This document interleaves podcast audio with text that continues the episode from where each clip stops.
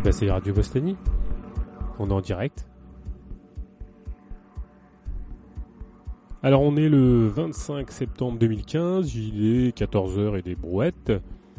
On se retrouve autour d'une émission consacrée au livre de Joan Bernardo, qui a écrit un livre qui s'appelle Labyrinthe du fascisme, qui est malheureusement édité en portugais, et c'est pour cela qu'on s'est euh, entendu avec Joan Bernardo pour traiter des thèmes de son livre, des grands chapitres de son livre, qui ne sont malheureusement accessibles qu'en portugais. Alors on va essayer au travers de cette émission qui dure 7 heures, euh, donc c'est un peu longuet, c'est un peu long. Pour les plus acharnés, ben on, vous souhaite bon courage. Pour les autres, elle sera en téléchargement, l'émission sera en téléchargement un peu plus tard. Donc on va essayer de, brosser le livre de long en large et en travers avec quelques digressions. Et puis dans un second temps, on traitera très rapidement, alors euh, que ça ne pas 15-20 minutes, du volume édité aux éditions La Fabrique, édité par l'édition La Fabrique, donc du Comité Invisible et de, de du titre qui est à nos amis. Donc si vous voulez écouter notre ébauche d'analyse qui prendra forme un peu plus, euh, qui sera un peu plus fournie avec euh, la convocation de vacanciers euh, dans une prochaine émission. On attend que tout le monde soit là pour euh, consacrer une plus grande émission à ce livre-là. Donc si vous voulez écouter une petite ébauche de notre critique de cet ouvrage, n'hésitez pas à aller à la toute fin de l'émission, vous en aurez un avant-goût. On voulait aussi parler d'une brochure qui vient de sortir, qu'on peut trouver. donc c'est un peu du copinage qui a été édité par les Ibu Nyctalope et le Glock c'est-à-dire le grondement libératoire de l'offensive communiste critique, dont le titre de la brochure est Tiens, ça glisse ou Comment à trop s'approcher de la race, on finit par tomber dedans, et son matérialisme avec. Alors cette brochure traite euh, du texte pour une approche matérialiste de la question raciale et du dossier sur la race publié par la revue Vacarme et au-delà de la sale racialisation que certains s'échinent à nous faire advenir. Donc on peut trouver ce texte qui sera prochainement euh, mis en ligne sur http racialisateur au pluriel gohome.noblogs.org. Donc vous pouvez trouver le lien sur Vostani qui vous mènera normalement sur le site en question. Euh, bah écoutez, on vous conseille la lecture en ces temps euh, où la racialisation fait des dégâts. Voilà lecture conseillée, copinage, tout ce que vous voulez. Voilà, on se retrouve après les 7 heures peut-être pour notre euh, deuxième partie d'émission. Euh, en attendant, bonne écoute. Euh, on précise quand même que si vous voulez nous envoyer des courriers électroniques, bah, n'hésitez pas. Si vous voulez qu'on se rencontre, parler de, de l'émission, en faire la critique peut-être pourquoi pas, bah, on n'est pas contre une rencontre autour d'une bière, d'un petit café, on se bougera, vous aussi on se rencontrera, on essaiera peut-être d'ébaucher euh, bah, peut-être d'autres émissions, peut-être euh, s'échanger des pratiques, euh, des réflexions, se coordonner peut-être si on a envie, tout en sachant qu'on ne vend pas de cartes, n'insistez pas, on ne vend pas de cartes, on ne souhaite pas que les gens nous rejoignent particulièrement. En revanche, si vous faites des trucs dans votre coin, si vous avez envie de, partager toutes ces expériences, eh ben on, est prêt à se bouger et on, se rencontrera tous sans aucun problème. Voilà. Donc on vous laisse avec Jean Bernardo. Et puis, euh, bah, si vous allez sur le site Vostani, vous aurez le, programme des prochaines émissions euh, qui viendront dans les mois qui viennent. Voilà. Bonne écoute.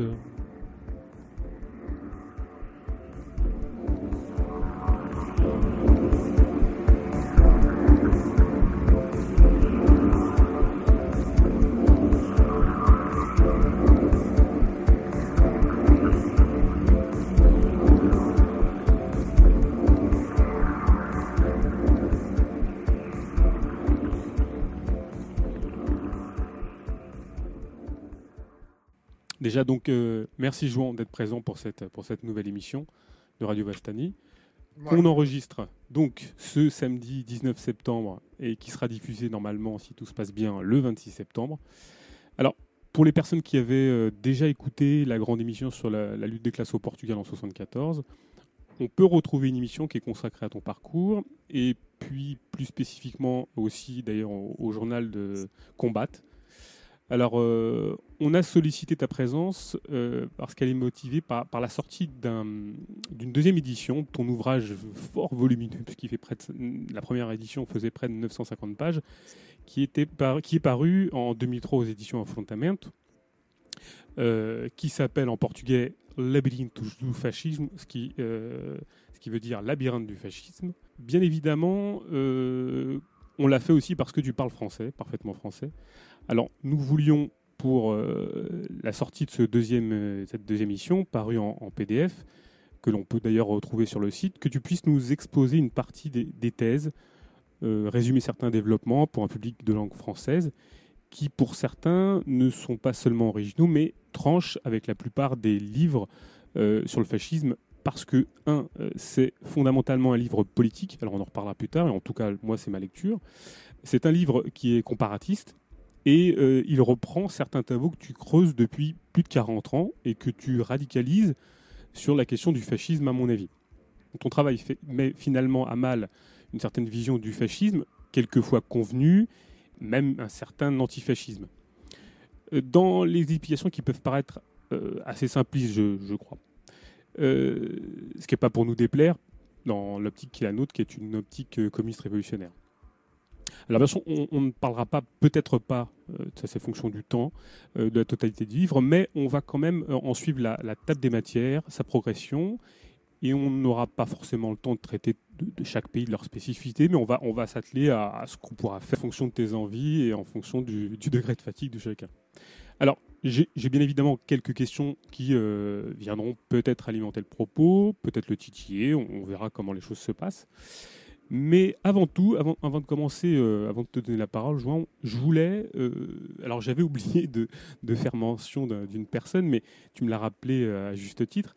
Je voulais que tu nous parles des deux personnes à qui tu délies ce livre, qui sont, alors je vais le dire en français, qui, sont Arthur Castroneves et Mauricio Trachtenberg. Est-ce que tu peux nous dire qui sont ces personnes et éventuellement nous brosser très rapidement un, portrait ou ce que ces individus ont pu t'apporter dans tes analyses, dans ton travail, euh, euh, et notamment peut-être sur ce livre euh, consacré au fascisme.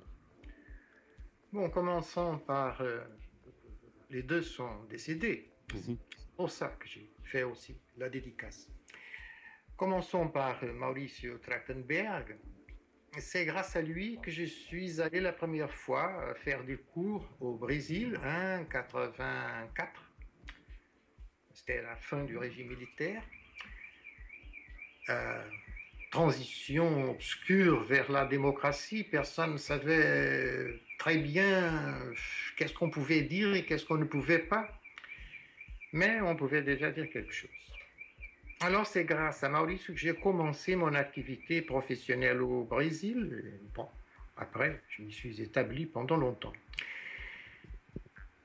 Politiquement, Maurice était, Maurice Trachtenberg était ce qu'on appelle un libertaire.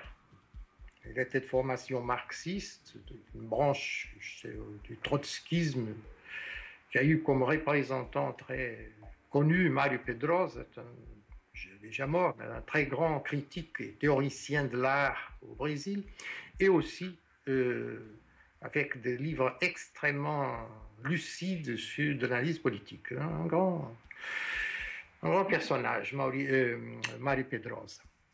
Maurice Trachtenberg, à lui je dois en plus cet aspect professionnel de m'avoir invité et, et branché là, dans le Brésil. Je lui dois, d'un côté, j'étais, quand je suis arrivé au Brésil en 84, j'étais très ennuyé de, la théorie économique plus récente. Je, me souviens très bien, j'ai parlé de ça en me disant que ça, je trouve ça écœurant, ce qu'on fait maintenant en matière de théorie économique. Je trouve rien depuis les années 50. Et, et lui, il m'a suscité l'attention pour l'administration, l'administration d'entreprise. D'ailleurs un de ses domaines. Il était professeur dans la principale école d'administration d'entreprise d'Amérique du Sud, à São Paulo, la Fondation Getúlio Vargas. Et il m'a fait voir que étudier bah, l'administration était étudier les rapports sociaux d'exploitation dans le concret. Et c'était étudier l'économie d'une façon pratique, dans son application pratique.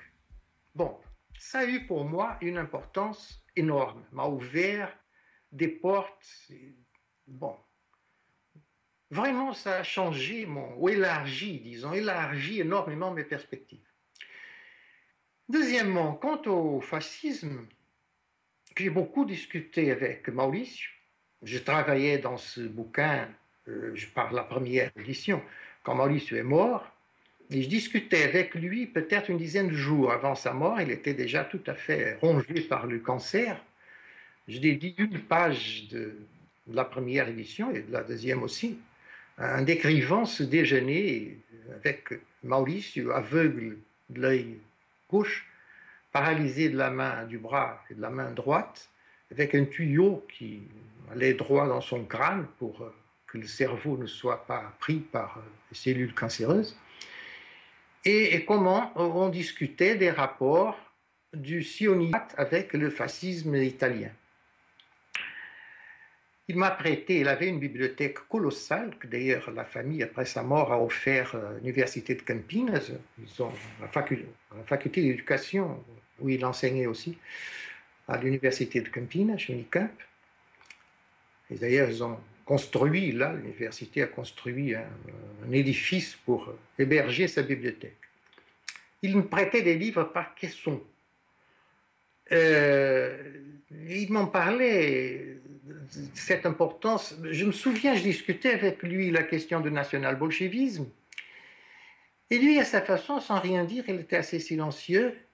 Il va chercher dans sa bibliothèque, il revient et il met dans les mains un bouquin de Rosdolski sur les articles de Marx et Engels euh, à la Neue Rheinische Zeitung euh, en 48-49. Il m'a rien dit, il lit ça.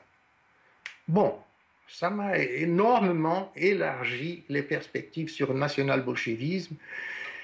Et après ça, j'ai poursuivi les recherches sur les textes anti-islavistes et nationalistes de Marx, de Engels.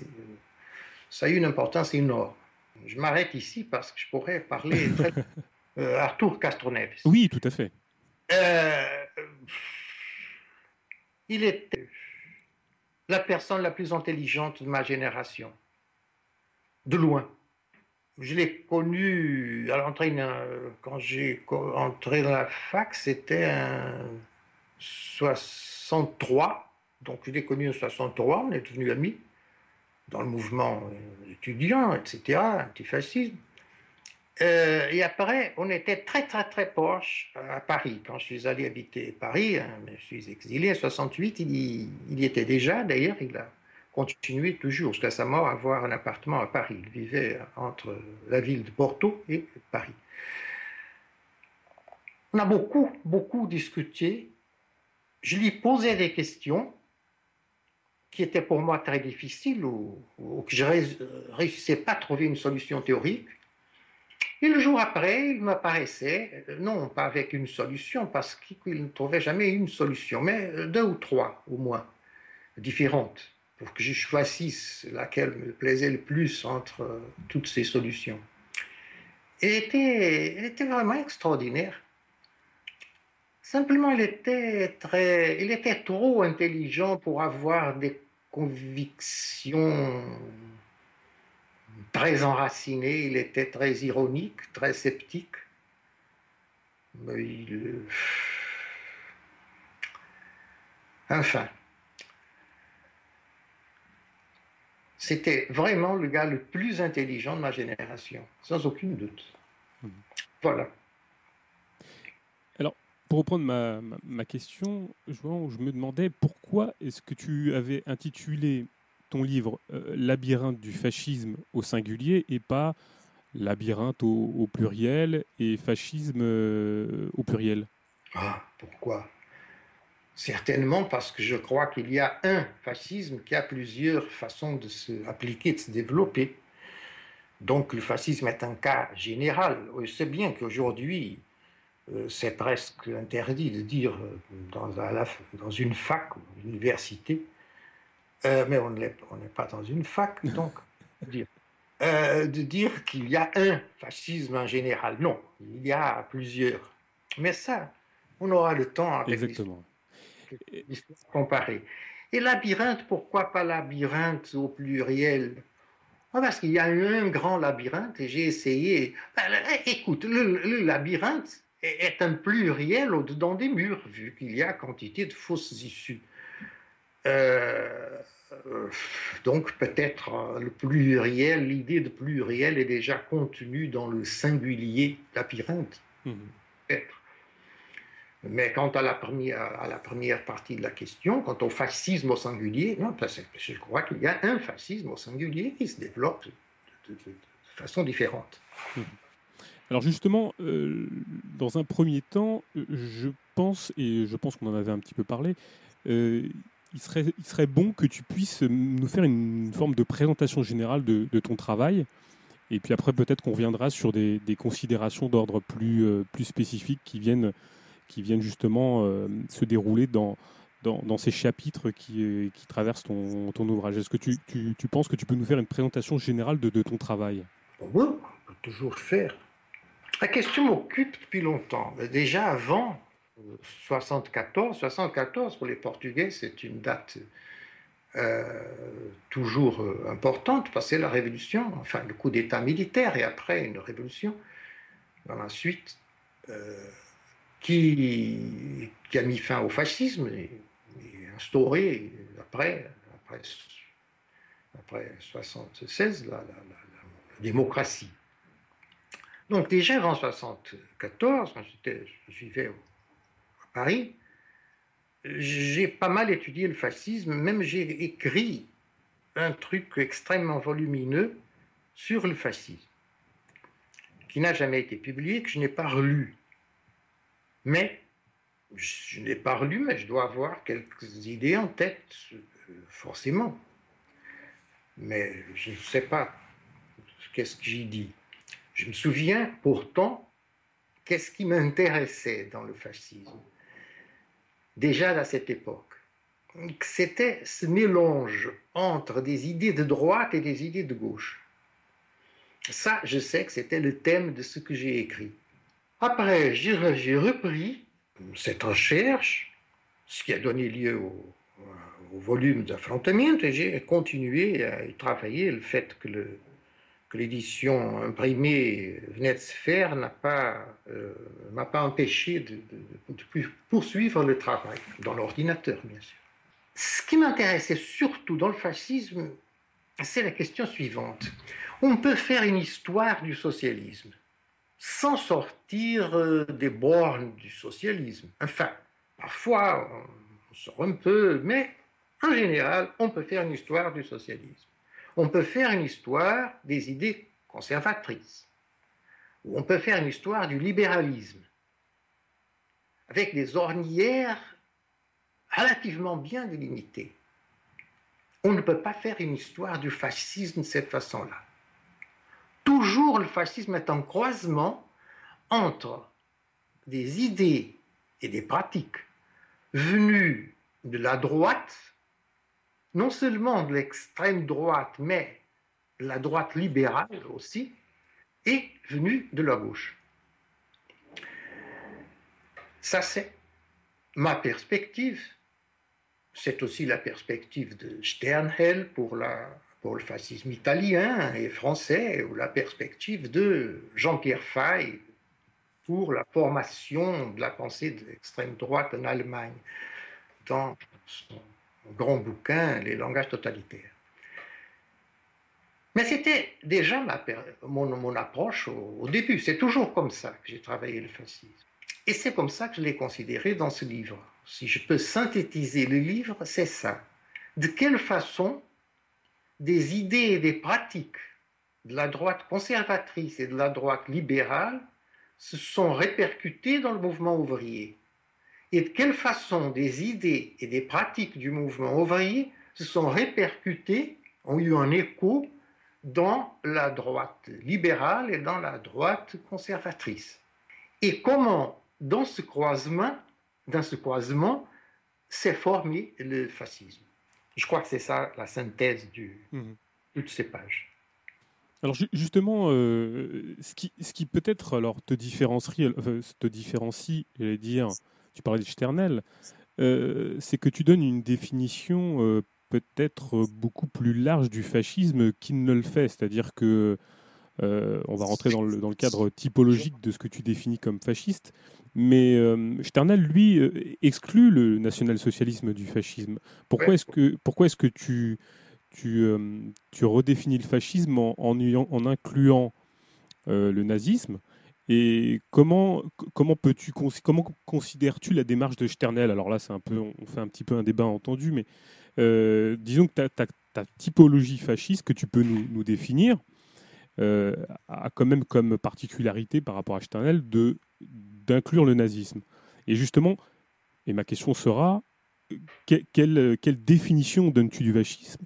Et, quelle est justement cette, euh, cette typologie que tu as réussi à, à, structurer qui te donne justement un axe qui te permette de définir euh, le fascisme Bon, on a des raisons, si on veut, pour, pour distinguer le fascisme, ce que je peux appeler le fascisme social, du fascisme radical. Par exemple, si on lit Maurice Bardèche, et si on lit euh, Julius Evola, ce sont deux mondes qui semblent tout à fait disparates. on peut dire qu'il n'y a rien à voir entre Evola et, euh, Bardèche. Ce sont deux, pour ceux qui ne savent pas, Maurice Bardèche est, est plus lucide fasciste de l'après-guerre, déjà mort d'ailleurs, aussi un spécialiste Balzac, qui a une importance énorme dans la pensée fasciste de l'après-guerre. Il était aussi le beau-frère de, de Brasiac. Donc il y a des possibilités sûrement très solides de, de le fascisme racial du fascisme social. Dans l'analyse concrète, ça commence à devenir moins solide si on passe à la, à la Romanie, au fascisme romain de Cornelius Elea Codriano, qui était un cas extrême de racisme, de racisme mystique, et un cas extrême de fascisme social. Ça commence déjà donc par la pratique, ces deux branches à se, à se contacter. Mais si je la définition du fascisme comme je la fais dans la première page, dans, les premières lignes de cet ouvrage, la première dans la deuxième édition, je rappelle une question qu'un étudiant m'a posée. Comment vous définissez le fascisme en trois mots? Et je lui ai dit, mais en trois mots, vous voulez trois? Il a dit oui, trois. Ben, j'ai dit ça. Bon, alors c'est une révolte dans l'ordre, au-dedans de l'ordre. Tout ce bouquin-là est un développement de cette définition, une révolte au-dedans de l'ordre. Dans cette perspective, je crois qu'il y a un seul fascisme et je crois que le Troisième Reich est autant fasciste que l'est euh, le fascisme italien ou qui sont les collabos parisiens ou le gouvernement de Vichy pour plus grandes que ce soit les différences entre elles. C'était une révolte dans l'ordre, un renouvellement radical des élites pour rétablir une ordre euh, euh, le maintien de l'ordre ancienne. Il y a un seul point où je vois une possibilité d'exclure le Troisième Reich de ce cadre général du fascisme. C'est ce que j'ai appelé euh, l'hypothèse métacapitaliste de l'économie du Troisième Reich dans les pays slaves occupés pendant la guerre. Ça m'a beaucoup occupé dans le livre. J'ai agrandi ces chapitres-là euh, dans la deuxième édition par rapport à la première, précisément pour, je voulais tester davantage le problème. enfin, euh, je continue à, le présenter comme une hypothèse, mais à mon avis, c'est une hypothèse très très sûre dans laquelle je, je suis convaincu que j'ai raison. Ils sont arrivés à quelque chose qui dépassait le capitalisme, qui n'était plus le capitalisme, qui détruisait la loi de la valeur et le système d'exploitation de plus-value. Et ça, ce n'est que le Troisième Reich qui l'a fait. Il l'a fait à l'Est, dans les pays slaves occupés. Bon, et dans les autres endroits aussi, dans la mesure où ils ont tué les Juifs sans préoccupation. Ce travail, souvent très, très qualifié. Mais à l'Est, ça a été mené beaucoup plus loin. Tu, parles de cette définition du fascisme. On a, dans ton livre, tu, as tracé une forme de typologie euh, euh, et tu dis que toi-même, tu t'inspires d'un modèle assez weberien. Euh, tu peux nous dire pourquoi tu, tu, tu dis que tu t'inspires d'un modèle weberien pour, pour cette définition du fascisme? Non, pas très weberien. D'abord, je dis, si je, ne, si je ne l'ai pas, euh, si je ne me trompe pas, non, mais je crois que c'est là, que ce n'était pas weberien, mais balzacien. Balzacien. Balzac, bon, au Brésil, Max Weber est très, très prôné. Euh, aussi à cause de Mauricio Trachtenberg, qui était un très grand connaisseur de Max Weber et qui a beaucoup insisté dans l'importance de Max Weber. Je crois que si Max Weber est aujourd'hui très connu par la gauche au, Brésil, par la droite aussi, bien sûr, mais je veux dire par la gauche, euh, ça se doit à l'action de Mauricio Trachtenberg, qui était donc un professeur très actif qui a dirigé un énorme nombre de thèses de doctorat. Euh, euh, mais c'est Balzac, le premier à faire le, modèle weberien. Bon, euh, non, je dis que je ne fais pas un type idéal, idéal, que je préfère présenter un cadre au-dedans duquel divers types peuvent exister. Donc, je ne fais pas le modèle weberien du type idéal, mais un cadre à être euh, comment on dit, à être rempli mhm. Par, euh, euh, des modèles concrets. Enfin, j'ai refait là ce que j'avais fait dans mon étude là sur les sur le régime seigneurial, qui commence précisément de la même façon, où je mets euh, divers nombres de variantes. Et là, c'est la même chose. Donc, je présente une sorte de, définition, de cadre général, et après, je dis, on va voir si ça s'applique dans la pratique ou ça aussi ça n'a pas de raison d'être. C'est une sorte de test pratique. C'est pour moi ça l'histoire comparée. Elle est indispensable. C'est, L'histoire comparée est, dans ma perspective, l'équivalent en histoire de ce qui sait, ce qui est le travail de laboratoire dans les sciences de la nature. Mmh. Il n'y a pas de laboratoire en histoire. Enfin, souvent on a, mais, mais c'est catastrophique. C'est par exemple il y a beaucoup de régimes qui, transforment leur pays en laboratoire. Bon. Mais l'historien lui-même n'a pas cette possibilité, à moins qu'il acquiert le pouvoir sur un pays et sa police. Et plus seulement l'historien. Le pauvre historien isolé n'a pas la possibilité de faire un laboratoire social. Ce qui lui substitue est, à mon avis, l'histoire comparée. Donc je teste un certain nombre de, de, de variantes, je ne sais pas combien, 11 dans ce, dans, je crois que dans l'édition imprimée, elles étaient neuf, je crois. J'ai ajouté deux. Donc j'ai fait onze variantes. Euh, j'ai dû m'arrêter quelque part.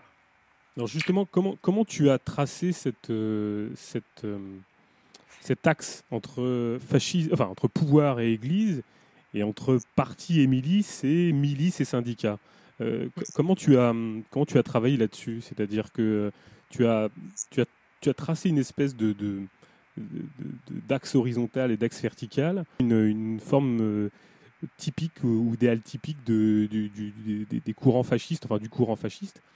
Est-ce que tu peux nous dire comment tu as travaillé pour, pour définir cet axe-là, ce, axe-là?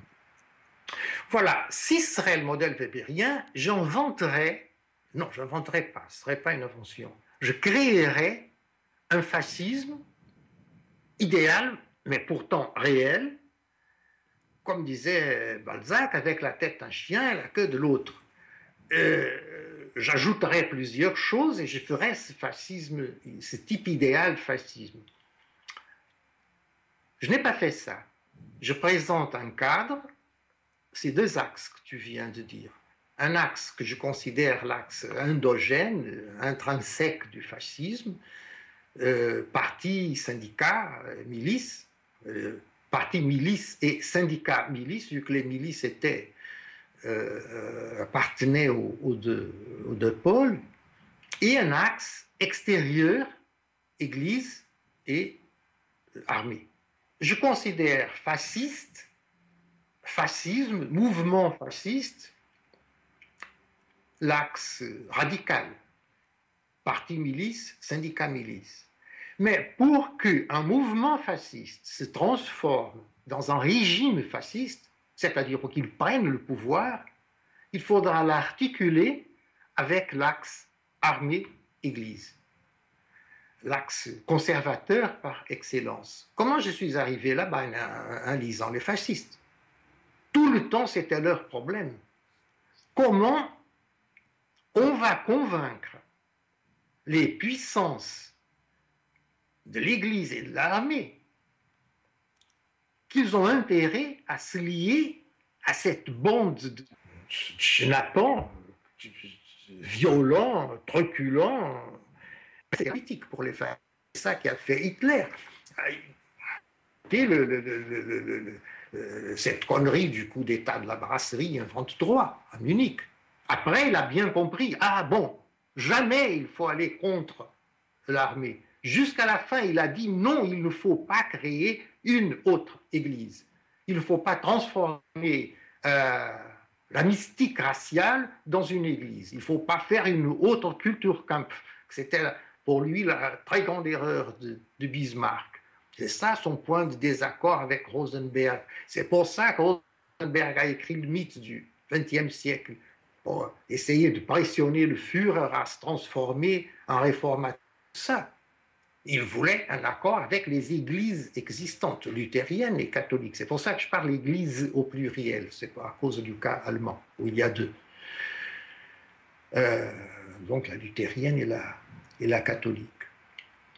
Et jamais cet axe n'a été euh, rompu. Dans ces onze cas, ces onze variantes, j'essaie de montrer plusieurs formes pratiques d'articulation de ces deux axes et de ces quatre pôles, euh, armée, euh, église, parti milice, syndicat milice, ces quatre pôles-là, ces articulations dedans des régimes fascistes, son succès au manque de succès.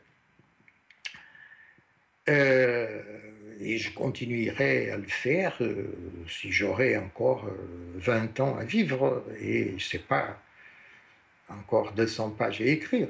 Ben, je me suis arrêté je dois bien s'arrêter quelque part. oui, c'est ce qu'on se dit. à la deuxième mouture, c'est ce qu'on se dit. Mais est-ce que, est que tu peux nous définir ce que tu entends? Parce que, effectivement, c'est très important dans ton, dans ton titre. Tu parles d'ordre et de révolte. Est-ce que tu peux nous, nous, dire ce que, tu, ce que tu entends par cette révolte propre au fascisme et, à cet ordre propre au fascisme? Et, justement, peut-être à cette, à cette rencontre, enfin, à ce croisement de cette forme de révolte et de cette forme d'ordre. Tu as lu Céline Oui, bien sûr. Les, les, ceux qui vont écouter cette émission, pour le cas où il y en a. Quelques-uns, oui. Ont lu, oui. Je ne sais pas s'ils ont Céline, mais c'est pas lui qui le lisent. Ben voilà. Voilà l'exemple le plus clair de ce que c'est un fasciste. Quand euh, Drieux, Pierre Drieux-La Rochelle, quand il écrit à propos de Céline, Céline, il bavait de rage, mais qu'il bavait énormément, c'était un Niagara de, salive, mais c'est ça la révolte dans l'ordre. Ou Gilles de Drieux-La Rochelle, voilà la révolte dans l'ordre. Je dis ça parce qu'il serait bien plus simple si les gens de gauche lisaient les les fascistes. Ils apprendraient énormément de choses sur le fascisme. Par exemple, je ne veux pas être méchant, méchant, mais si tu ouvres, méchant, si tu ouvres le bouquin de Poulantzas sur le fascisme, tu n'y apprends rien sur le fascisme. Tu peux y apprendre la façon de ne pas faire d'histoire, ça c'est autre chose. Mais du fascisme, tu n'apprends rien. Mais si tu lis Qu'est-ce que le fascisme de Bardèche, un livre de 61, alors on apprend beaucoup sur le fascisme. Si on lit les dialogues de prison entre euh, Lucien Rabaté et Pierre-Antoine Cousteau, ils ont été les deux condamnés à mort, n'est-ce pas? Mhm. ils ont été euh, amnistiés, enfin pas vraiment amnistiés parce qu'ils ont transformé cette condamnation à mort dans une prison. Ils ont été pris en prison assez longtemps. Ils étaient deux fascistes, de, fascistes extrêmes, de collabos extrêmes. Euh, Rebatté a un livre très très intéressant, Les décombres, c'était le plus grand succès de librairie pendant l'occupation en France. Euh, était un, cas extrême d'antisémitisme. Euh, ben voilà, hein, qui, qui, où le fascisme racial et le fascisme social se rejoignaient. Pierre-Antoine Cousteau, qui était frère, si je ne me trompe pas, le frère aîné de l'autre Cousteau. là. Du commandant, oui. Oui, commandant, le scaphandriste, oui. on appelle. Euh, il, il, était aussi un cas extrême. C'est lui qui a succédé quand Brasiac a démissionné de la direction de rédaction de Je suis partout, qui était la, revue collaboratrice la plus importante, euh, c'est Pierre-Antoine Cousteau qui a succédé. Comme il dit, si je ne me trompe pas dans ce livre-là, on, était l'équipe des épileptiques du Je suis partout. Mais euh, je crois que la 90% ou 99% même euh, resteront bouche béante en disant mais c'est ça le fascisme? C'est un des fascismes. Et on voit très bien là ce que c'est une révolte dans l'ordre, c'est la, c'est la substitution des élites. Si tu veux, euh, Mussolini n'a fait que appliquer le modèle de Pareto, de substitution des élites prendre les nouvelles élites ouvrières et les mettre à la place des élites bourgeoises décadentes. D'ailleurs, lui-même le dit. Et il dit euh, fréquemment. Il était très articulé, Mussolini, n'est-ce pas, était très intelligent, connaissait beaucoup de choses, a fait beaucoup de lectures, écrivait beaucoup et très bien. ce serait pas mal de le lire aussi. tu veux dire donc, pour connaître le fascisme, dans un premier temps, il faut lire les fascistes, quoi Ah oui, et maintenant, c'est très facile. Quand j'ai écrit la première édition du bouquin, là, quand je faisais les recherches, il y avait des choses qui étaient introuvables, même dans les meilleures bibliothèques. En dix ans, les fascistes ont pris dans l'Internet et ils ont mis, il y a des sites, dans des sites national-socialistes, disons, il y a un site anglais appelé Hitler.org, si je ne me trompe pas, euh, comme en France, où il y a tous les classiques et les moins classiques et les sous-classiques du, fascisme. C'est vraiment difficile aujourd'hui de ne pas trouver un, texte fasciste euh, historiquement important dans l'Internet. Alors pour le meilleur et pour le pire de, ce, que ça, de, ce, que ça, de ce que ça implique, à vrai dire, non? Oui, pour le meilleur et pour le pire. on cherche, et si on veut connaître les idées des autres, je, me souviens, à propos de la première édition de, ce livre-là, euh, quelqu'un a organisé à Lisbonne un débat euh, sur le livre. Il y avait, personne présente là, table pour débattre. Une des personnes était une personne déjà morte, qui a eu une importance énorme dans la vie politique gauchiste portugaise. Euh, à côté de qui j'étais en plusieurs occasions aussi contre lui. Mais je l'aimais beaucoup personnellement. Et je me souviens qu'il a dit, je ne comprends pas pourquoi tu dédies tellement de temps à étudier les idées des fascistes. Ça, c'est pour l'édition 2003. Maintenant, je dédie beaucoup plus de temps. beaucoup de choses qui sont accessibles, qui je ne trouvais pas je fouillais à la BDIC, à la Sorbonne, et je ne trouvais pas. Maintenant, ça c'est Internet, tout le monde peut le voir sans sortir de chez soi. Bon, euh, il m'a dit, je ne comprends pas pourquoi tu lui dit tant de, temps à, et d'efforts à étudier les, les, idées des fascistes. Puis c'était des gangsters qui n'avaient pas d'idées. je trouve curieux qu'un marxiste, lui était marxiste euh, orthodoxe, un marxiste puisse dire d'un mouvement euh, politique qu'il n'y a pas d'idée, parce c'est un terme marxiste, c'est impossible, c'est une impossibilité. Comment Un mouvement sans superstructure théorique? Mais je vais plus loin. Ce que je dis, et ça c'est le point d'arrivée du, livre, si tu veux, c'est que, c'est que le fascisme, dans le fascisme, c'était l'idéologie qui était déterminante et pas les intérêts pratiques. Ça, c'est totalement contradictoire avec le cadre marxiste dans lequel j'ai été formé, euh, bah, bah, dommage. Mais je ne vois pas une autre façon de le présenter. À nouveau, je reviens à cette question du métacapitalisme établi par le Troisième Reich dans l'Est euh, européen, les territoires occupés de l'Est, surtout la Pologne, Pologne, Biélorussie, Crimée, etc. Et là, j'espère avoir démontré que toujours c'était la question idéologique qui a primé sur les intérêts économiques, et aussi dans tout ce chapitre énorme sur le racisme national-socialiste.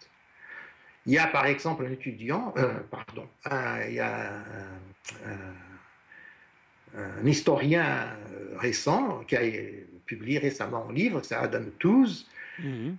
Euh, sur l'économie euh, du Troisième Reich, où il défend une thèse contraire. À mon avis, il n'a pas raison. J'essaie de démontrer dans les notes de bas de page pourquoi il n'a pas raison dans sa sélection de textes, parce qu'il en exclut beaucoup de choses, c'est-à-dire exclut tout ce qui ne lui donne pas raison. Oui, mais alors avant, de revenir justement sur, euh, sur le, terme même fascisme, est-ce que tu, moi j'ai une question à te poser qui, qui serait celle-ci, c'est est-ce que tu n'as pas peur finalement de, de poser une sorte de, de, fascisme transcendantal qui serait euh, simplement, alors euh, il n'est pas question ici de nier le rôle des idéologies et des idées, hein, surtout pas, mais est-ce que finalement les, propos des fascistes et leur littérature ce, n'est pas justement ne faire que les écouter et de ne pas prendre en considération leurs actes, parce que finalement, le plus important, c'est leurs actes. Je n'axe pas sur les textes des fascistes. Là, on doit analyser des réalités, des faits, sans doute. Mais on n'a pas, on ne peut pas aborder directement les faits. On est condamné à analyser ces faits à travers. Donc, première chose, ce que je dis, c'est qu'on ne peut pas se limiter aux paroles des historiens non fascistes ou antifascistes. On doit aussi lire les fascistes. Parce qu'en fin de compte, c'est eux qu'on va étudier. Sinon, ce serait par exemple étudier le Parti communiste euh, russe sans lire Lénine, ni Trotsky, ni Staline. Ce serait absurde. C'est-à-dire, personne ne fait ça. Mais on fait ça pour les fascistes. Alors, ça, c'est la première chose que je veux dire. Il ne faut pas faire ça. Sinon, on a une idée dénaturée des fascistes. Mais le plus important pour moi, quand je dis que c'était le niveau idéologique qui est déterminant dans les fascistes, c'est pas au niveau de la littérature que je vois ce niveau idéologique. C'est dans l'esthétique. Et plus précisément dans les rituels. C'est pour ça que l'axe fondamental pour comprendre, c'est pour ça que c'est à la fin, enfin, euh, c'est l'avant-dernier, parce que le dernier, la dernière section, la dernière partie du livre, c'est le fascisme post-fasciste. Bon. Mais pour le fascisme proprement dit, euh, le couronnement de la chose, c'est la partie que j'ai appelée esthétique. Précisément parce que c'est l'articulation euh, principale. Et je la reprends j'ai pris toute cette analyse à travers une idée de Walter Benjamin que je cite là, mais je ne la cite pas au début, je cite comme ça, euh, dans le courant du chapitre. Mais dans ma tête, ça a déclenché bien de choses. Où Benjamin dit, euh, toute, je cite pas textuellement, mais l'idée c'est celle-ci, toute esthétisation de la politique mène au fascisme. C'est pour ça que je définis toujours, que je parle de fascisme en tant que mise en scène, que, que, que balle de masque. Bon. Il y a un chapitre, là, quelque part, qui j'ai appelé, peut-être c'est même une partie du bouquin. Oui, c'est une partie. Dans, la, dans cette nouvelle édition, c'est la deuxième partie qui s'appelle Une politique sans économie interrogation c'est tiré d'un bouquin qui réunit plusieurs chapitres de plusieurs auteurs, qui a été publié, je ne me souviens pas très bien, à la fin des années 60 ou au début 70, peut-être 70. Je ne me trompe pas, c'était dirigé par Wolff. Euh, voyant dans les bibliographies, on trouvera aisément. Euh, et où il pose cette question. Est-ce que le fascisme avait une économie propre ou est-ce que c'était seulement la vieille économie? C'est ce que j'essaye de répondre dans tout un chapitre ici, où je dis que c'est la continuation de la vieille économie. Mais quand on arrive à la guerre, dans les territoires occupés de l'Est, alors le fascisme devient une autre économie, dans, ma, dans mon opinion ou dans une hypothèse qui me paraît très solide, euh, un métacapitalisme. Là, le rituel devient une pratique. Et le camp de concentration en tant que rituel, chose qui a été euh, une, perspective qui a été abordée par plusieurs auteurs, pas beaucoup, mais deux, un ou deux, euh, juifs d'ailleurs, la possibilité de considérer le, camp de concentration en tant que rituel, et ça me semble exact, euh, ce rituel est devenu, a commencé à avoir une pratique propre.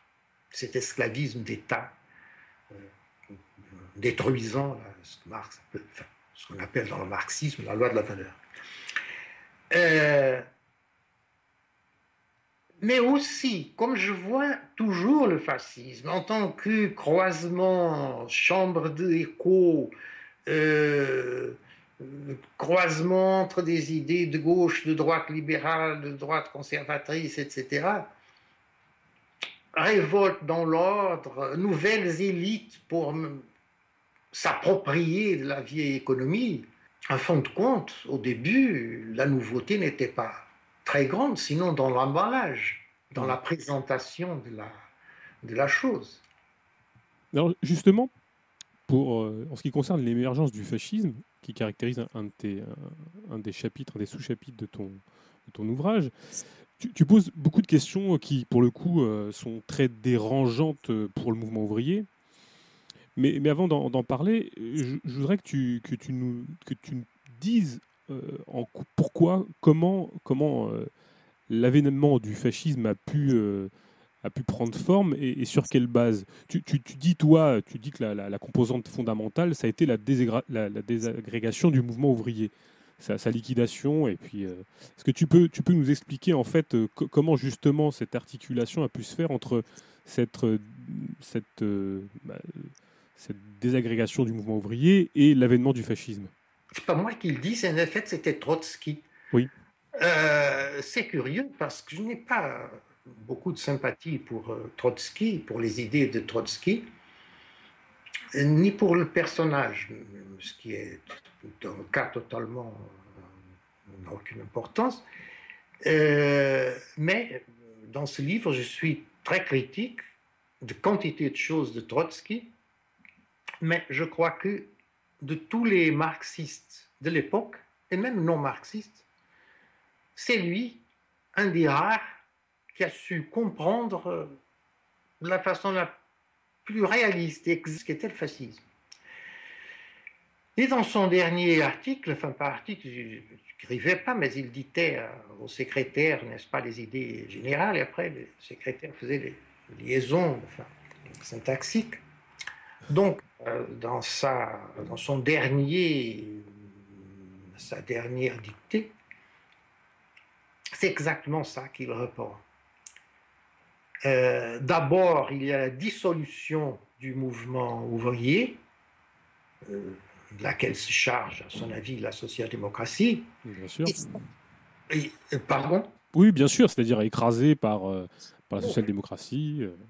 Oui, écrasé ou, ou, pour moi, c'est bien plus une dissolution extérieure, oui, écrasée parfois, comme dans le cas d'Allemagne, dans le cas de l'Allemagne au début, euh, quand la social-démocratie était avec associée l'état-major, mais en cas d'Italie, par exemple, on ne peut pas dire qu'elle a été écrasée d'une façon violente par, la social, par les social-démocrates, mais non, elle a été dissoute de l'intérieur.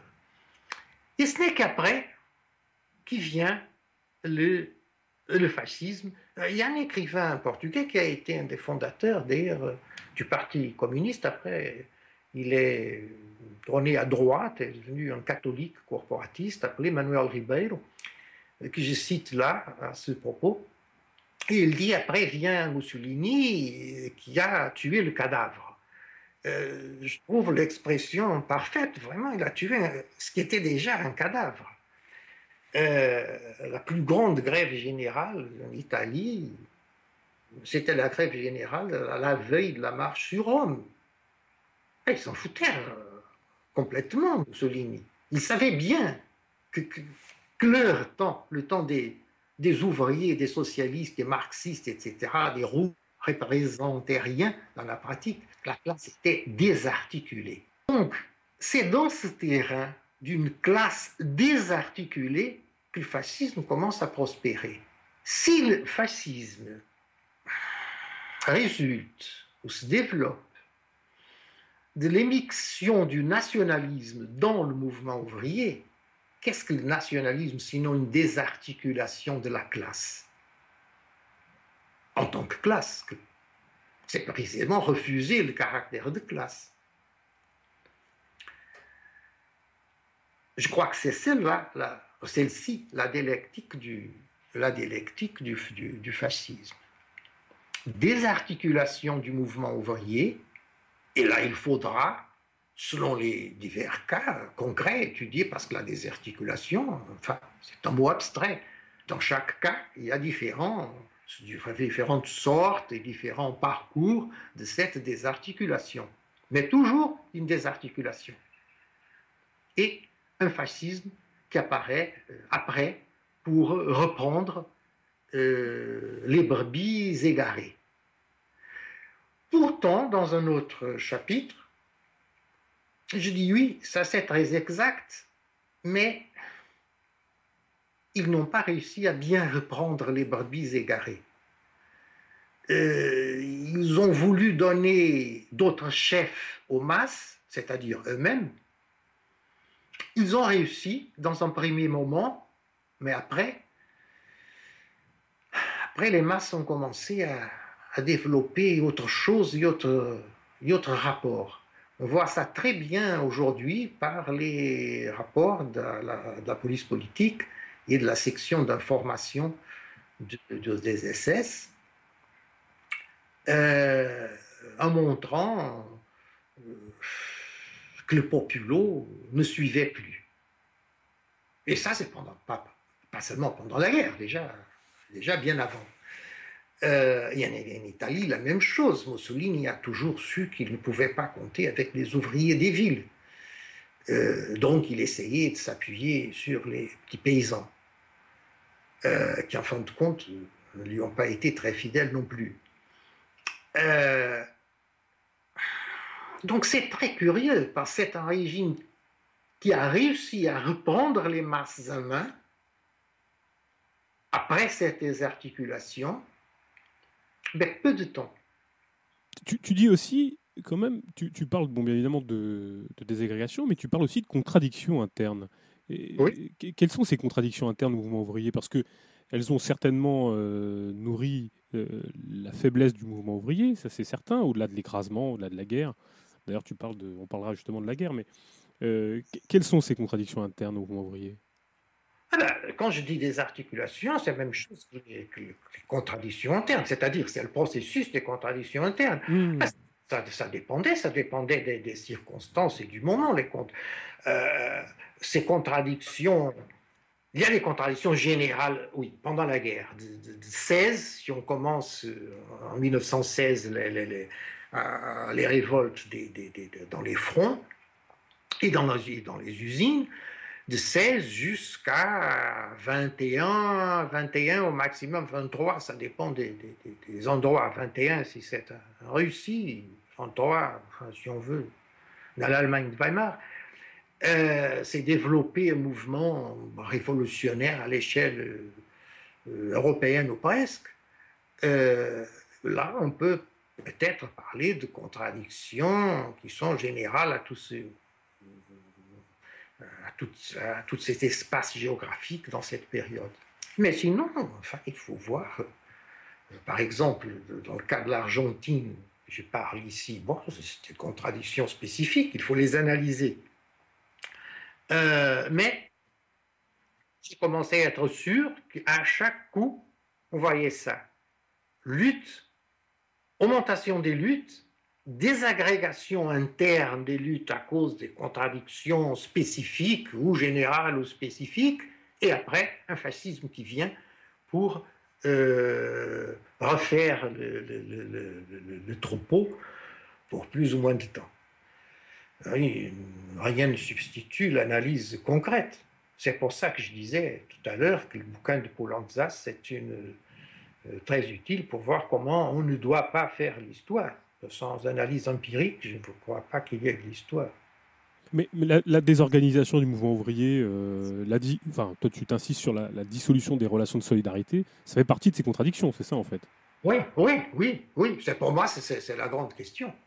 Parce que au-delà de l'échec, bon, euh, qui a nourri le ressentiment, euh, qui a nourri justement l'espérance révolutionnaire, le fascisme s'est nourri de ça. Il s'est nourri justement de de, l'absence d'espérance, de, cette désorganisation, de la dissolution des, liens de solidarité, et aussi par la même de cet échec de l'auto-organisation du mouvement ouvrier. Alors. Oui, mais remarque, remarque, s'ils étaient pas fascistes, mais des conservateurs habituels, ils diraient aux ouvriers, vous voyez, vous avez voulu le ciel, ben c'est impossible. Alors, retournons au travail, essayons d'être sages. Et les choses vont s'améliorer. Mais ils n'ont pas du tout dit ça. Ils ont dit, vous avez été trahis par les rouges. Vous avez été malmenés. Vous êtes exploité. Exploité par les patrons en direct Non. Par la Banque internationale. Le capital financier, comme on dit aujourd'hui, n'est-ce pas? Capital financier, juif ou pas juif, peu importe. Ça, les juifs, on peut tout dire de tout qui est juif, n'est-ce pas? J'ai lu des, fascistes qui disaient que Mao Tse-tung était un juif de Shanghai. Pourquoi pas, un juif Oui, oui, c'est sûr. Je, l'ai vu. Euh, pourquoi pas? Un juif de Shanghai Oui, juif, c'est une classification. Tu peux donner n'importe qui. Alors, bon, vous avez été trahi. Et donc, Maintenant, vous allez mener le vrai combat. Pour qui? Pour la patrie, bien sûr, pour la nation, pour refaire le pouvoir de la nation, etc., etc. Mais c'est pas leur discours, l'heure des fascistes, c'était pas un discours d'assoupissement, non. C'était prendre la révolte et canaliser, canaliser la révolte contre un nouveau objectif. Et c'est là qui vient l'esthétique et le rituel. Si on va habiller, il y a un écrivain qui a appelé le fascisme un socialisme de, tailleur, sartorial socialisme. Socialisme tailleur, c'est les milices. Tout le monde est habillé de la même façon. Tout le monde marche à côté, est habillé de la même façon.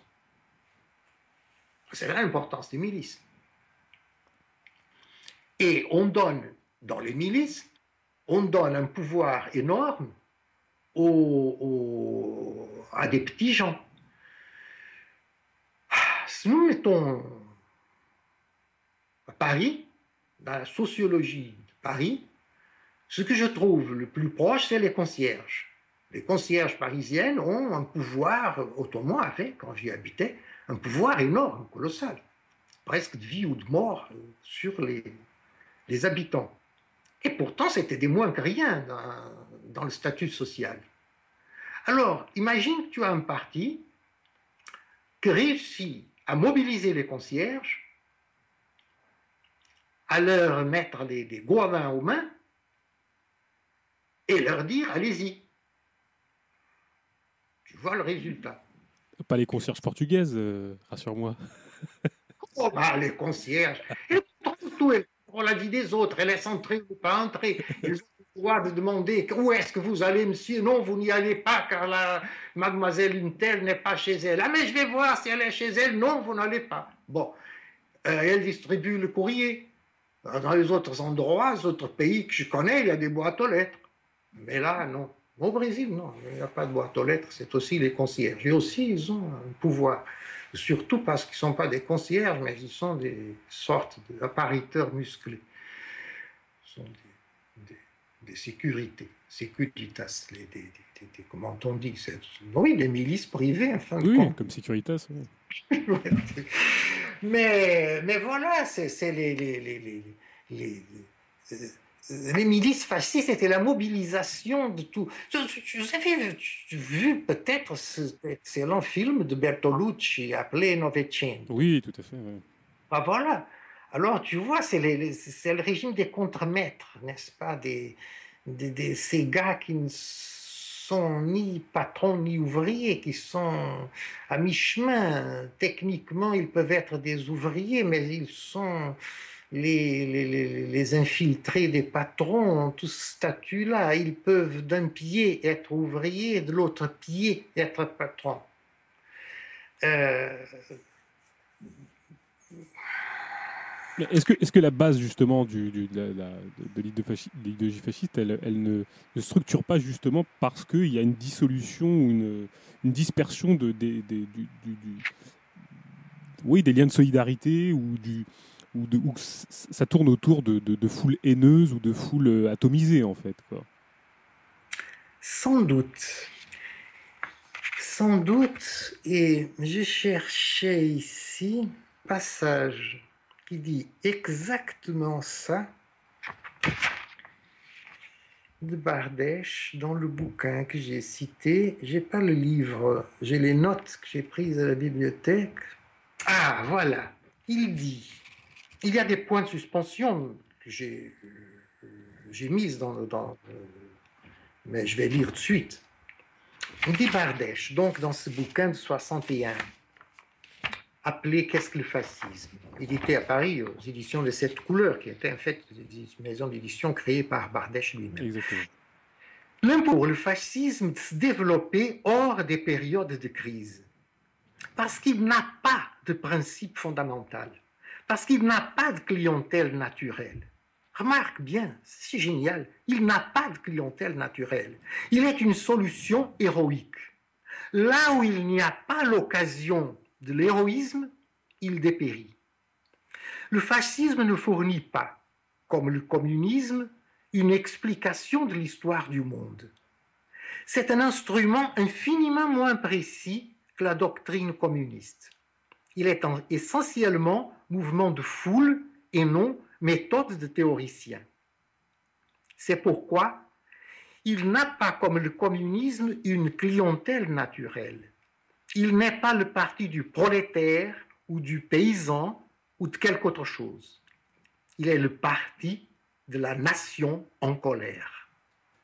Et principalement par élection de la partie de cette couche de la nation qui s'accommode, le parti de cette couche de la nation qui s'accommode habituellement de la vie bourgeoise, mais que les crises déclassent, irrevèrent, irritent et indignent, et qui intervient alors brutalement dans la vie politique avec des réflexes purement passionnels, c'est-à-dire la classe moyenne. Mais cette colère de la nation est indispensable au fascisme. Elle est le sang même qui irrigue le fascisme. Je crois que c'est difficile de donner une meilleure description de cette déstructuration de la classe et de la façon dont une haine abstraite, euh, quel nationalisme, a réussi à convoquer cette... Écoute, euh, je laisse ma phrase sans, terminer, je vais la répondre d'une autre façon. Le fascisme résulte de la transformation de la classe dans une masse. C'est ça la déstructuration, la désarticulation par effet des contradictions internes. Transformation de la classe dans une masse. Et une fois qu'elle est une masse, alors on peut la faire bouger contre quelque chose, contre un ennemi. Peu importe, le juif, les autres. Les communistes financier et le communisme, bien sûr. Euh, sauf quand il ne convient pas, pour le cas du troisième monde, mais ça c'est déjà une autre histoire, c'est un fascisme post-fasciste. Euh, c'est à cause de ça que des spécialistes de la démagogie, de l'esthétique de la démagogie, comme Hitler ou Perón, le dictateur argentin, n'est-ce pas? Euh, Il disait que le danger était les masses amorphes et passives. Parce qu'ils avaient peur que les masses amorphes soient en train de construire quelque chose souterrain. Pas résistance clandestine au sens euh, euh, formel du mot, du mot, un réseau d'opposition. Non, non. Mais dans le quotidien, au jour le jour, petites bribes de résistance. C'est ça qu'ils avaient peur. Donc, le besoin de tout le temps exciter les masses, c'est-à-dire de faire devenir euh, permanent ce parti de la nation en colère. Transformer cette colère de la nation dans un état permanent. Ça, ça.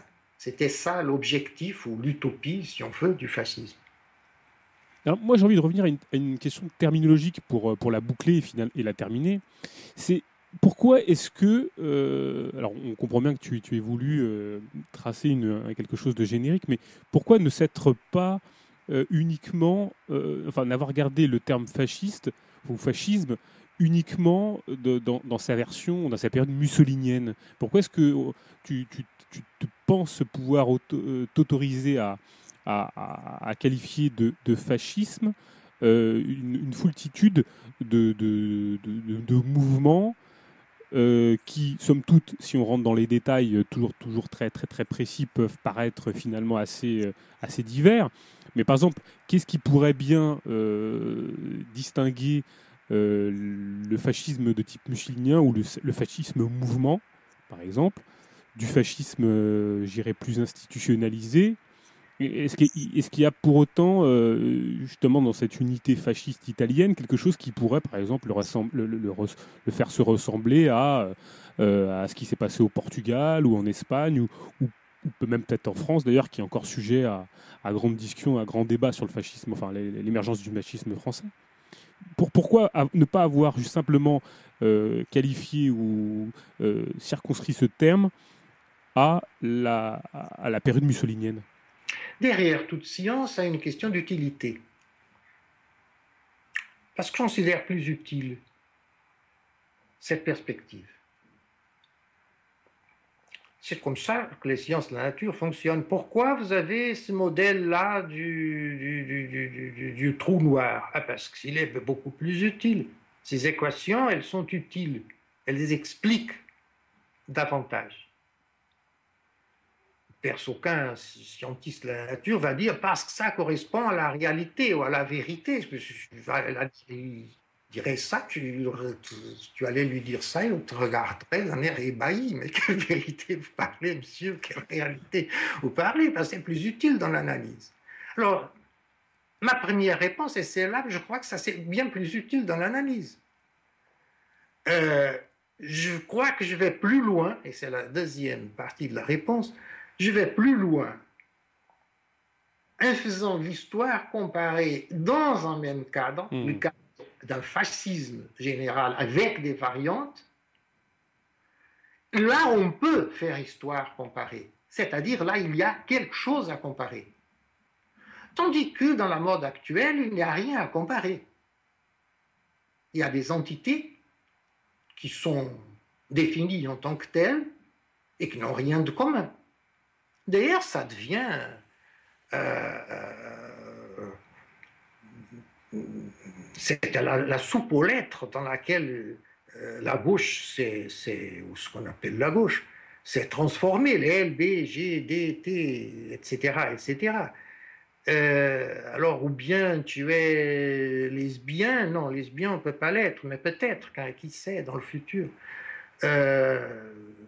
ou bien parce qu'un transsexuel qui peut, peut être lesbien, pourquoi pas et ou bien tu es noir, mais alors euh, noir, quelle est la caractéristique plus importante pour chez les féministes? Est-ce que c'est être lesbienne ou est-ce que c'est être noir Ou pourquoi les noirs lesbiennes ont le, la précédence sur les blanches lesbiennes? Ce dont je parle, c'est pas tiré de ma tête, ça c'est le quotidien dans, le, dans les gauchistes brésiliens, c'est une hmm. horreur une vraie horreur. C'est bien pire là qu'en Europe. Si vous voulez étudier ce que sera l'Europe dans 20 ans, si les choses continuent comme elles sont, allez au Brésil et voyez dans quel état délabrement est euh, ce qu'on peut appeler là l'extrême gauche, je ne sais pas si ça s'appelle même encore comme ça. Bon. Donc, j'ai fait l'histoire comparée, on a besoin d'un cadre général et de variantes pour comparer ces variantes. Sinon, on n'a rien à comparer. C'est une méthode infallible Non, elle n'est pas. La troisième partie de la réponse, donc. Euh, il y a toujours problème des frontières. Est-ce qu'une frontière appartient encore... Euh, est-ce que le Rhin est germanique où est-ce qu'il est français Où est-ce qu'il est rhénan Ah ben, est-ce que Pilsudski était un fasciste ou un parafasciste ou un proto-fasciste? Est-ce que Primo de Rivera, le père, n'est-ce pas, le général, était fasciste ou ne l'était pas, ou ne l'était pas encore?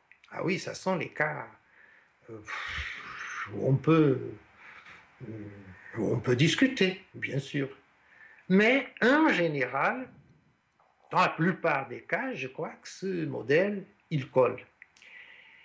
Et qu'il réussit à expliquer une chose, ça c'est la quatrième partie de la réponse, que la mode actuelle de ne pas parler de fascisme en général, comme il parle d'ailleurs en général, le, fait un peu bizarre, euh, c'est que les fascistes, ils se considéraient tous comme fascistes à l'époque. Donc les historiens actuels doivent dire, par exemple, un exemple concret, les ligues en France. Aujourd'hui, les, les, universitaires, et fortiori les universitaires français, disent les ligues n'étaient pas fascistes. Mais eux, les gens des ligues, ils disaient qu'ils étaient fascistes. Alors, alors tu dois démontrer qu'ils se trompaient sur eux-mêmes, bien sûr.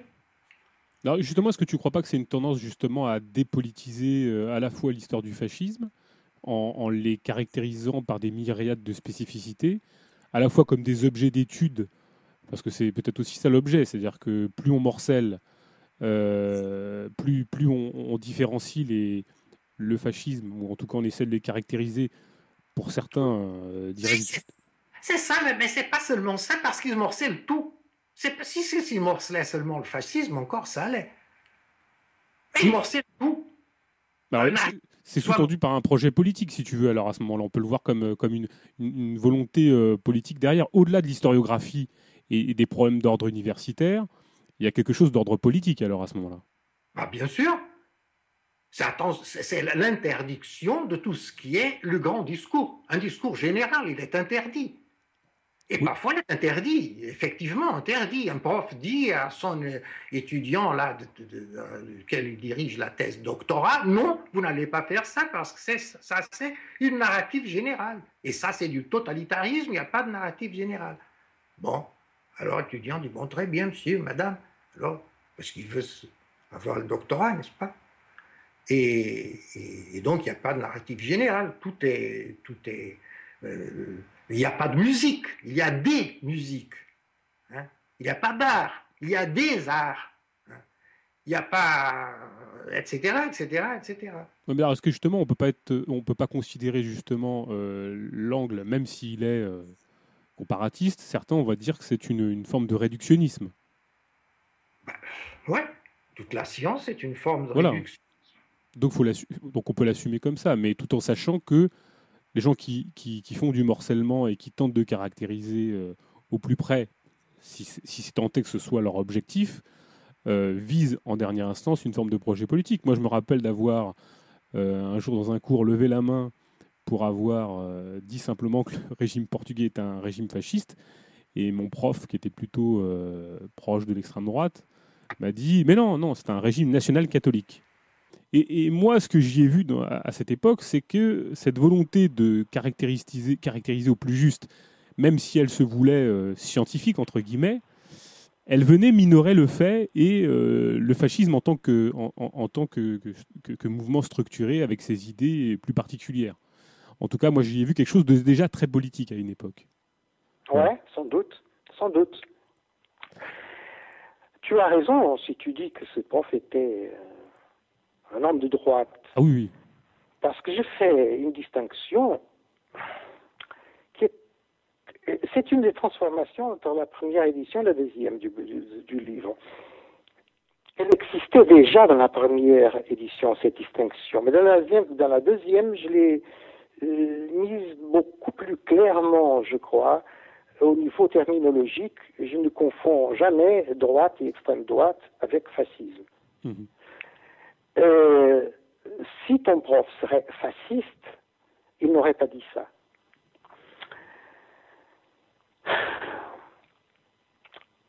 Mais pour répondre vraiment à ta question, tu connais la revue Analyse sociale, la revue portugaise Analyse sociale. Eh bien, si tu reprends à Amour les numéros d'analyse sociale, tu vois que maintenant, euh, le régime Salazar est appelé salazarisme ou État nouveau ou n'importe quoi. Démocratie organique ou totalitaire ou autoritaire, autoritaire. Jusqu'à un certain moment, mais euh, euh, avant, ça s'appelait, avant, après la réduction de 74, bien sûr, parce qu'avant 74, je ne veux pas en parler, mais juste après 74, c'était plus de fascisme. Tu prends, par exemple, un historien qui se considère une personne de, gauche, d'extrême gauche, comme Fernando Rosas, qui a un très grand travail sur le fascisme portugais. Jamais il n'écrit fascisme. Il dit l'État nouveau. C'est une façon, parce que c'était non officiel, bien sûr, alors c'est une façon de ne pas se définir par rapport à cette polémique. Il, on ne peut euh, Fernando Rose refuse la classification de fascisme, et on ne peut pas dire euh, au salazarisme, et on ne peut pas dire non plus euh, qu'il l'accepte. Donc il, dribble la question, il, évite la question. moi, je n'évite pas. C'est un fascisme, c'était considéré un fascisme à l'époque, je crois que j'ai toutes les raisons pour continuer à le considérer. Mais pour reprendre cette question déjà ancienne, presque antique de ta part, quand tu m'as parlé de ces deux axes du fascisme, l'axe enfin, conservateur, État, euh, pardon, armée, Église, mhm. et l'axe euh, radical, euh, parti milice, syndicat milice. Je dirais que le cas du salazarisme, c'est de tous ces cas que j'ai analysés, avec celui de la France Vichy, celui où l'axe armée-église était le plus fort. Parce rapport à l'autre. Mhm. Mais dans tous les cas, il y a eu besoin des deux axes. Quand il y avait besoin des deux axes, et dès qu'il y a besoin des deux axes, je dis, il y a un régime fasciste. Mais, et pour moi, c'est l'avantage, cette idée de cadre que j'utilise par rapport à l'idée d'un type idéal, parce qu'elle permet de bouger là-dedans. Euh, tu connais ces graphiques en forme, ce qu'on appelle des graphiques en forme de diamant? Oui, tout à fait. Ah ben alors, voilà. tu peux faire un graphique en forme de diamant. Et, et donc, tu peux mettre l'axe euh, vertical dans ma construction, donc peu importe, soit vertical ou horizontal, mais enfin, on doit le mettre d'une certaine façon. L'axe euh, église armée, tu peux le mettre plus grand ou plus petit, et l'autre euh, plus grand ou plus petit. Dès qu'il y a l'articulation de ces deux axes, à mon avis, euh, il y a un fascisme. Tu as un très bon bouquin, pour moi c'est un des meilleurs bouquins sur le fascisme, d'un japonais, appelé, si je ne me trompe pas, Maruyama. Nazan Maruyama. Il est cité là dans la bibliographie, j'utilise tout le temps, donc, euh, mais je voudrais être sûr que c'était son, c'est son nom. Et il appelle un peu ça le fascisme d'en bas et le fascisme d'en haut. Selon un ou l'autre de ces deux axes, ces deux axes euh, a été l'initiateur du mouvement. Mais bien sûr, si on veut déstructurer l'histoire, c'est un des objectifs actuels de l'Académie, on doit refuser l'idée du fascisme en général, comme on doit refuser l'idée du marxisme en général, ou du libéralisme en général, ou de quoi que ce soit en général. Qu'est-ce que tu penses de cette... Alors moi, c'est une vieille, euh, une vieille lecture que je ressors là parce qu'elle me vient à l'idée. Qu'est-ce que tu, que, tu penses de cette, de cette analyse de cet anarchiste qui s'appelait Luigi Fabri, comme, comme, qui analysait le fascisme comme contre-révolution préventive? J'ai déjà répondu à ça euh, quand j'ai dit que Mussolini est allé, euh, enfin j'ai cité Manuel Ribeiro quand il dit que Mussolini est, allé tuer le cadavre. C'est pas une contre-révolution préventive, c'est une contre-révolution après, après la maladie. Elle n'a jamais été préventive. Elle serait préventive dans la peur de certaines couches sociales. Non, non, non elle vient après. Ça, c'est la légitimation les régimes fascistes ont donnée d'eux-mêmes. Bien sûr, c'était on a réussi à éviter la grande révolution. Mmh. Mais ça, c'était le bluff politique qu'ils faisaient, et qu'ils faisaient pour les classes dominantes, qui avaient peur encore. Le fascisme n'existerait jamais sans la peur des classes dominantes, ou des anciennes classes dominantes, des anciennes élites, disons, plutôt élites dominantes. Il n'existerait jamais sans leur peur. Et après, il réussit à les mettre de côté. C'est une, une, bonne représentation de ça dans un film de Visconti que j'aime beaucoup. Je ne sais pas comment il a été traduit en français, Les damnés. oui, c'est Les damnés, oui, c'est Les damnés qui est un très bon bah, film. voilà. Tout à fait. Euh, alors tu as une belle représentation de ça, de cette peur des classes dominantes, euh, euh, peur, en fait de rien.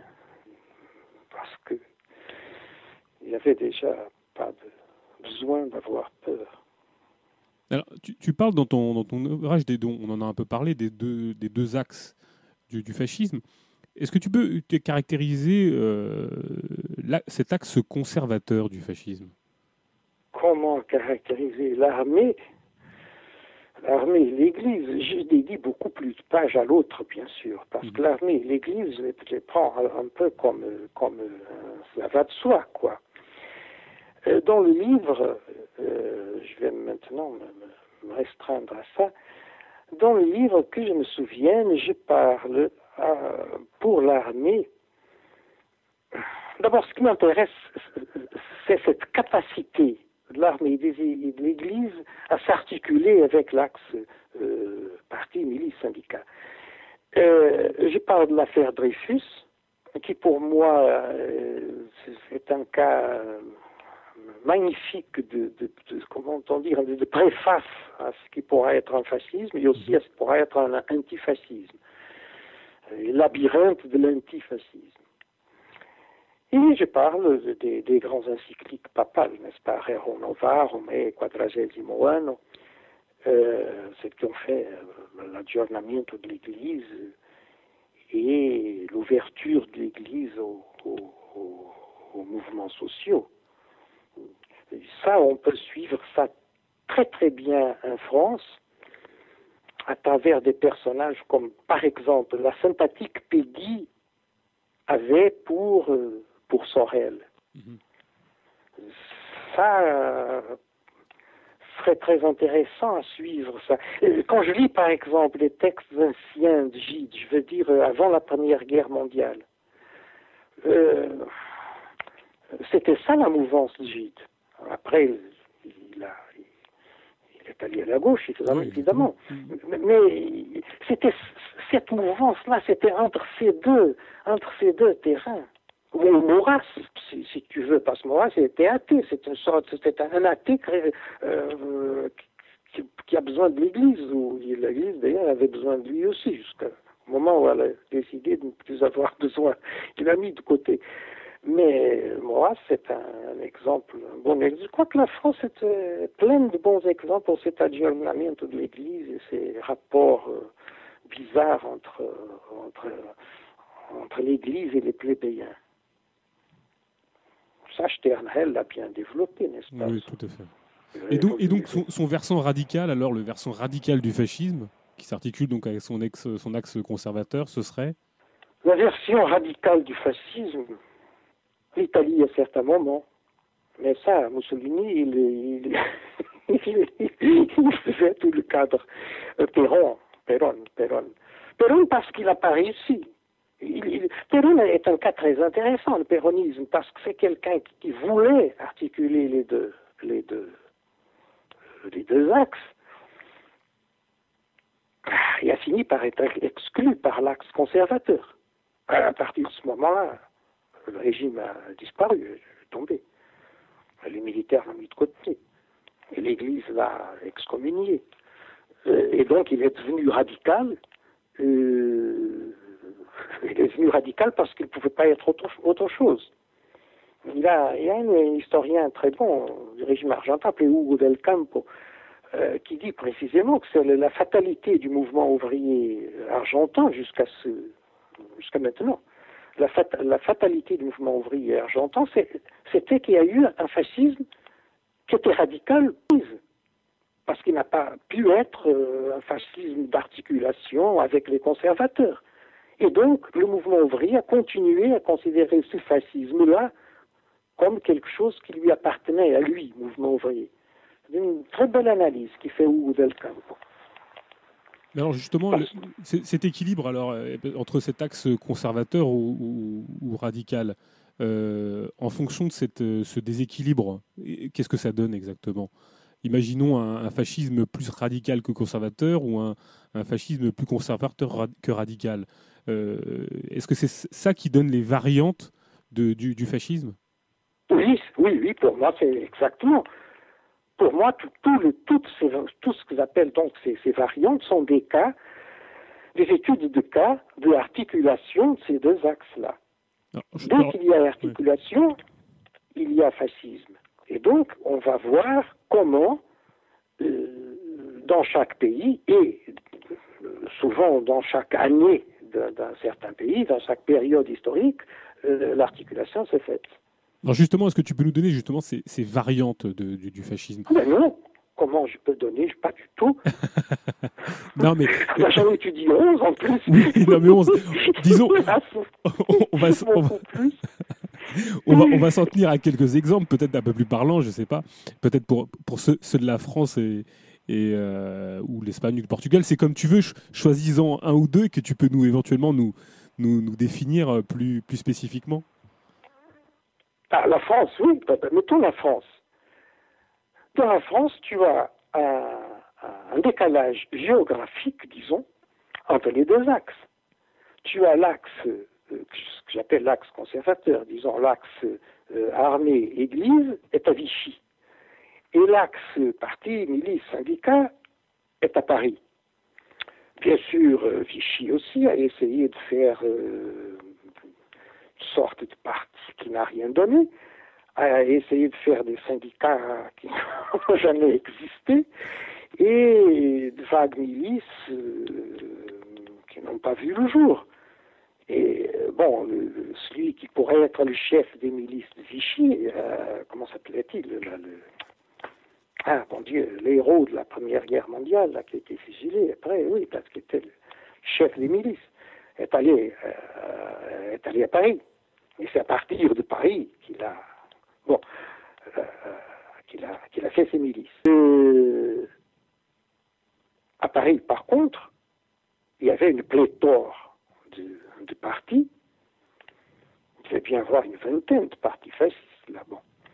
Quelques-uns avaient seulement une personne. Bon, je m'imagine, mais c'est pour aller avoir certain argent là au, guichet d'occupants. Euh, et il avait une armée, c'était l'armée d'occupation. Sans cette armée d'occupation, euh, euh, cet axe parti milices, syndicats des collabos de Paris n'auraient pu exister. Et alors, justement, tu dis que, en, reprenant donc cet axe euh, que tu d'analyse, tu dis que, par exemple, pour le fascisme portugais, que son, son, axe son, axe conservateur a réduit euh, l'expression radicale à, son, à, son minimum. Est-ce que tu peux nous, nous définir exactement ce qui s'est passé? J'ai dit ça, et à la fin du chapitre, au sous-chapitre sur la variante portugaise, j'ai dit qu'en fait, Salazar a réussi à réduire les deux axes à une expression minimum. Mhm.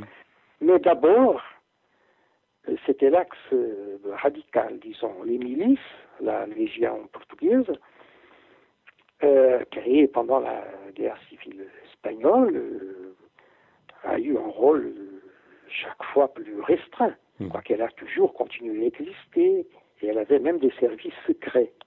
Elle, en plus de la PIV, n'est-ce pas, la police politique, était la, seule institution qui avait un service secret. Elle a toujours continué à exister. La portugaise, c'était les milices euh, juvéniles, Salazar n'a jamais permis euh, la mobilisation de toute, la jeunesse. C'était seulement la jeunesse dans les lycées. Les lycées étaient surtout d'élite au, Portugal à l'époque. Euh, les travailleurs, ils faisaient l'instruction primaire, c'était 4 ans pour les hommes et pour les femmes, les plus souvent 3 ans. Les milices de, jeunesse n'existaient pas à ce niveau scolaire, seulement après, dans le lycée.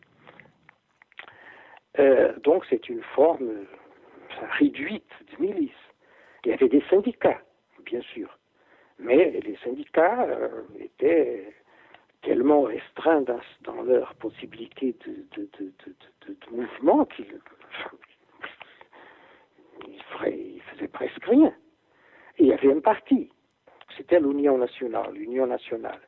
Mais le parti, il pouvait proposer des lois des trucs comme ça, mais enfin, c'était bien plus une fiction, c'était un regroupement d'élites régionales, en fin de compte. L'armée, c'était l'armée qui a fait la révolution au 28 mai 1926, l'armée a été remise dans les casernes par Salazar. Elle a perdu un pouvoir politique direct. Et l'Église, d'où Salazar est venu, vu que Salazar était un des deux chefs de l'organisation politique euh, de l'Église, la, démocratie chrétienne. L'autre chef était celui qui, euh, après a été le cardinal patriarche de Lisbonne, le cardinal Segeda. Euh, L'Église a été remise aussi, enfin, elle pouvait dire très peu. en sorte que, disons, les quatre axes continuaient à exister, dans une dimension très réduite. Mais Salazar ne les a jamais éliminés, ils ont toujours continué à exister. Et Salazar a, développé une forme de pouvoir qu'un de ses historiens, un de ses biographes, qui d'ailleurs a été ministre de Salazar, c'était Franco Nogueira, dit que c'était le premier gouvernement technocratique, c'est-à-dire un gouvernement sans politique. Et d'une certaine façon, il a raison.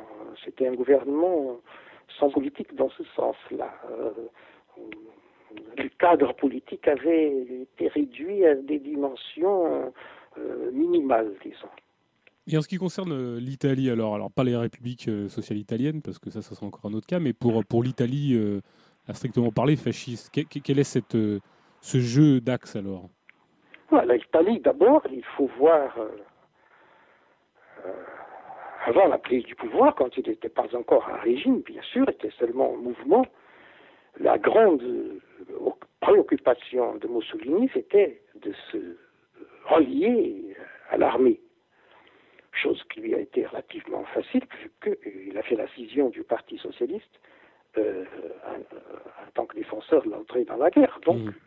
bon, c'était l'évidence même qu'il était euh, proche de l'armée, mais il a toujours continué. Il conspirait avec l'armée, n'est-ce pas? Bon. C'est pour ça que le roi, là, le petit roi, Vittorio Emanuele, a, cédé à, Mussolini, parce qu'il y avait un concurrent, direct du, roi, c'était son cousin, le duc d'Aoste, euh, qui, était prôné par toute l'armée. Le grand problème pour Mussolini, c'était lié à l'Église. Mussolini était un athée convict, si on peut dire un athée qui est convict, mais enfin, un athée convaincu, et, qui avait écrit des livres prônant l'athéisme, etc. Mais il a commencé lentement, mais dès avant la marche du Rhum, dès avant la prise du pouvoir, commencé lentement à, s'approcher de l'Église. Il a commencé à dire euh, l'Église fait partie de la culture euh, romaine, la culture italienne, une vision césarienne de, l'Église, donc nous sommes nationalistes, donc nous devons euh, prôner l'Église en tant que composante de la nation. Et après le pouvoir, bien sûr, après être au pouvoir, euh, il a commencé à préparer ce qui, ce qui a été le concordat de, 28. On dit le concordat ou la concordate Le concordat, oui. Le concordat. Mm-hmm. Le concordat de 28. Euh, et après, l'Église était toujours en soutien du régime dans la guerre euh, d'Éthiopie, par exemple, la conquête Bon, et tu as un deuxième fascisme italien, que c'est la République sociale. Mais ça, euh, alors là, dans la République sociale, l'armée est l'armée allemande, parce que l'armée italienne, les Allemands n'ont jamais permis qu'elle se reconstitue. Euh, mais l'Église continuait à exister sous la forme d'archevêque de Milan, euh, se distançait, mais aussi ne coupait pas les, ponts. Mais enfin, la République sociale, c'est un cas déjà extrême de dissolution, mais ça l'intérêt de montrer que les deux axes étaient présents et articulés. Mhm. Alors justement, la, question qui peut nous intéresser en, comprenant les, variantes, ces variantes, et, ce qui peut les caractériser, justement, la question qui, vient juste après, c'est relève des conditions historiques du fascisme. Alors, dans, ton livre, tu parles, euh, enfin, tu dis que euh, il y a un terrain, bien évidemment, du fascisme, mais est-ce que tu peux nous expliquer justement ce terrain, ce terrain, et à proprement parler, même ce terrain économique d'ailleurs, parce que qui caractériserait euh, la, possibilité de naissance de mouvements fascistes ou de l'avènement de certains régimes fascistes? Pour être rapide, je devrais m'expliquer dans les termes marxistes. euh, en disant, quand il y a impossibilité de passer à la plus-value relative, là est un terrain de développement du fascisme. Pas obligatoire, mais c'est un terrain favorable. S'il y a une possibilité d'accumulation du capital en forme de plus-value relative, non, il n'y aura pas d'exemple. L'Angleterre je crois que c'est celui que je développe le plus, où il y avait tous les ingrédients euh, d'air depuis longtemps. Des ingrédients oubliés aujourd'hui. Euh, ou, qui alors, quand ils ne sont pas oubliés, on oublie qu'ils sont fascistes. On peut parler, par exemple, de, pour parler de cette mouvance artiste euh, à Londres avant la Première Guerre mondiale, juste avant, qui vraiment des gens extrêmement intéressants et importants, comme Wyndham Lowes, Isla Pound ou euh, un Français très très jeune, enraciné, qui est allé à Londres, euh, Gauthier Berzesque, qui est un, sculpteur de premier ordre, enfin un des génies, un des gens, personne qui a fait la grande rupture la sculpture. On peut voir euh, dans le musée du Centre Pompidou, on a plusieurs sculptures de lui, et qui est mort, enfin, à 21 ans, c'est un cas lamentable on, peut voir très bien comme le fascisme commence à, se développer là-dedans. Et, on a, euh, bien sûr, le, Mosley, n'est-ce pas, Oswald Mosley, qui est. Oui, voilà, bien sûr. Euh, c'est pas tous les jours qu'il y a un gars qui sort de la, gauche du Parti travailliste pour aller développer un an et demi après un parti fasciste. Donc il y avait tous les ingrédients. Et oh, c'est très intéressant de lire l'autobiographie de Mosley euh, quand il parle de ses rapports idéologiques et personnels avec Keynes, par exemple. Euh, sauf que l'Angleterre a réussi à faire l'accumulation du capital en termes d'augmentation de, productivité et donc plus-value relative. L'Allemagne ne pouvait pas le faire puisqu'elle devait payer ses réparations de guerre incroyables. Euh, les pays qui ne pouvaient pas le faire, l'Hongrie, parce qu'elle était aussi euh, vaincue et, impossibilité euh, de, se développer économiquement à cause de la guerre, ou alors parce que c'était des, pays complètement marginaux en termes économiques qui ne réussissaient pas à se développer, comme le cas péninsule ibérique ou des pays périphériques d'Amérique latine, ou la Roumanie, etc. Donc je vois c'est seulement dans ces pays-là que le fascisme s'est euh, développé. Il ne s'est pas développé ni en Angleterre, ni aux États-Unis.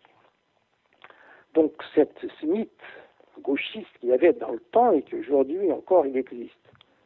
Tout le capital, le développement du capitalisme mène au développement du fascisme, à mon avis, c'est exactement le contraire.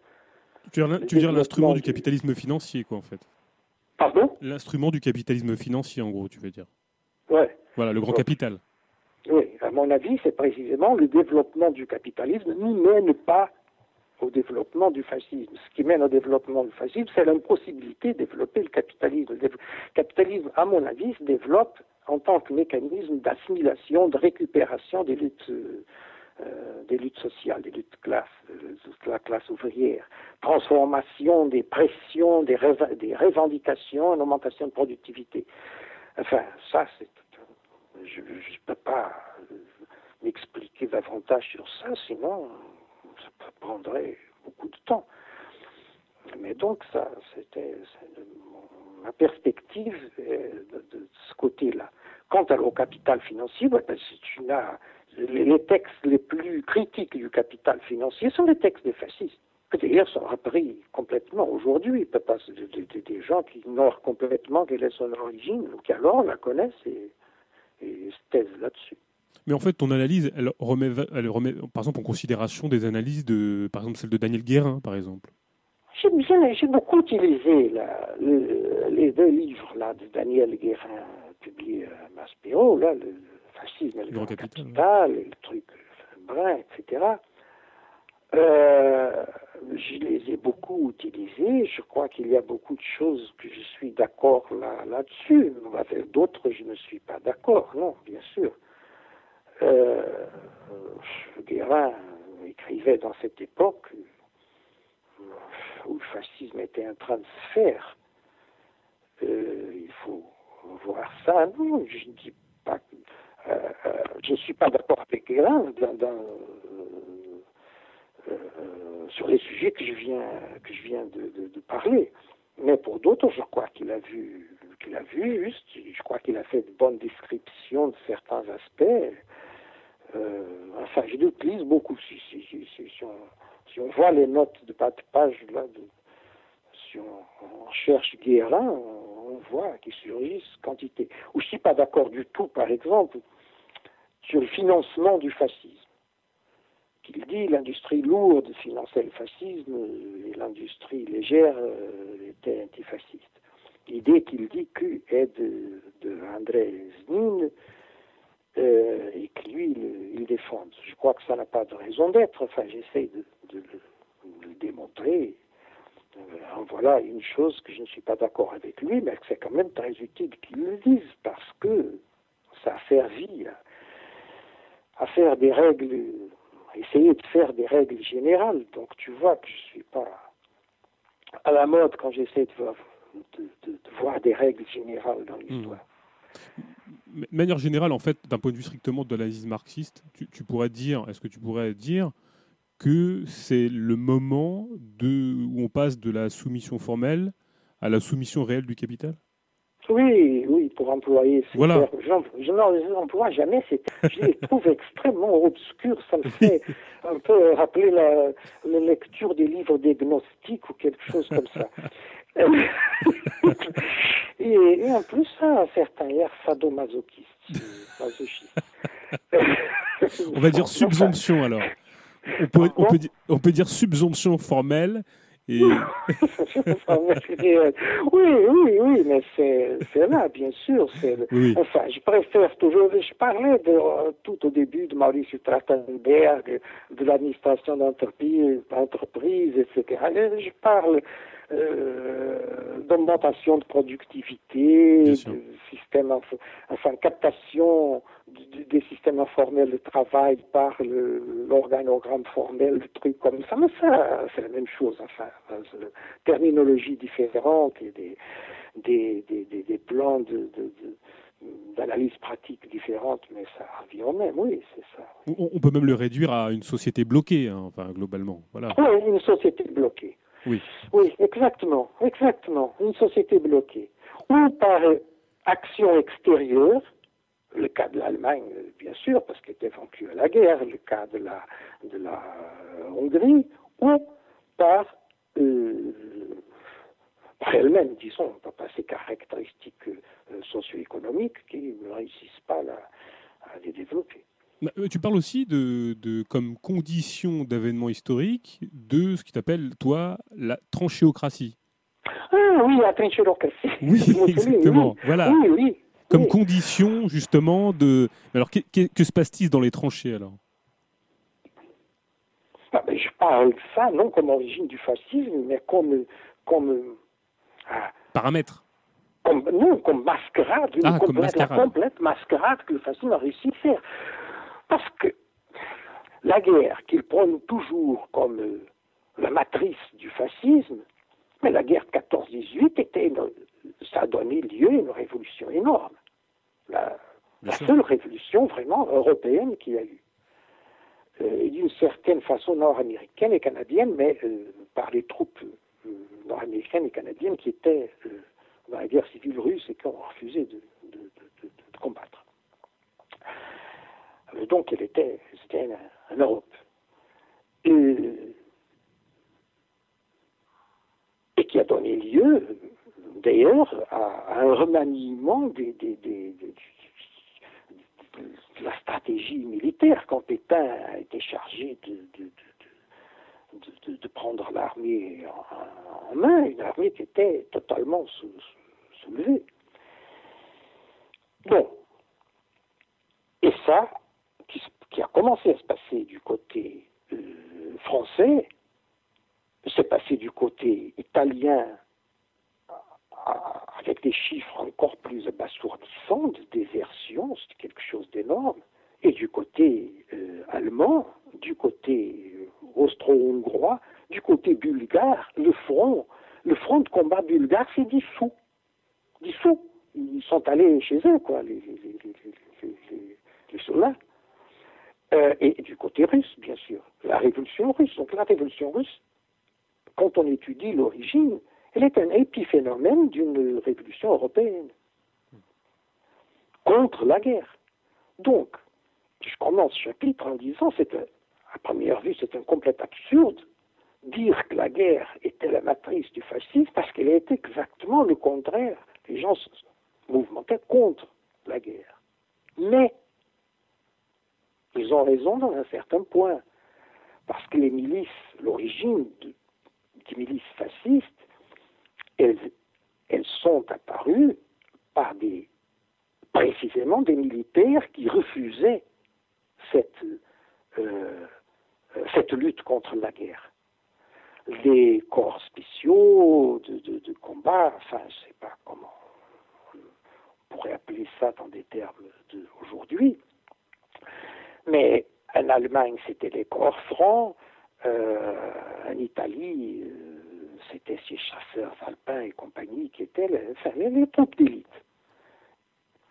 Euh, et qui ont été les premières milices, sans doute. Mais, mais, est-ce qu'elle n'a pas justement cette, cette, culture de la tranchée Elle n'a pas, je dirais, structuré aussi une forme de, de ressentiment, de haine, de, de rancœur, de revanche? Exactement rancœur de revanche nationaliste, c'est bien sûr, c'est une guerre qui sont contre les autres, mais de revanche contre ceux qui, ont, déserté, qui n'ont pas été dans la communauté virile, quoi. Oui, parce que la, grande révélation de Mussolini, c'est quand même la culture de la tranchée. Euh, c'est là où il, ça le Après, tu prends la France, les trois gars les plus décorés de la Première Guerre mondiale, on dit bien décorés en français, n'est-ce oui, pas Oui, tout à fait. Bon, les trois gars les plus décorés, un, c'était Darlan, précisément de qui je parlais tout à l'heure, j'ai oublié le nom, c'était le chef des milices. L'autre, c'était le chef des, des, des, francistes, comment s'appelait là, il a été fusillé après la guerre, voilà. Bucard, non, c'est pas Marcel euh, Bucard. Pardon? C'est pas Marcel Bucard. Marcel Bucard, exactement. L'autre, c'est Marcel Bucard. Il est troisième, il, a été allé en prison pour, pour, euh, pour fraude. Il n'a pas, donc, c'était la fraude économique carrément et pas la fraude politique. Mais, mais disons, deux tiers des, des, plus décorés sont été des, des, grands chefs euh, euh, fascistes. C'était très intéressant, par exemple, quand, tu vois euh, au début du, pour les débuts du Parti communiste français, un gars comme Marty, André Marty, qui était un des noms les plus célèbres du communisme international. Dirige le soulèvement de l'armée française à la mer Noire, euh, ou Doriot, qui était, qu'après être passé du PC à l'extrême gauche, est passé au fascisme, comme tout le monde sait. Euh, Doriot était l'exemple, par exemple, officiel de l'antimilitarisme du, du, parti euh, des communistes. D'ailleurs, on dit que Pétain détestait Doriot précisément à cause de ça, parce que Doriot prenait la désertion quand c'était la guerre là contre Abdelkrim et tout ça d'Algérie. Euh, c'est évident que Pétain ne devait pas mourir d'amour pour quelqu'un qui serait. Mais quand tu vois après, c'est précisément cette fraternité des tranchées qu'il prône. Tu as un texte très intéressant sur cette fraternité des tranchées par, euh, comment s'appelle-t-il ce euh, grand euh, Jung, Ernst Jung, qui est mort, Jung, qui est mort avec plus de 100 ans, euh, et une critique très intéressante que Walter Benjamin, qui était quelqu'un qui comprenait beaucoup les choses rapidement. Et quand il dit, mais ce militaire-là, il est le militant d'extrême droite dans cette description. C'est tout à fait intéressant qu'il ait réussi à le déceler. Enfin, euh, quand les choses étaient encore au début. Mais somme toute, j'aime beaucoup le, le, mot que Mussolini a créé de trinchera précis, tran, euh, euh, tranche, on va dire. Ouais. Chirocratie, oui. Parce que c'est, et, et remarque, c'est ce que je te dis. La révolution, la révolte dans l'ordre, le renouvellement des élites. Donc, on avait une oligarchie, on va la substituer par une tranchéocratie. On avait une aristocratie de l'argent, on va la substituer par une aristocratie de la force virile euh, et du courage. C'est ça la démagogie. Mais précisément, c'est là que fonctionne l'aspect esthétique. Il faut faire oublier qu'en réalité, les tranchées s'étaient soulevées, et soulevées massivement, pas des cas isolés, mais soulevées massivement d'un côté et dans l'autre. Il faut faire oublier ça par un phénoméniste esthétique qui sont les milices, milices qui sont l'expression de cette tranchéocratie. Hmm. C'est ça le rôle de l'esthétique, le rôle euh, euh, indispensable, vraiment indispensable, l'esthétique dans le fascisme. si, on peut aborder la, alors, un aspect plus critique du fascisme, est-ce que, euh, parce que je pense que de toute façon ça, ça court dans ton bouquin de, fond en comble,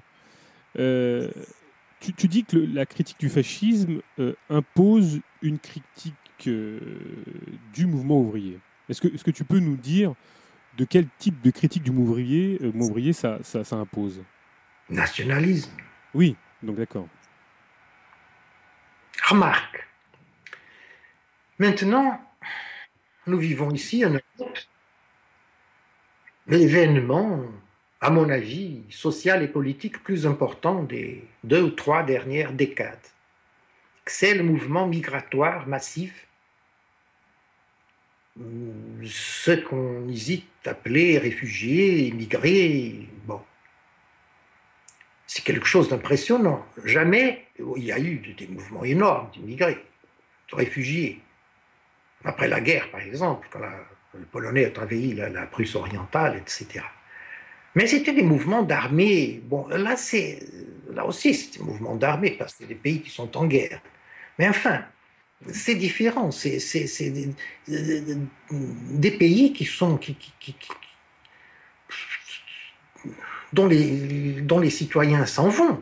Un de ces jours, les Syriens n'auront, pas de soldats pour, pour s'entretuer. Euh, ça, c'est, impressionnant. Et qu'est-ce qu'on a? On a d'un côté des gens que les dépêches de nouvelles appellent des volontaires, des gens qui vont dire aux, réfugiés, nous aimons bien, prenez de l'eau, prenez des, bananes, prenez des sandwichs, euh, venez chez nous, enfin, qui essayent d'aider, et de l'autre côté, et qui font des manifs de rue en disant, et qui protègent des foyers, des migrés, bon, tout ça. Et de l'autre côté, tu as exactement des volontaires euh, qui font tout ça, et de l'autre côté, on a des, des travailleurs aussi, parce que les premiers sont des travailleurs aussi. Alors ceux-ci sont des travailleurs qui disent on ne veut, on ne, n'en veut pas de cette engeance-là. On les pas chez nous. Ils font une concurrence énorme au marché du travail. Bon. Euh, mais c'est ça le nationalisme. C'est ça le, danger du fascisme dans le mouvement ouvrier. J'ai dit, j'ai écrit à un certain moment, toujours quand il y a une résonance nationaliste dans le mouvement ouvrier, il y a un risque de fascisme. Ça, je continue euh, à considérer que c'est exact.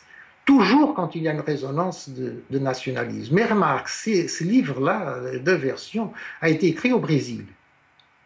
Et au Brésil, le problème est beaucoup plus grave qu'en Europe, parce que le nationalisme est une composante structurelle euh, de la gauche brésilienne, euh, structurelle et originaire. Donc, c'est quand j'écrivais ça, j'avais le Brésil en, tête, en tête et devant moi, et sous moi, vu que assis à l'ordinateur euh, chez moi au Brésil. Bon. Et, de l'autre côté de la fenêtre et, partout dans la mouvance politique, euh, dans les cours, euh, etc. ce que je veux dire, c'est que, à nouveau, prendre l'exemple d'aujourd'hui. Tu as un pays de l'Union européenne, qui est la Pologne, où les milices ont été officialisées. Elles ont été unifiées il y a quelques mois, ça. Et euh, cette semaine, la semaine dernière, je ne sais pas, je commence à compter par le dimanche ou par le lundi, donc il y a peu de jours, elles ont été officialisées, les milices. Donc, officialisation d'une des milices unifiées. C'est pas par hasard que ça s'est fait maintenant. Au même moment où la Pologne, euh, enfin, le gouvernement polonais est ambigu là-dessus parce qu'il va avoir des élections et il va perdre les élections. Euh, donc il est ambigu. Et il dit oui et non en même temps. Mais là, la droite polonaise, elle est très claire là-dessus, elle ne veut pas d'immigrer. Et les fascistes polonais, bien sûr, vont être l'agent armé de, cette xénophobie.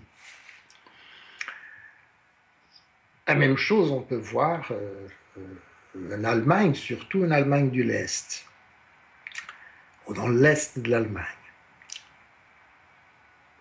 Renouveau de forme de fascisme classique qui était complètement marginalisé, sauf dans la Russie.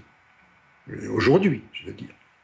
En Russie, non, il continue à être important, le fascisme classique. Mais les autres pays, ils étaient marginalisés. En Ukraine, en Russie, hein, en Ukraine. Sinon, c'est, et, et, cette euh, question des réfugiés a fait ressurgir euh, et avoir une autre importance, c'est passé un, un, premier plan euh, des milices ou quelque chose qui s'approche aux milices. Et toi, pour toi, c'est un, un des, une des composantes même euh, du fascisme que cette apparition des milices?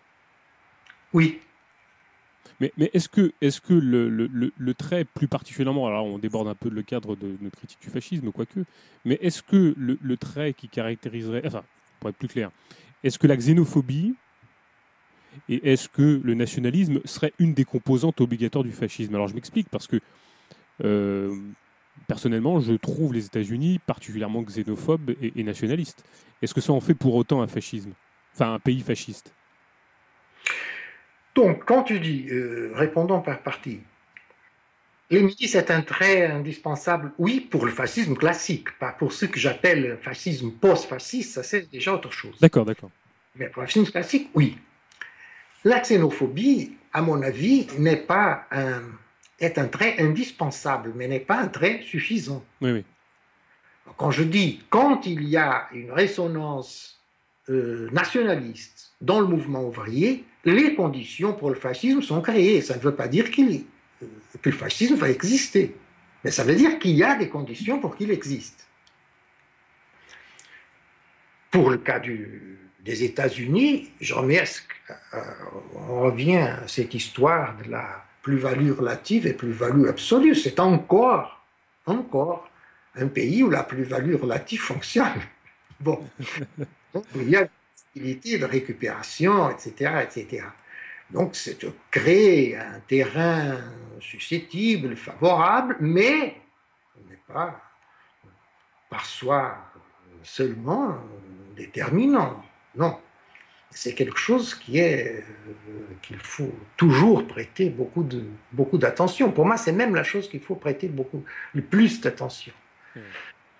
Donc, quand tu dis que euh, l'autocritique, euh, elle commence déjà par critiquer la pénétration de l'idéologie nationaliste à l'intérieur des, courants du mouvement révolutionnaire, c'est partie d'une des premières critiques ou autocritiques qu'il y a à faire. Oui, mais pas seulement. remarque, euh, je disais tout à l'heure, le fascisme est apparu quand il y a une dissolution des luttes ouvrières, une dissolution des luttes des travailleurs. Euh, tu as parlé de contradiction. J'ai dit oui, c'est ce que je veux dire. Je oui. discussion l'action des contradictions. Ah ben alors, c'est ça qu'il faut analyser. C'est pourquoi, pourquoi le mouvement a s'est dissous. Écoute, j'ai été prof au Brésil 25 ans, de, de, de 1984 jusqu'à 2009. Et précisément sur ce genre de thème, l'économie politique, questions sociales. Bon, parfois autre chose, mais la plupart c'était ça. J'insistais toujours aux étudiants. Écoutez, ce qu'il faut étudier dans les luttes, c'est le processus par lequel elles ont été vaincues. C'est les défaites qu'il faut étudier. Parce qu'ils ont, faisaient, ils ont la manie de faire des thèses euh, sur euh, les luttes euh, folkloriques, la grandeur des luttes, etc. Je dis, ça c'est peu utile. Tout le monde sait, c'est comme ça.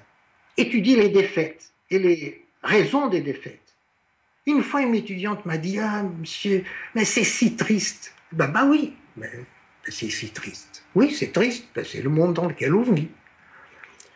Euh, bon, je ne sais pas ce que je lui ai répondu. Tu, tu donnes, toi, quelques pistes, j'irais, d'analyse dans ton livre. Euh, tu parles notamment du, bah, du jacobinisme consubstantiel à l'extrême gauche. Hmm. Euh, est-ce que ça fait partie justement de, de ces antécédents à la fois idéologiques et pratiques, c'est-à-dire cette volonté à la fois de, centralisme, qui serait propre au mouvement ouvrier, et, est-ce que justement bah, une vision assez élitiste et, autoritaire de, l'organisation du mouvement ouvrier n'a pas participé justement de, de la manière dont il a nourri aussi, de par sa défaite, euh, le patrimoine euh, fasciste. C'est curieux. Tu lis l'histoire de la philosophie de Russell, Bertrand Russell, et dans le chapitre sur Rousseau, il dit Rousseau, c'est Hitler tu lis le journal de Klemperer pendant le Troisième Reich. Klemperer était un, juif, un professeur d'université, une université de deuxième ordre, mais enfin, professeur d'université spécialisé précisément dans la langue. Pardon, oui, dans la langue, mais euh, et la littérature, la littérature française. Il a fait la langue, ah, c'est connu, LTI, n'est-ce Exactement, pas Deuxième Reich, mais il était plutôt spécialisé, pas tellement linguiste qu'un spécialiste de littérature. Donc il a réussi parce qu'il était marié à une non-juif, à une arienne nordique. Ils avaient des conditions un peu spéciales, chaque fois pire, mais avec l'aide d'une dame qui était une doctoresse et propriétaire d'une clinique, qui était nordique, elle, et qui, a, euh, qui, cachait dans sa clinique son journal au fur et à mesure que son journal, le journal de Klemper, au fur et à mesure qu'il l'écrivait. Et à propos de Rousseau, Klemperer dit, sans connaître bien sûr l'ouvrage de Russell, Klemperer dit c'est Hitler. Chaque fois que j'écoute les discours d'Hitler, je parfois ça me ressemble des transcriptions de Rousseau. Bon, et remarque, ça s'est écrit par un homme qui était à souffrir le, Troisième Reich. C'est pas un, un, académicien qui a une bourse pour faire euh, des discours vaseux. Donc cette idée, oui, je l'ai, bien sûr, parce que acheté Anrel là aussi, par exemple, je l'ai vu, je, je la défends dans le... Je crois que, la, la version 2003, je crois qu'il n'y a pas parce que j'ai travaillé après, et, je crois Russell n'est pas non plus. Non, non. bon, donc, euh, c'est donc bien plus drôle. c'est bon, enfin, ce sont des personnes qui doivent savoir plus sur la question que moi. Euh, mais c'est une idée que les fascistes italiens aussi euh, ils avaient. Euh, et c'est un trait d'union, bien sûr, très direct entre le fascisme et, et la démocratie libérale. Rousseau en est le père. Et aussi certains anarchistes qui se revendiquaient de, de, Rousseau.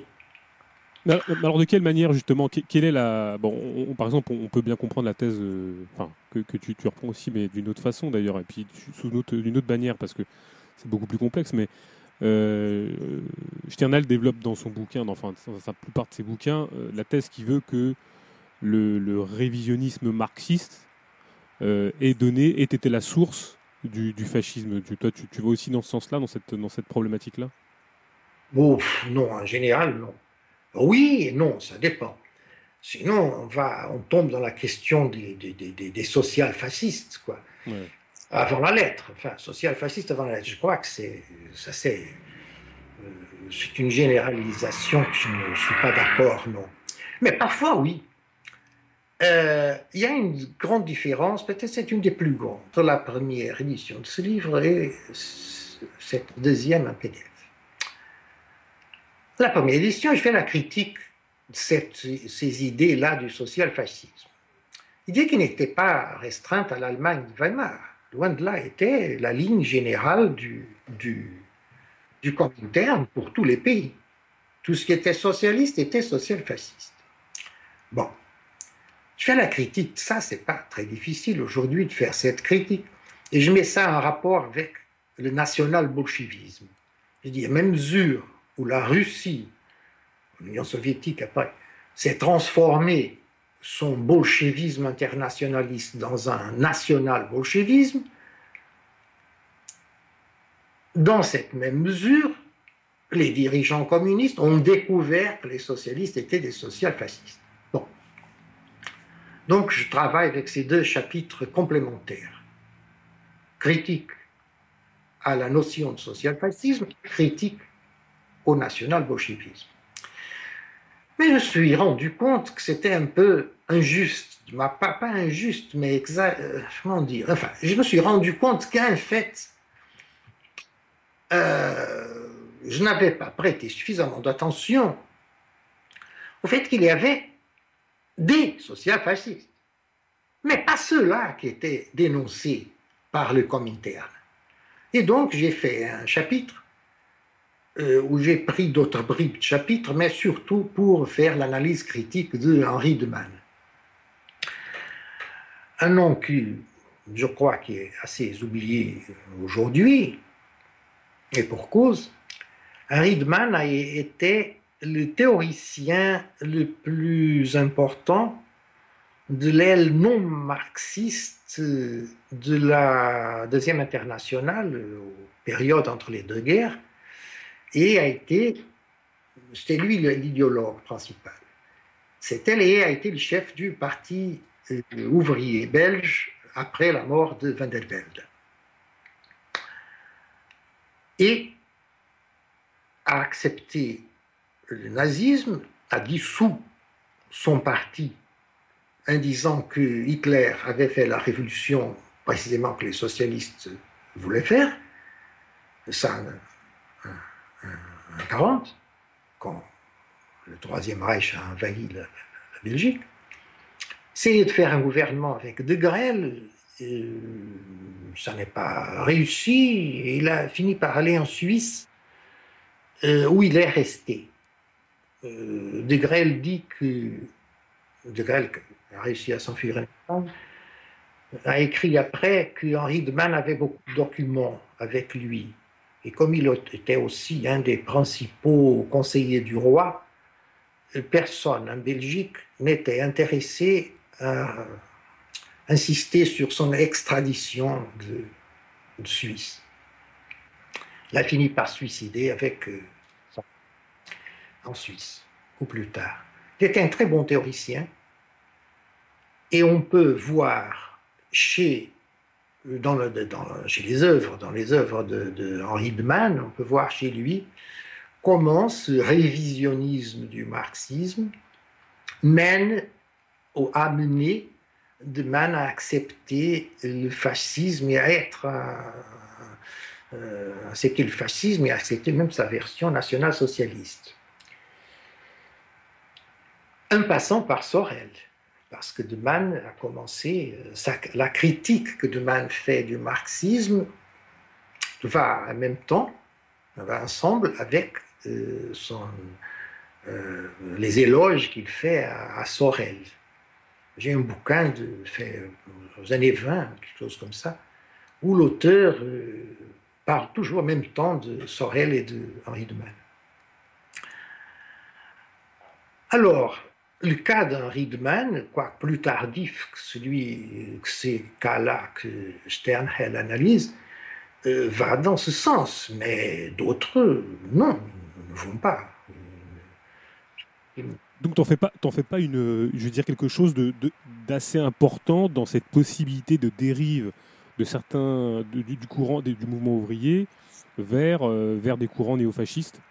Parce que euh, effectivement, la thèse de Sternel, c'est de dire que à partir du moment où on, abdique euh, sur le matérialisme historique, à partir du moment où on abdique sur l'universalisme, sur une sur les formes de rationalité élémentaire pour des, perspectives vitalistes, et, puis qu'on abandonne tout simplement la lutte des classes, ça fait partie de ces, possibilités pour certains mouvements de sombrer dans des mystiques euh, euh, nationales euh, corporatistes de type d'un effectivement d'un Sorel ou d'un Edouard, Edouard Berthe, par exemple. Ouais, si on introduit le, le, vitalisme, oui, mais la plupart des révisionnistes ils sont sombrés, si on veut dire le mot. Ils sont sombrés dans le capitalisme le plus normal, dans le capitalisme démocratique, sans vitalisme du tout. N'étaient pas des, des, gens de, de, de, de grandes mystiques, c'était des, des, des technocrates, c'était des bureaucrates et technocrates syndicaux qui, qui étaient même l'opposé de toute mystique. Mais Berthe, Berthe euh, n'a pas. Un, je crois que c'est un mauvais exemple parce qu'il n'est pas, pas devenu fasciste. Les autres, si, mais pas Berthe. Oui, disons qu'il a, il a, il a flirté avec le, le ah corporatisme, avec. Euh, ah oui, enfin, au, temps du, du cercle Proudhon. Voilà, exactement. Ça, sans doute. Mais après, bah, tandis que les autres euh, disciples et compagnons français de de, de, de, de, Sorel, non, sont devenus carrément, carrément fascistes. Oui, oui, euh, oui ben, au temps du cercle, du cercle Proudhon, oui, Valois. Alors là, là, là Sternel est, est, fondamental pour expliquer, même pour expliquer l'évolution de, de, Valois ou des autres, de Père Liberté, tout ça. comment tu peux. Euh, comment tu peux, enfin, est-ce que tu peux encore assumer une analyse marxiste du fascisme et, dans quelle perspective, euh, João Enfin, je veux dire, comment, comment tu, tu structurerais une analyse marxiste du fascisme? Et une autocritique, euh, je dirais, marxiste du fascisme d'ailleurs, parce que. Écoute, je me considère marxiste, tout moi. J'ai été formé dans le marxisme, j'utilise les catégories marxistes les grandes catégories marxistes, même quand je fais la critique du, marxisme, je le fais en utilisant les catégories marxistes. Et si je me dois considérer quelque chose, qu'est-ce que je peux me considérer? Comme marxiste. Marxiste et spinoziste sont les deux choses que je crois que je suis en termes philosophiques, si on va en termes musicaux, peinture, c'est autre chose. Mais dans ce terme-là, je crois que je suis marxiste. Donc l'analyse du Marx, marxiste du fascisme que je prends, bah, c'est là que j'ai écrit. Mais j'ai fait un certain chapitre, je ne me souviens plus lequel, euh, c'est au début, oui, cinquième, perspective critique au fascisme. Et j'ai dit que le marxisme a été incapable d'expliquer le nationalisme et le racisme. Mais c'est une autocritique que je fais à moi-même. Est-ce que les lecteurs ne se rendent pas compte ou ne se rendront pas compte S'il y aura des lecteurs. Ça c'est un peu, disons, encore là, page 302. Page 302, il y a encore qui puisse y arriver. oui, oui. Euh, bon. Euh, parce que moi non plus, je ne suis pas capable d'expliquer pourquoi il y a un nationalisme. Pourquoi il y a un nationalisme? Et, remarque, j'ai écrit là-dessus, c'est pas seulement euh, ici, c'est d'autres, d'autres bouquins écrits au Brésil et tout ça. Comment peut-on expliquer que le capital soit internationalisé, que les classes dominantes, tant les propriétaires du capital que les administrateurs, soient totalement internationaux et que les travailleurs ne le soient pas, soient divisés par nation? Et même quand tu as, mettons, les millions de gens qui viennent, qui, qui sont 2 millions plus, qui sont en Turquie, les autres qui viennent en Europe, pour eux-mêmes, ça ne veut pas dire que c'est une internationalisation. Et pour qu'elle le soit dans le futur, il faut beaucoup lutter. Comment on peut expliquer ça? Je n'ai pas d'explication. Comment peut-on expliquer le racisme? Je n'ai pas d'explication non plus. Et le marxisme, à mon avis, ne la fournit pas. Peut-être la psychologie alors ah, la psychologie, je crois que ça peut expliquer. Psychologie collective, pour moi, ça n'existe pas. Psychologie collective, c'est inventé par Gustave Le Bon et n'a eu que des conséquences catastrophiques. Bon, Gustave Le Bon, Sorel, etc. Alors, si je vais me mettre dans la psychologie collective, alors je vais me mettre dans les pages dans les pages je serai dans le labyrinthe là mais une victime du labyrinthe Trotsky disait, on lui a demandé, je cite cette partie, ça, dans euh, ces chapitres-là sur le fait que le marxisme, mon avis, n'a pas de réponse à ces deux questions. Quelqu'un a demandé, une journaliste à Trotsky, comment vous expliquez euh, l'antisémitisme d'Hitler et tout ça? Et Trotsky dit, ah, c'est parce que pour euh, détourner les attentions du vrai ennemi, il doit inventer des juifs. Bon, oui, très bien. Euh, mais, pourquoi euh, les Juifs On peut détourner les attentions avec beaucoup de choses? Des soucoupes volantes, quoi que ce soit. Oui, ça fait partie d'un des procédés possibles, mais effectivement, ah, c'est pas suffisant. Oui, oui, bien sûr, c'est pas suffisant. Euh, je crois qu'il n'y a pas. Je, ne trouve pas. Je, ne trouve pas une. une et, le problème est bien plus grave. Parce qu'aujourd'hui, avec le multiculturalisme et les identitaires et tout ça, ce n'est pas seulement une division en nations. C'est une division, un tiroir, tiroir par euh, couleur, tiroir par sexe, tiroir par préférence euh, sexuelle, tiroir par si on est boiteux ou on n'est pas boiteux, et ainsi de suite. Il dira parce que ça convient au capital. Ben, sans doute, mais il y a d'autres choses qui conviennent au capital et que le capital ne réussit pas à faire. Oui, tout à fait. Non, mais euh, je, jusqu'à ce que finalement, au sein même euh, de la gauche, si tant est que c'est encore un sens de se dire de gauche, on a une réintroduction de même des, notions de race, de, race, ce qui devient assez, assez magnifique hein, d'ailleurs. Oui, oui, et surtout quand on est au Brésil, on voit ça, comme tu peux t'imaginer, pour question de couleur de peau, euh, on a ça à un niveau assourdissant une bonne partie de, mon livre est cette question que je ne réussis pas à résoudre, mais que j'essaie de fermer, de rendre clair en tant que question. Au, lieu que les gens euh, emploient la métaphore euh, euh, toujours utilisée, mettre en fuisse la tête dans le sable, non. Au lieu de donner de fausses solutions toutes prêtes qui n'expliquent rien, c'est bien préférable de dire ça, on ne réussit pas à l'expliquer. Donc, il faut y penser. Et y penser tout le temps pour voir si quelqu'un, enfin, si on trouve une explication. Quand on ne réussit pas à expliquer, c'est que la pratique ne s'est pas suffisamment développée, à mon avis. Mais, il faut être alerte. toujours en tête, d'une façon claire, la question, ou les questions. Donc, c'est, pour moi, c'est un des objectifs fondamentaux, principaux de, ce livre, c'est de fermer des questions obscures. Oui, mais tu, donnes un peu, enfin, je dirais que tu donnes pas quelques pistes d'autocritique et de critique et, même presque de, directive, mais euh, tu dis quand même que euh, la lutte antiraciste n'a pas été abordée de front par les courants marxistes. C'est quand même une piste de combat. Oui, quand tu lis les, les parties que j'ai écrites sur Garvey, Marcus Garvey, qui a revendiqué pour lui être le fondateur du fascisme. Bon. Maintenant, tu as des gens, l'autre jour, m'a tombé dessus, des, des, des, des, gars africains, en disant mais Scaloni n'était pas fasciste, comment vous pouvez dire? Je dis mais c'est pas moi qui l'ai dit, c'est Grave lui-même qui dit. Il dit non seulement qu'il est fasciste, mais même qu'il était l'inventeur du fascisme, parce qu'il était mégalomane. Bon. Mais qu'est-ce que je dois démontrer C'est Grave qu'il a affirmé. Bon, après, bien sûr, on voit la façon dont il a structuré son mouvement.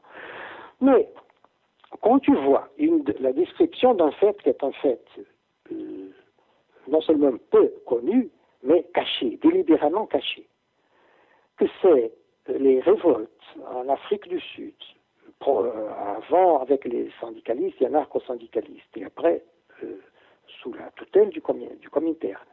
Les révoltes pour réserver le, marché de travail qualifié pour les Blancs et qui ont mené aux années 20 à une grande soulèvation sous le, drapeau prolétaire de tout le monde. Unissez-vous pour une Afrique du Sud blanche. Bon, ça c'est horripilant. J'ai eu un étudiant au Brésil qui était, était mon étudiant post-graduation, en même temps, il était un cadre syndical. D'ailleurs, c'est un, de mes grands amis. Et il n'est plus au syndicat. Et, j'ai donné ça dans des cours, etc. Il est allé une fois dans une délégation syndicale en Afrique du Sud, juste après la, défaite de l'apartheid, enfin, la nouvelle Afrique du Sud. Il est allé dans cette délégation syndicale brésilienne, de la CUT. Il leur a demandé euh, qu'est-ce qu'ils pensaient sur ça, si c'était bien vrai, etc. Il m'a dit, ils, ont, étaient très gênés, ils ont dit oui, oui, c'est exact, mais vous savez, il ne convient pas d'en parler, on ne parle pas de ça, c'est très ennuyeux. Bien sûr, si on ne parle pas des choses, si on préfère ne pas parler, euh, alors, alors l'histoire sera toujours pareille. Bien sûr, mais tu, crois qu'il y a une, une forme d'autocensure, enfin, ou même de, déni, euh, de, regard de la question euh, nationaliste, et, puis, particulièrement maintenant, actuellement, même sur certains problèmes de, morcellement des luttes et de morcellement et de promotion des identités des identitarismes, qui, serait le, le marchepied d'une forme de, de, de, nouvelle réaction? Oui, oui, sans doute. Mais à nouveau, la question, c'est pas seulement le nationalisme. Alors pourquoi dans des, situations où c'est difficile de tenir le discours nationaliste traditionnel, parce qu'enfin, on vit dans une Union européenne, je me déplace ici, je ne montre pas de, avec les mêmes papiers d'identité, la même monnaie, etc., etc. Les souverainetés des pays sont limitées, donc c'est difficile de faire un discours nationaliste classique. Mais à nouveau surgissent des thèmes de fractionnement. Pourquoi? Ça, je ne réussis pas à expliquer. La, fonction est sans doute celle que tu, celle que tu viens de, dire.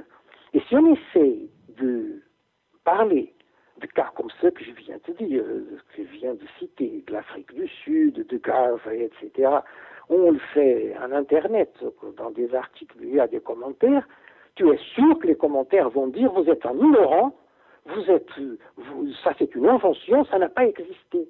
Mhm. Euh, c'est-à-dire, on ne veut pas se rendre compte. Mais, est-ce que, écouter ça.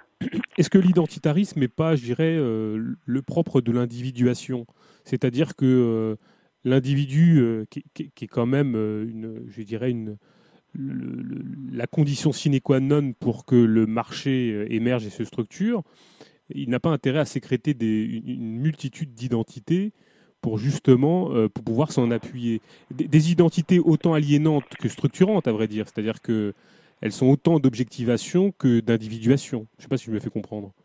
Oui, tu te fais comprendre. J'ai peur de toujours attribuer au, au, au, capitalisme, au fonctionnement du marché, du, directement. Oui. Parce que. Euh, ça fonctionne dans ce sens. Ça, pour moi, c'est clair. Bien sûr, ça fonctionne dans ce sens. Mais ce n'est pas une invention du marché, donc ça doit correspondre de l'autre côté, du côté des travailleurs, à quelque chose. Ces identitarismes, identitarisme, c'est pas seulement une individuation, parce que c'est en même temps la formation de collectivités, de collectivités très très fortes, euh, très petites et très très collectives. On ne peut pas dire une collectivité collective, mais, mais avec des, rapports très noués, des, comme, des, comme des petites fraternités, si tu veux. Euh, c'est pas un, isolement de l'individu qu'on pourrait dire euh, à la dernière limite. C'est comme ça, parce que si on va faire des tiroirs pour chaque catégorie, sous-catégorie et pour chaque composition de sous-catégorie, bien sûr, euh, il y aura à la fin une seule personne par tiroir. Et même beaucoup de tiroirs vides.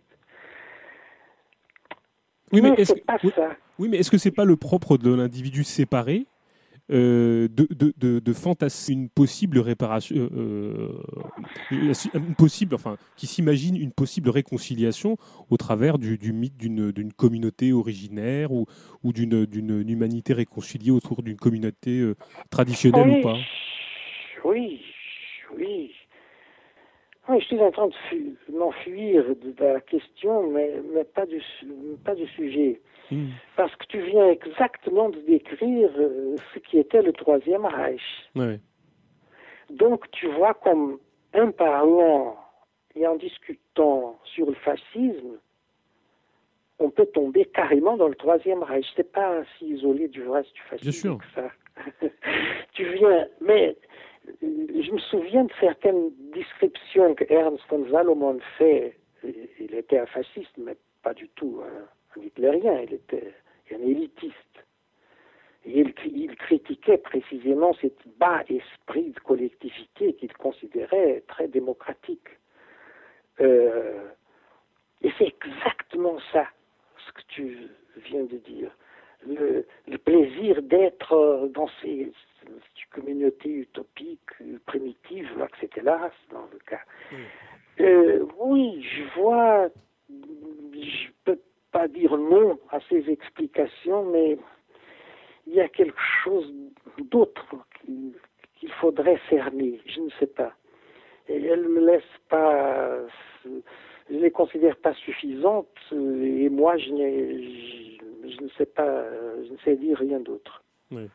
Moi, j'ai envie de, alors, euh, de revenir, euh, de quitter l'aspect plus, plus, plus mythique, enfin, voilà, euh, sur, des questions plus, plus concrètes, plus sonnantes et très bruchantes. Alors, dans cette partie que tu, qualifies d'une politique sans économie.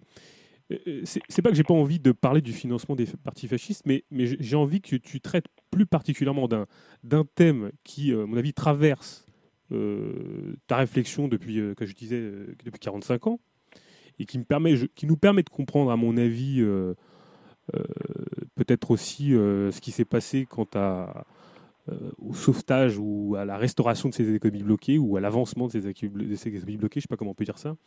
Mais toi, tu dis dans ton chapitre de la partie 2 et du chapitre 2 de la partie 2, tu parles de, du sauvetage de la, de la, bourgeoisie par les gestionnaires, enfin ce que tu appelles les gestors. Je sais pas, je pense qu'on peut le traduire par gestionnaire, j'imagine. Oui. Il serait managers. Ouais, managers. Et moi, moi, je pense que pour introduire cette partie-là, il serait, euh, il serait intéressant, très très intéressant d'ailleurs, qu'avant tout, euh, tu nous expliques la manière dont, euh, cette, dont les gestionnaires sont apparus à, ce moment de, de, de, de, enfin, à ce degré de structuration du capital pour bien comprendre au fur et à mesure pendant la, pendant la structuration de certains mouvements et gouvernements fascistes comment ces gens-là ont pu euh, sauver, comme tu dis, euh, la bourgeoisie ou les bourgeoisies pour, pour certains pays. Est-ce que tu peux déjà nous décrire ou, nous expliquer comment apparaissent euh, ces, managers, ces gestionnaires? Ah, ben, ça serait trop long, mais enfin, pour dire des lignes très, très brèves, je fais partie des gens qui considèrent que ce que j'appelle en portugais gestor n'est pas exactement gestionnaire français, je, crains. Euh, euh, ça, c'est une fusion de technocratie, des idées de technocratie, des idées de bureaucratie. Peux, en portugais, gestor couvre ces deux, ces deux idées-là, technocratie et bureaucratie. Et ça correspond pour moi exactement à ce que les, en langue anglaise, s'appellent managers. Alors, pour moi, c'est, mais appelons gestionnaires comme ça maintenant, pour, pour faciliter les choses. Pour moi, ces gestionnaires sont une classe capitaliste, mais une classe à part. C'est-à-dire, pour moi, il y a trois classes dans le capitalisme. Pour Marx, d'ailleurs, aussi. Sauf qu'on Marx parle des propriétaires fonciers, et il dit que c'est une troisième classe, c'est à la fin, j'arrive juste à la fin du capital. Les marxistes n'arrivent jamais à la fin du capital, les pauvres, parce qu'ils arrivent au, au, livre 2 et ils sont épuisés, et un sommeil terrible, ils ne réussissent pas à le lire, et alors on n'arrive jamais au livre troisième. Et beaucoup moins à la fin du livre troisième. Marx dit bien qu'il y a avec son 3. Bon, moi aussi je dis que son 3, mais ce n'est pas les propriétaires fonciers. Donc je dis que c'est une bourgeoisie, propriétaire privé, etc., et les gestionnaires qui sont des propriétaires collectifs du capital, qui s'approprient en tant qu'administrateurs. Donc sont des sont propriétaires dans un sens qu'ils ont ils ont ils ont la possession même sans avoir la propriété juridique. Donc ça pourrait être précis, ils ont la possession et pas la euh, propriété juridique. C'est une classe qui s'approprie de la plus-value d'une façon spéciale, différente de celle que les capitalistes euh, bourgeois s'approprient. Donc, deux types de capitalistes, capitalistes bourgeois et capitalistes gestionnaires. Le premier gars qui a, théoricien, qui a formulé cette idée, c'est dans les exactes euh, années de 30 du 19e pour le euh, siècle, en Sibérie. Il était, euh, comment on dit, euh, déporté en Sibérie et il a diffusé dans les milliers des autres déportés sibériens cette analyse. Mauricio euh, Trachtenberg, dont on a parlé au début, hein, une, des deux personnes à qui je dédie l'ouvrage, a publié au Brésil, il y a longtemps de ça, a organisé un livre qu'il a appelé marxiste orthodoxe, euh, hétérodoxe, marxiste hétérodoxe au pluriel. Et le premier de ces marxistes hétérodoxes qu'il y a inclus, c'est Mahaïski, précisément, euh, dont je viens de parler. Donc, en langue portugaise, on a le privilège d'avoir pas un entier, mais des extraits euh, très longs, très bien fournis, le fondamental de l'œuvre de Mahaïski.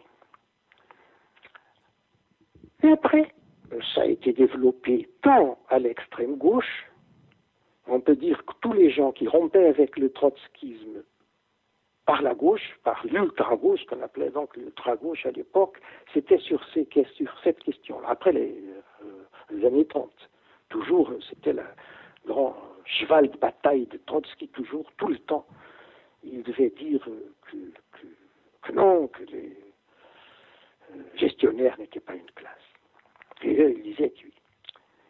Et à la droite, on a l'opinion que les gestionnaires sont une classe chez Mussolini, on l'a chez Giuseppe Bottai, qui était un des mussoliniens les plus importants jusqu'à un certain moment.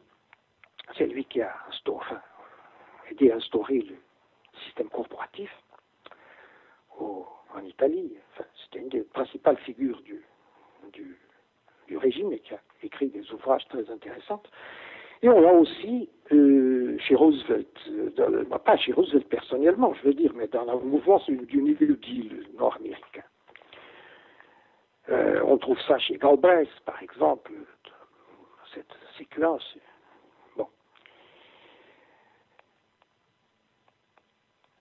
dans une perspective historique, tant dans les fascismes que dans les capitalismes démocratiques, après la Première Guerre mondiale, c'est les technocrates qui ont, ces gestionnaires, qui ont passé au premier plan, euh, en substituant une bourgeoisie essoufflée. Euh, Parfois, cette substitution a eu des secousses. D'autres fois, c'est les plus plupart des, cas, s'est fait sans douleur simplement par la multiplication des actions. Quand une entreprise n'a pas de grand il n'y a aucun paquet d'actions qui soit suffisant pour pouvoir euh, influencer la gestion. Quand les actions sont éparpillées par un énorme marché d'actionnaires, qui est le propriétaire? C'est la question qui pouvait se poser pour la General Motors, par exemple. Ford avait un propriétaire, bien sûr, c'était M. Ray Ford. Et la General Motors. On pas, les actions étaient éparpillées. C'est pour ça que, General, on appelle Fordisme, mais en fait, c'est General Motors qui est, le modèle de l'entreprise moderne, et pas Ford qui était une entreprise très paternaliste. Et donc, sous l'aspect de la gestion, n'est pas du tout un modèle d'entreprise moderne. Alors, dans cette perspective très générale, le fascisme est un des cas spécifiques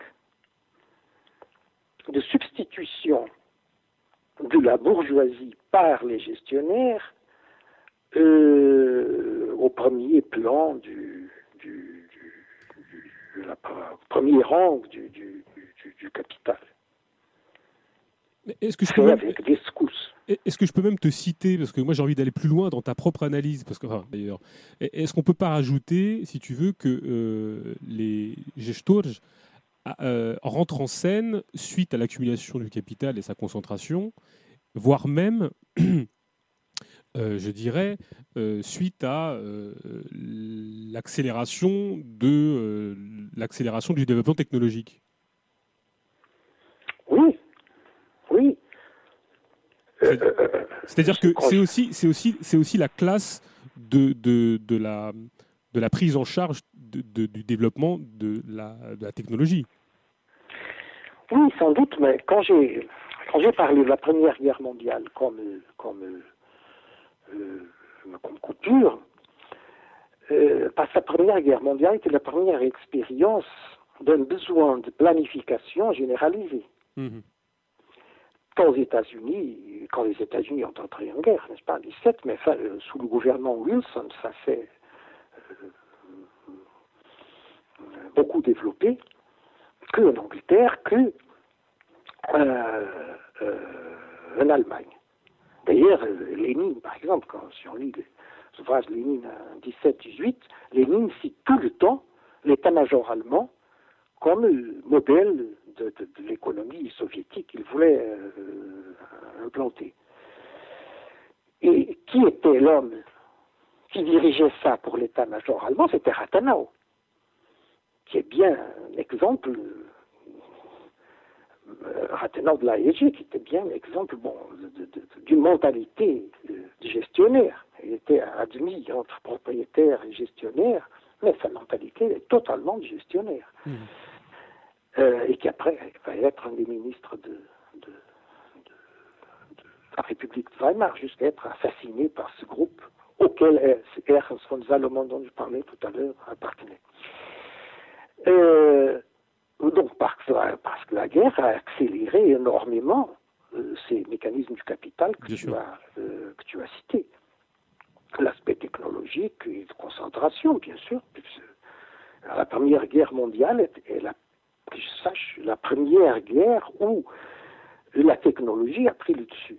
Mm. C'est pour ça d'ailleurs que les fronts étaient immobiles parce qu'il était impossible de passer le barrage technologique d'un côté et de l'autre de, bombardement. Donc la, guerre napoléonique euh, de mouvement euh, n'avait plus de résultat. C'était une, guerre de, une guerre technologique. Euh, mais dans ce cours général de l'histoire, le fascisme représente la partie euh, où il y a eu besoin d'une secousse. A un moment là, dans le livre, un chapitre ou un sous-chapitre où je fais une sorte de schéma avec les trois classes. Euh, j'ai dit, dans le régime soviétique, on a les travailleurs plus les gestionnaires, contre la bourgeoisie. Dans les régimes capitalisme démocratique, on a euh, les gestionnaires plus la bourgeoisie contre les travailleurs. Et dans les fascismes, on a les trois ensemble. Et c'est ça la spécificité du fascisme, cette idée d'une grande euh, convergence sociale. Mais avec les gestionnaires, hein, parmi au, au, Troisième Reich, ils s'appelaient SS. Et c'était des gestionnaires mystiques, bien sûr. Est-ce que le mouvement ouvrier n'a pas perdu justement, euh, enfin, a perdu, ne s'est pas fourvoyé en, passant un, pacte tacite, enfin, ou même pas tacite d'ailleurs, ou même peut-être tacite, sans prendre les, ouvriers pour des crétins, mais avec les gestionnaires finalement? Bah oui, bien sûr. Parce que, parce que globalement, on peut dire que c'est même euh, ce qui fait que le, le mouvement ouvrier s'est fait enfoncer. C'est-à-dire que euh, cette, cette, ce pacte tacite entre les mouvements prolétariens euh, les plus nationalistes et, les gestionnaires ont, fini par fracasser le mouvement.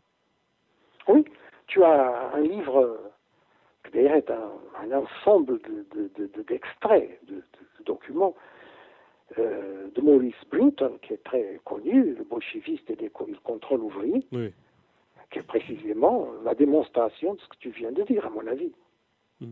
Non, mais il n'est pas de bon ton de, de, dire que, enfin, je veux dire, euh, euh, la faute aussi incombe au mouvement ouvrier d'avoir euh, cédé par facilité et suite aux bolchevisations.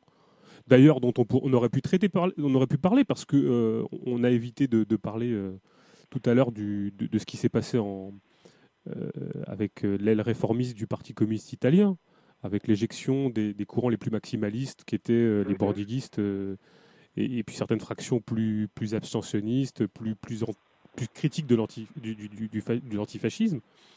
Euh, mais globalement, il y a une alliance euh, très claire euh, entre des courants plus réformistes, plus, plus, plus nationalistes, avec, avec, avec les gestionnaires. Bah oui. Mais tu sais, quand on est. Quand on fait l'histoire, c'est une position, d'une certaine façon, confortable, parce qu'on peut critiquer. Oui. Mais quand on est dans le milieu d'un mouvement, tu te rends souvent compte que tu es en train de faire euh, beaucoup, de, beaucoup de merde. Mais il n'y a pas d'alternative. Et il n'y en a pas. C'est ça le problème. Euh, et comment, comment en sortir? Enfin, on peut quand même dire que certains courants avaient raison plus que d'autres, après, après tout. Non, ou est-ce que c'est trop facile? Je vais te répondre. Il y a une personne que j'aime bien par sa sincérité, c'est Victor Serge. Mmh.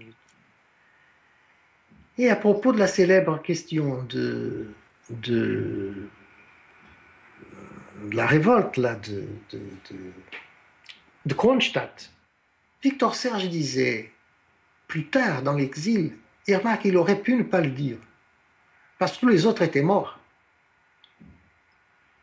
Alors il aurait pu se taire sur cet aspect.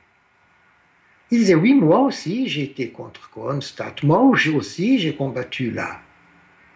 Et on savait que les gars de Kronstadt avaient raison. Mais s'ils auraient triomphé, ils n'auraient pas pu euh, maintenir le pouvoir. Et ce serait en fin de compte les armées blanches qui triompheraient. Mmh.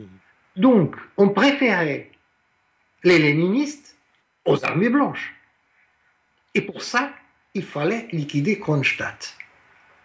C'est-à-dire, euh, Serge n'a pas citer ces faux fuyants de Trotsky à propos de la question. Non, il est allé droit au fait.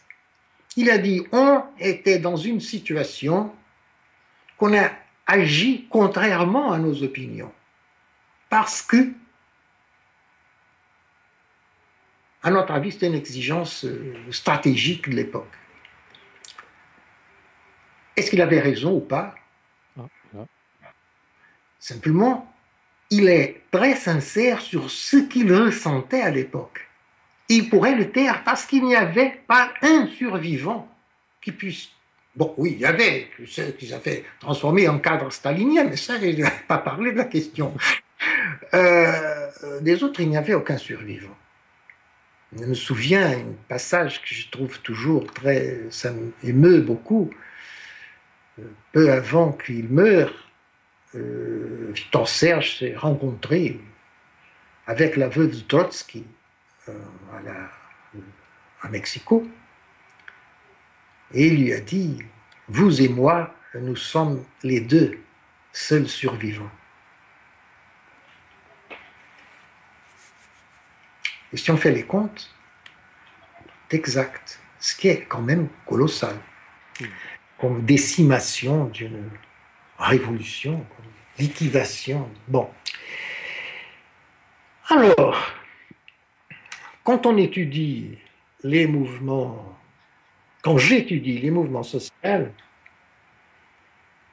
si tu connais ce que j'écris, tu verras toujours que je le fais dans un niveau euh, économique, euh, sociologique, jamais idéologique. Quoique je fais des ouvrages d'analyse idéologique, par exemple celui-ci sur le fascisme ou un autre sur Balzac, euh, c'est une limitation, sans, sans, aucun doute, c'est une limitation. Pourquoi, cette, pourquoi je préfère cette limitation? Parce que là, je réussis, à mon avis, à dire quelque chose de sûr. Tandis que si j'y mets des questions comme celles que Victor Serge mettait, alors je ne réussis pas à cerner la, cerner la chose. Hmm. Et pourtant, je l'ai vécu. Parce que tout le temps au Portugal, en 74-75, c'était ça le problème qu'on se posait. Tu as une lutte sociale aiguë, violente, ou même pas violente, aiguë.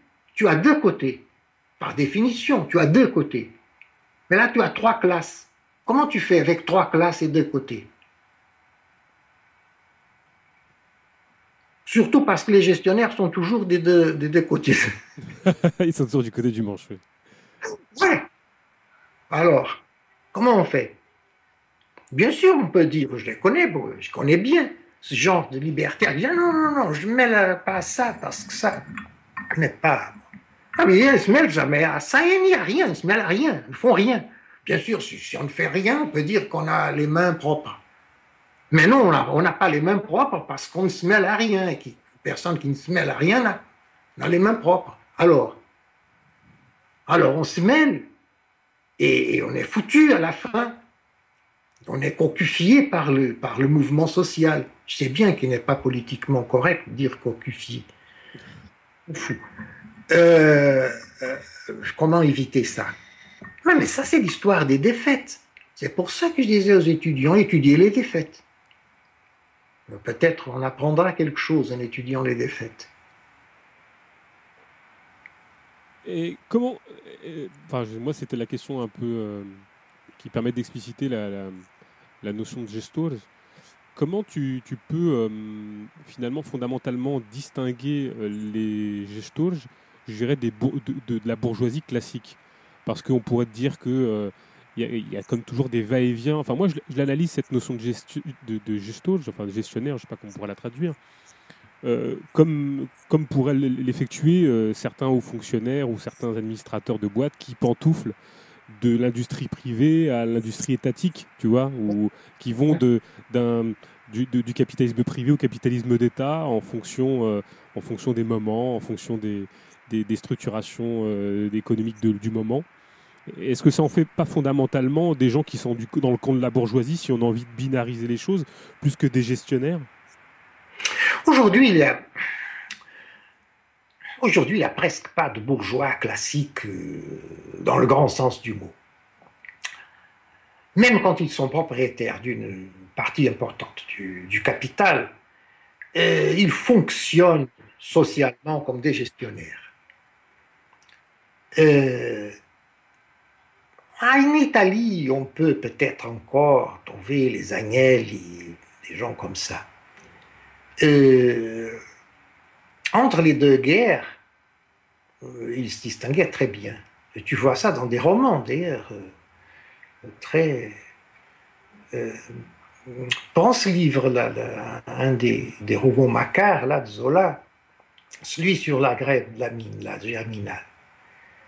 Tu as les ouvriers qui sont en grève, tu as les propriétaires qui sont là retranchés dans, chez eux, les ouvriers jettent des pierres contre le mur, contre les vitres, etc. Et tu as un monsieur qui se promène à cheval pendant ce temps-là, pendant toute la grève. Il se promène tranquillement à cheval puisqu'il n'a rien à faire. Il se promène, c'est l'ingénieur. C'est lui, le gestionnaire.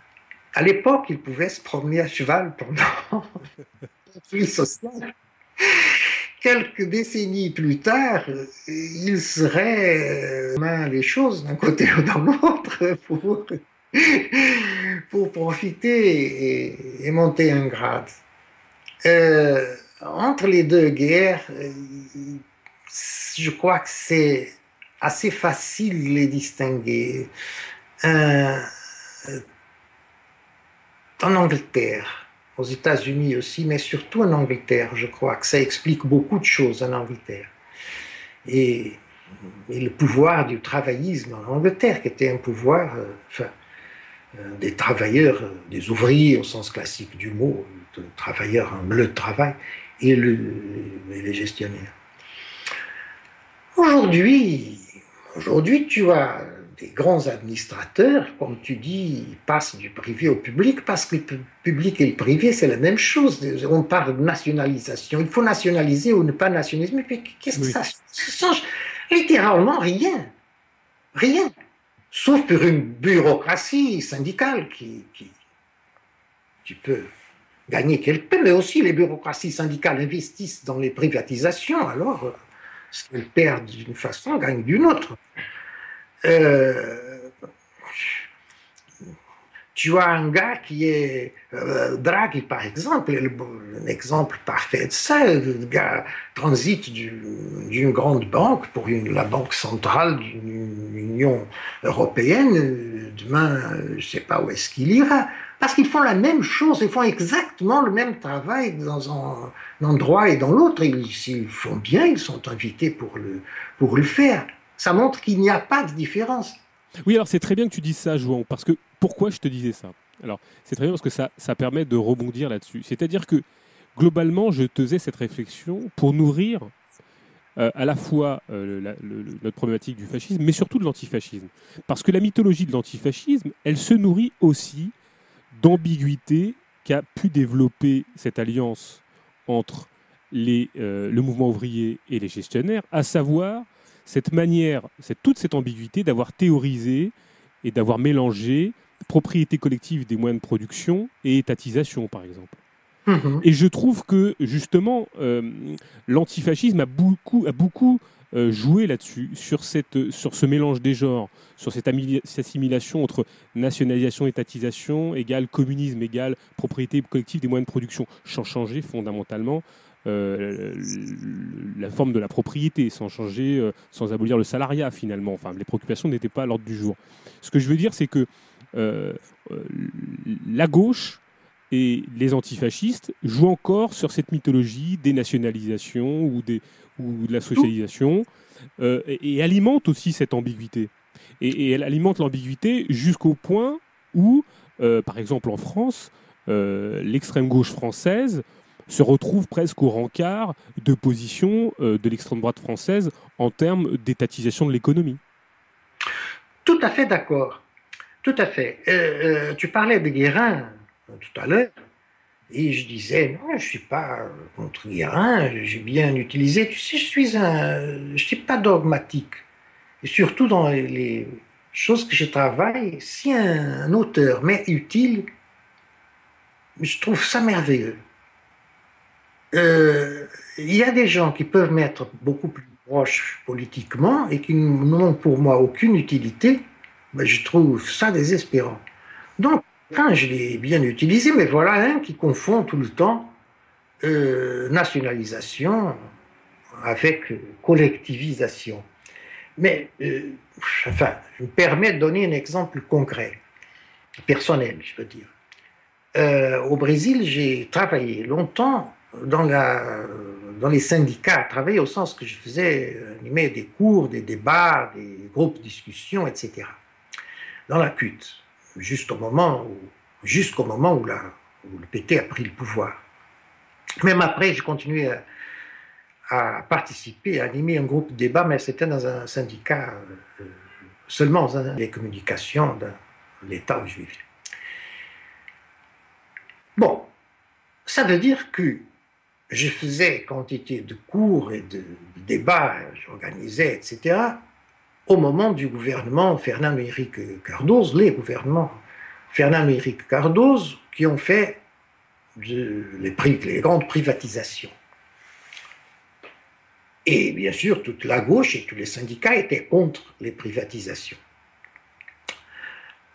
Quand j'étais bien poussé contre le mur et je me voyais dans le devoir d'expliquer ma position, c'était très rigolo parce qu'il voyait un gars qui était présenté comme de dangereux gauchistes par les directions syndicales qui ne voyaient pas très bon oeil le fait que je, que sois là-dedans. Et je disais que j'avais rien contre les privatisations, que ça ne changeait rien. Et donné, euh, je commençais à, faire mes raisonnements sur un plan, un plan que, les gens qui étaient assis là, qui étaient tous des travailleurs, c'était pas des bureaucrates syndicaux, mais c'était des cours, des débats, etc., c'était tous des travailleurs, comprenaient parfaitement bien que c'était celui des rapports de travail. Ils disaient, qu'est-ce que ça change pour vous dans les rapports de travail? Alors voyons. Commençons maintenant à énumérer quels, quels, sont les changements, comment on peut lutter contre ces changements, quels sont et quels ne sont pas? Bon, ça arrivait rapidement la conclusion qu'ils étaient exploités avant et continuaient à être exploités après. après. Euh, donc, quand, si je réussissais à mener la chose dans ce terrain, c'était parfait. Alors, la grande réponse, bien sûr, des dirigeants syndicaux, des bureaucrates syndicaux, c'était le contrôle public. Alors je dis, bon, quel était, quel est le contrôle qu'on avait avant au temps du régime militaire, par exemple? Le régime militaire a fait quantité de nationalisation, de choses qui n'étaient pas nationalisées. Ah non, ça c'était une dictature, mais très bien. C'était le contrôle public, mais là, on ne fait aucun contrôle public. Et pourquoi on peut, le contrôle du marché est un contrôle public si on veut parler de contrôle? Le contrôle du marché n'est pas moins public que le contrôle sur l'appareil d'État moyennant des élections de 4 en 4 ans. Tu vois, tandis que ce contrôle du marché est un contrôle de tous les jours. Je ne savais pas quoi répondre.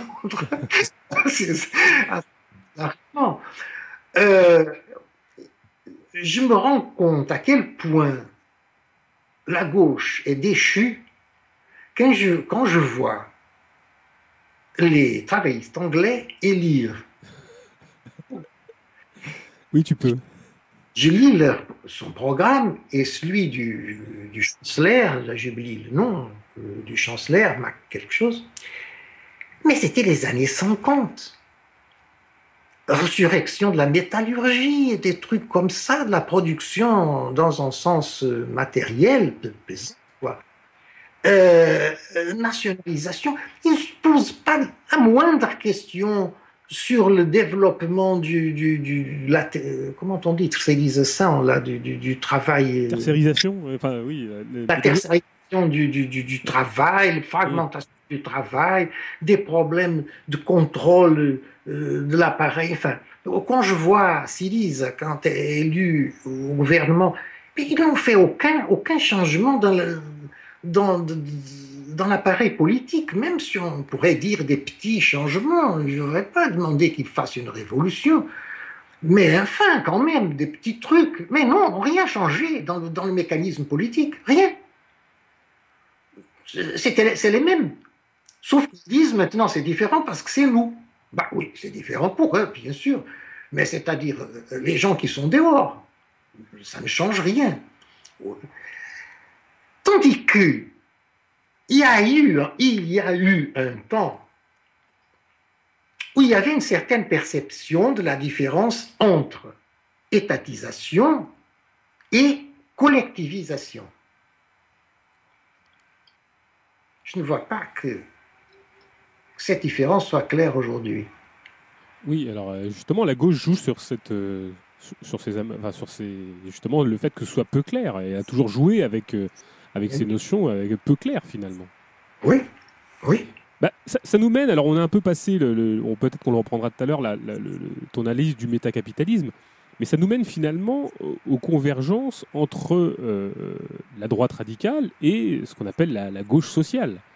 Et, et, plus particulièrement sur cette notion de, euh, alors que tu peux nous expliquer assez rapidement si tu veux, de nation prolétaire, euh, qui a été euh, jusqu'à son archéologie même, parce que elle tire, elle vient aussi de, choses assez assez lointaines, même dans l'héritage marxo-engelsien, quoi.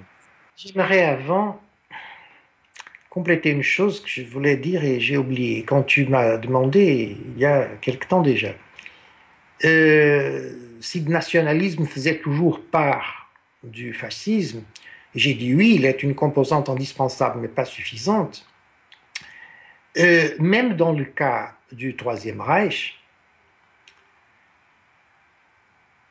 qui a dépassé le nationalisme parce que voulait oui. un régime des racial de tous les Nordiques. Exactement. Au début, au début, c'était indispensable le nationalisme au début. Après, il l'a dépassé.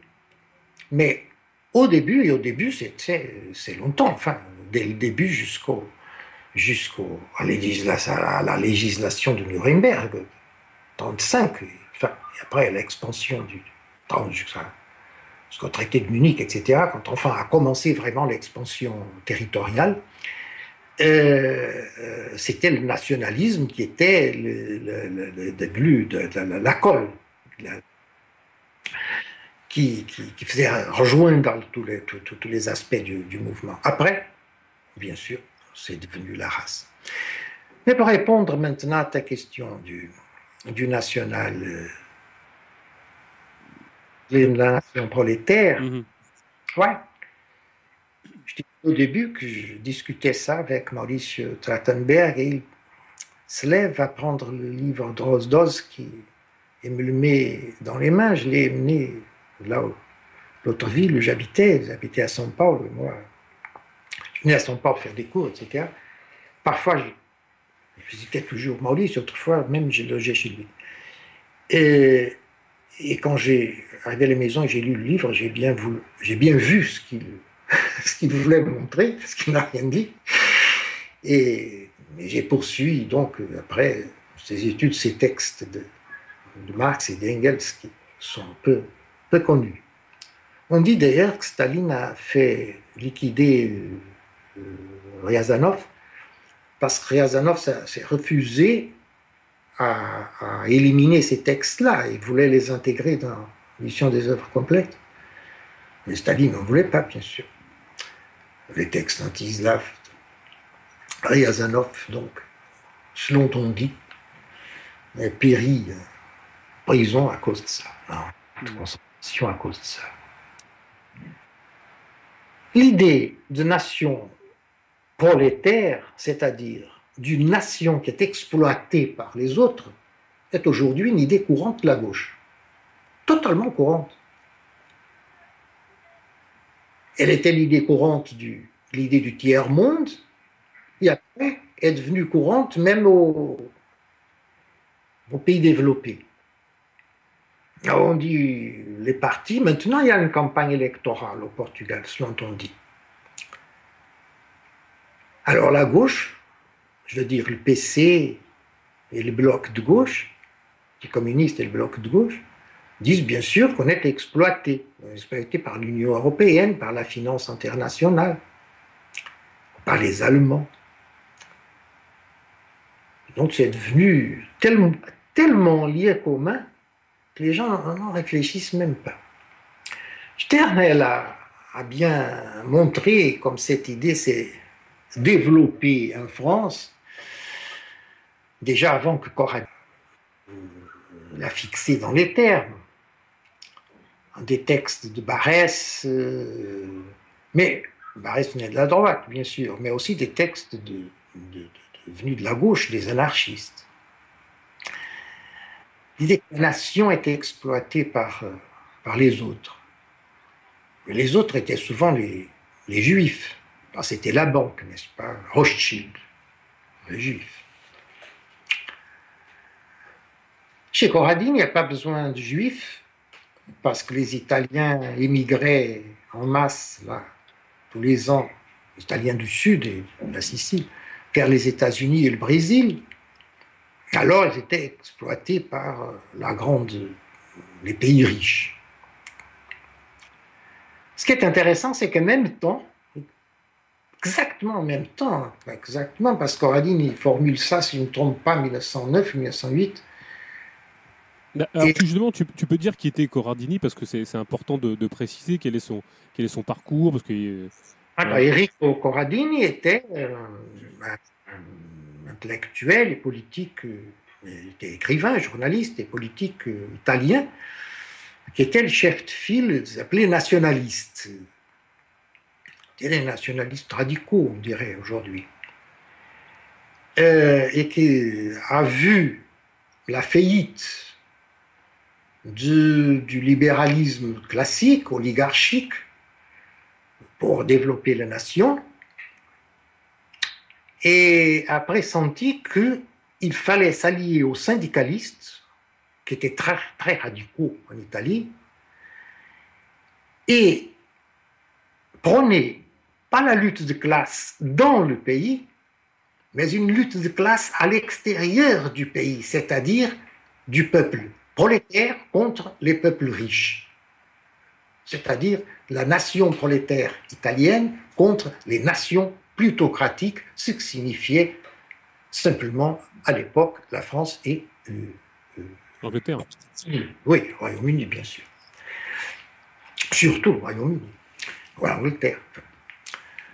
Euh, après, euh, sous Mussolini, Corradini a eu un rôle, euh, donc après il a fondé, transformé l'association nationaliste, parti nationaliste, qui s'est fusionné déjà après avec le parti national-fasciste, le parti fasciste proprement dit, Corradini a eu un rôle, euh, disons, deuxième plan, mais les disciples de Corradini ont eu un rôle de premier plan. Euh, ils contrôlaient des postes fondamentaux d'administration. Par exemple, Giuseppe Bottai, dont j'ai parlé tout à l'heure, sortait de l'association nationaliste, Fedezoni, ceux qui avaient l'administration, l'intérieur, la justice, etc. Euh, venait de, la mouvance de Corradini. Euh, les autres, euh, ceux qui m'attaquaient dans les rues, non, ça c'était la, vieille mouvance fasciste proprement dite. Donc, en même temps, pratiquement en même temps, légèrement avant, un, deux, trois, deux ou trois ans avant, que Corradini formule ça en Italie, cette notion de nation prolétaire, il y a un, japonais qui la formule au Japon à propos de la lutte du Japon contre euh, l'Empire russe. La Deuxième Guerre mondiale a été présentée tant par les Italiens que par le Troisième Reich comme une lutte des nations euh, prolétaires contre les nations plutocratiques. D'ailleurs, cette terminologie continue parce qu'encore aujourd'hui, c'est une, euh, c'est un signe distinctif de la droite, enfin des fascistes en France, dire plutocratie. Tu ne trouves pas ce mot-là dans la bouche. Ils disent allez plutocrate. Je me souviens bien. Bon, peu importe. Alors, à mon avis, ces concepts de nation prolétaire exigent un double une image miroir de l'autre côté que c'est le euh, national-bolchevisme.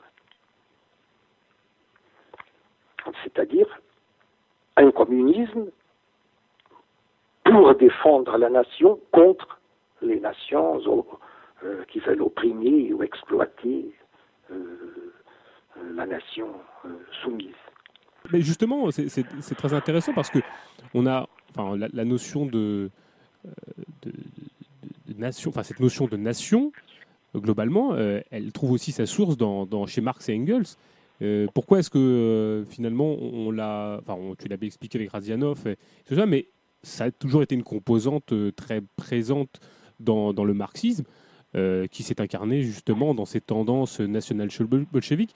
Est-ce que justement tu peux nous, nous décrire l'importance de ces tendances nationales bolcheviques et, et, pour autant, est-ce qu'elles elles sont, ça constituait de véritables bataillons aussi importants que ça à l'intérieur des courants euh, de la deuxième ou troisième internationale Encore au temps de la deuxième internationale, quand les choses passaient bien, oui, la plus-value relative à cette capacité d'atténuer les contradictions c'est quand les choses passent mal, c'est-à-dire quand la plus-value relative devient moins relative et plus absolue, que les choses commencent à aigrir. Euh, oui, on peut. À mon avis, il y a dans les textes de Marx et de Engels une coupure que je ne réussis pas à expliquer. Encore une autre de ces interrogations que j'ai essayé de mettre au clair en tant qu'interrogation dans, dans ce livre, Labyrinthe du fascisme. J'ai dit, bon, voilà, ça fait comme ça, mais je ne sais pas pourquoi. je ne sais pas expliquer la structure de cette contradiction. Une contradiction entre les analyses générales de Marx et de Engels, dans ce cas surtout de Marx, les analyses économiques, abstraites, euh, générales, ou sont des analyses de classe. Tu as les, travailleurs d'un côté, les capitalistes de l'autre, l'exploitation de la plus-value là au milieu, en articulant les, deux côtés, et les analyses concrètes, qui sont en termes nationaux. Parfois d'une façon tout à fait claire, comme par exemple dans ces textes, surtout de 48-49, que Rosdolski a réuni et analysé dans son, dans son livre, livre que d'ailleurs il a eu une énorme difficulté à éditer, à un tel point qu'il pensait à la fin déposer le manuscrit dans une bibliothèque. Euh, n'avait pas d'internet à l'époque. Alors c'était la seule solution pour ceux qui ne réussissaient pas à trouver un éditeur. Après, il a réussi à trouver. Il y a d'autres, d'autres éditions euh, après ces, textes euh, faits d'une perspective euh, totalement nationale, c'est-à-dire anti-slaviste, pro-germanique. C'est d'ailleurs curieux parce que j'ai chez moi quelques-uns de ces éditions et l'une que, j'ai qui s'appelle Marx Engels, écrit militaire. Écrit militaire, c'est curieux parce que c'est un nom qui ne correspond pas au contenu. Traduit et présenté par Roger d'Angeville et qui a été traduit, euh, édité chez Lerne, qui était une maison d'édition animée par un, monsieur euh, plutôt de la mouvance fasciste, fasciste radical. Alors il était bien sûr très intelligent et Enfin, je dis bien sûr, l'être. Il était, il était très intelligent, il a vu comme euh, ça portait de l'eau, beaucoup d'eau à son moulin, montrer Marx et Engels en défendant la, euh, euh, le point de vue de la nation prolétaire. Mais il y a pire que ça. On fait toujours à la gauche énormément de confusion sur les positions de Marx à propos de la Commune de Paris. Et je crois qu'il y a même des marxistes qui sont convaincus que la Commune de Paris est une figure littéraire inventée par Marx pour écrire des rapports, qu'elle a surgi des pages de Marx. Tout à fait le contraire, bien sûr, parce que Marx non seulement n'attendait pas la Commune de Paris, comme euh, considérait que c'était une erreur de la faire ces textes sont peu connus, mais ce qui est le plus intéressant, c'est que dans les textes que Marx écrit sur la commune, la position des marxistes allemands, euh, surtout Liebknecht, euh, à l'époque, Bebel aussi, mais surtout Liebknecht, qui était très clairement contre la guerre sous, un point de vue prolétaire et internationaliste. Et Marx présente ça plutôt sous une lumière anti-russe. Engels va au point, plusieurs années après la Commune, de parler de tout ça, de toutes ces luttes en France et en Allemagne, luttes politiques au moment de la Commune, en oubliant que Liebknecht et les autres sont allés en prison pour ne pas avoir voté les, crédits de guerre, etc., pour, pour, la guerre contre la France. Euh, ça, pour les marxistes, est, inacceptable. Je, sais bien, j'ai fait des articles là-dessus sur Internet, et les commentaires euh, sont euh, hilariants ou navrants, tout dépend du, point de vue. Euh, les gens ne veulent pas, ne veulent pas connaître. Les marxistes ne veulent pas connaître ça. C'est peut-être, ils peuvent tout admettre moins ça. Et pourtant, c'est dommage parce qu'il faudrait bien expliquer pourquoi, dès le début, le, marxisme a eu cette, cette faille euh, interne. Mais on la rencontre, on la rencontre par exemple chez, chez Blanqui aussi. Mmh. Quoique dans les textes de Maurice Domanger, qui a été pendant longtemps le, seul spécialiste de, de Blanqui, euh, ça ne transparaît pas du tout ou très, peu. Et par là, à nouveau, on peut retomber dans le jacobinisme.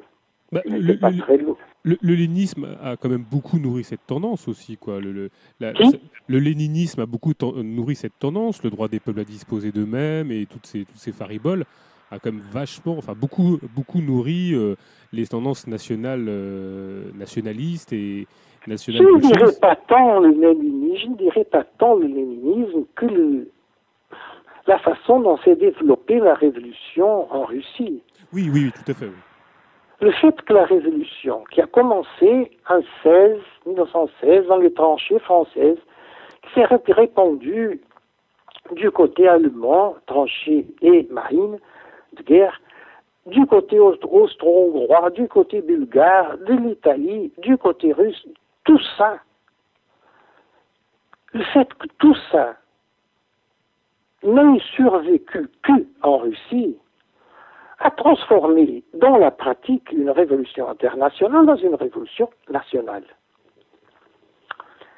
Euh, et la grande coupure, là, euh, c'est le traité de Brest-Litovsk et les discussions à propos du traité de Brest-Litovsk.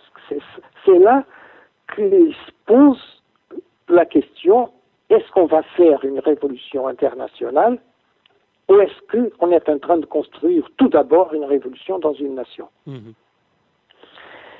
Et je crois que c'est un peu injuste de dire que c'est Lénine parce que Trotsky à l'époque avait une position encore plus nationaliste. Encore plus nationaliste. Mais ça ne dépendait pas des gens, bien sûr, ça dépendait du fait que la révolution, dans la pratique. Oui, oui, exactement. Ce que j'allais dire, le, le Brest-Litovsk, est-ce que c'est pas, est-ce que c'est pas euh, un aveu d'échec? Mais aussi, ce que je dis n'est pas très exact, parce que dans la pratique, dans la pratique, le traité de Brest-Litovsk s'est fait avant, quelques mois avant la révolution allemande. Quand Lénine dit la révolution allemande ne vient pas, elle ne viendra, on ne sait pas quand elle viendra, elle était en train de venir. Euh, euh, euh, Carr, qui est un conservateur, qui a une magnifique histoire de la révolution russe, n'est-ce pas Tout le monde la connaît. Et Carr dit très clairement, des deux côtés, euh, c'était le côté de ceux qui voulaient poursuivre la, révolution, pour et Brzezinski, qui était correct parce que les Allemands n'avaient pas le pouvoir militaire pour, euh, pour poursuivre la guerre, tandis que Lénine et Trotsky pensaient que les Allemands pouvaient poursuivre la guerre et envahir la, euh, la Russie beaucoup, beaucoup plus en avant que, l'Ukraine. Alors, tu as un texte, un, livre de, de, Trotsky qui est très curieux. Tu dois connaître très probablement le terrorisme communiste. Oui, oui, oui qui a été édité euh, chez 10-18 parce que les gens euh, voulaient euh, enfoncer, les trotskistes. Trotsky dit carrément que le grand problème pour eux, c'était la révolution allemande, que comme ça, ils ne pouvaient pas jouer entre les deux puissances rivales, c'est-à-dire les empires centraux d'un côté et les alliés occidentaux de l'autre. ça c'est absolument incroyable de dire que la révolution allemande a posé d'énormes problèmes au pouvoir soviétique, au jeune pouvoir soviétique, mais il écrit ça, là, c'est écrit. Bon. Euh, euh, on ne peut pas euh, dire, c'est-à-dire, tu vois comme j'hésite là. D'un côté, j'ai dit oui, c'est la révolution russe s'est développée comme ça parce qu'elle a été défaite dans les autres pays. Mais elle a commencé à se développer comme ça avant qu'elle ait été défaite dans les autres pays. Bah, c'est vrai que Brest-Litovsk, c'est mars 18. Hein. Donc euh, la révolution allemande, c'est quelques mois plus tard. Enfin, c'est ça, ça prend Oui, c'est quelques mois plus, tard, mais oui. Euh, pourquoi pas euh, continuer la lutte Oui, oui, tout à fait, tout à fait. parce qu'enfin, elle n'est pas tombée du ciel, la révolution allemande. On voyait, il y avait des grèves, etc., montantes. Et, tu as un, homme qui a beaucoup transigé pendant beaucoup de temps, à la fin, a écrit un ouvrage que je trouve très franche, sincère, c'est Pierre Brouet dans sa biographie de Rakowski. Et il dit carrément que si les bolchevistes n'auraient pas euh, gouverné l'Ukraine, on dit Ukraine ou Ukraine? Ukraine, Ukraine, Ukraine. L'Ukraine. S'ils n'auraient pas gouverné l'Ukraine comme ils l'ont gouverné, euh, l'Ukraine aurait pu être rouge. Et là, le sort de la révolution hongroise et de la révolution euh, bavaroise aurait pu être différent. on ne peut pas faire l'histoire dans le conditionnel, mais enfin, euh, ça semble une hypothèse assez, assez tenable et c'est curieux voir euh, Pierre Bourré, à la fin de sa vie, écrire ça et montrer ça dans la biographie de Rakowski. Donc ça montre au moins, il y a beaucoup d'interrogations là, qui sont à résoudre un jour, j'espère, mais ça montre au moins une chose, comme la notion de nation prolétaire et le national-bolchevisme sont vraiment au cœur de questions fondamentales du, du, mouvement anticapitaliste. Mais, mais est-ce que est-ce que euh, est-ce que c'est pas Enfin, je, moi, je vois un peu comme une, question, un peu, je me fais l'avocat du diable. Est-ce que, est-ce que c'est pas euh, accorder trop d'importance à des courants? Alors, je ne sais pas si, enfin, moi, euh, je peux me référer peut-être euh, de mémoire, j'avais, l'ouvrage de Louis Dupeux qui parlait de, national-bolchevisme. Enfin, bon, ce sont des tendances très minoritaires. Enfin. Enfin, où, au sein du KPD, elles ont été éjectées très rapidement. je pense à, on pense à, euh, je crois que c'est la gauche de Wolfram, et, Wolfram et Wolfram et bon, c'est la gauche de Brême. Wolfenberg. Bon, c'est des tendances qui ont été euh, très rapidement éjectées pour euh, le KPD par exemple. Mais, mais est-ce que est-ce que c'est est-ce que c'est pas accorder trop d'importance à des, à des courants qui bon, je, peuvent paraître minoritaires, mais qui ont toujours irradié les mouvements révolutionnaires avec toutes ces ambiguïtés. C'est-à-dire que on, peut concevoir, même si moi je ne vais pas jusqu'au bout, enfin jusqu'à les accepter intellectuellement et idéologiquement, mais on peut bien concevoir des gens qui se revendiquaient, et c'est tous les paradoxes d'ailleurs, euh, dont, tu, fais part d'ailleurs après pour, des, par exemple certains fascistes ont été dans la résistance. On pouvait bien comprendre aussi que certains communistes nationalistes euh, portent en eux un espèce d'idéal prolétarien internationaliste, et, assez paradoxalement d'ailleurs. Est-ce que, est-ce que ça fait pas partie de ces franges très minoritaires qui, fondamentalement, euh, même si elles ont irradié le courant révolutionnaire, n'ont pas été à la hauteur de, de, la vague, pour le coup, véritablement nationaliste euh, et moins bolchevisante que, que, ces ailes-là? Je ne sais pas si je me fais comprendre. Je vais te répondre en deux parties. première, d'abord.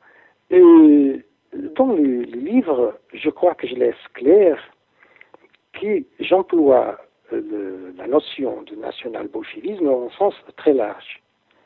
National, national-bolchevisme au sens restreint, c'est effectivement le courant de, le courant de et Laufenberg qui a été exclu rapidement, quoique c'était un courant important à l'époque, mais a été exclu rapidement et ils ont été jetés à la périphérie de l'histoire. Laufenberg est mort normalement, disons, Wolfram a péri en camp de concentration, mais il avait déjà plus d'importance à l'époque.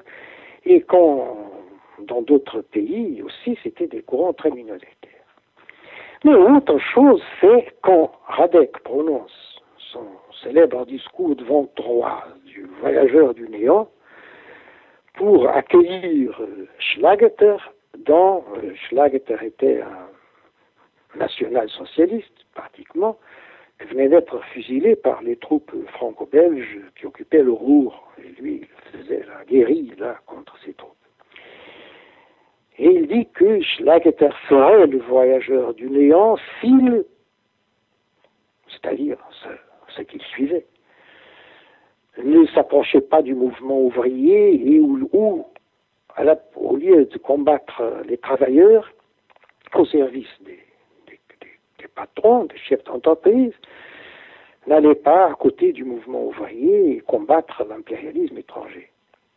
Ce discours du voyageur du néant marque euh, un changement de direction dans l'international communiste, dans lequel Radek avait une importance énorme, et c'était lui qui dirigeait, en fait, le, le, Parti communiste allemand, vu qu'il était le délégué de l'international pour le Parti communiste allemand la plupart du temps. Donc c'est dans ce sens-là, là, je, le dis là, j'espère avoir dit clairement que j'emploie la notion de national, national bolchevisme, c'est-à-dire d'un mouvement ouvrier au service de l'indépendance nationale euh, d'un pays. Alors, première partie. Là, Deuxièmement, il y a quelque chose d'intéressant là, c'est la question de la résistance en France. Il y a un livre euh, appelé euh, Courant de pensée la résistance de Henri Michel qui m'a beaucoup intéressé. M'a ouvert, euh, je cite tout le temps, dans le chapitre où j'analyse la résistance française. Pour moi, c'est une expérience extraordinaire ça. D'un côté, tu as la forme, comme la résistance est devenue nationaliste. Je veux dire, c'était obligatoire parce qu'il y avait un envahisseur. Bon. C'était pas exactement obligatoire. Il y avait par exemple un tout petit groupe de résistance urbaine au nord. Je ne me souviens pas si c'était en Bretagne ou en Normandie. Il fallait que je consulte le livre trotskiste, qui organisait une vingtaine de personnes, je présume, euh, enfin, je, je présume, autant que je me rappelle, euh, qui organisait des Français et des Allemands, des Allemands antifascistes, des militaires allemands antifascistes. Jusqu'à ce qu'il ait été détruit par la Gestapo, mais il a quand même duré une année ou plus. Euh, ça aurait pu exister. Même si on dit que c'est normal qu'une résistance en pays occupé soit nationaliste, on a pensé d'autre chose, pas vraiment représente la mythologie la résistance. L'ouvrage de Vercors, je m'imagine. Pourtant, il y a un livre d'un écrivain qui malheureusement, je crois, qui est presque oublié aujourd'hui, écrivain extraordinaire qui était célèbre à l'époque, euh, d'origine russe, mon Dieu. Maintenant qu'il fallait dire le nom, mes amis écrit toujours des personnages totalement médiocres, négatifs, euh, gris. Euh, la médiocrité, la médiocrité, l'impuissance la plus absolue. Je vais te dire tout à l'heure. Hmm. Emmanuel Bove. Ah oui, oui, je vois, oui. C'est mort assez jeune d'ailleurs. Voilà. Emmanuel Bove, qui par exemple a gagné un prix littéraire auquel euh, Roger Vaillant était un des concurrents. Bon, c'est vraiment une célébrité. Emmanuel Bove, qui d'ailleurs a appartenu au comité des écrivains de la résistance, a écrit un livre sur la résistance qui est quelque chose de, terrible.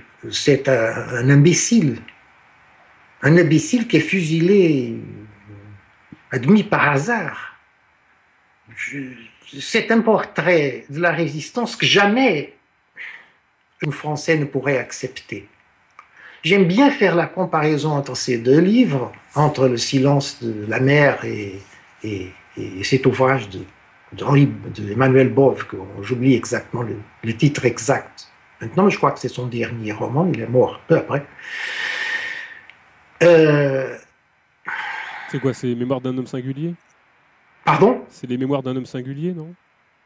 Non. Je n'ai pas les romans chez moi. La part de fiction est chez une amie et je pourrais pas aller euh, aux étagères sur une bibliothèque qui euh, est plus grande que mon appartement. Je peux pas aller pour consulter.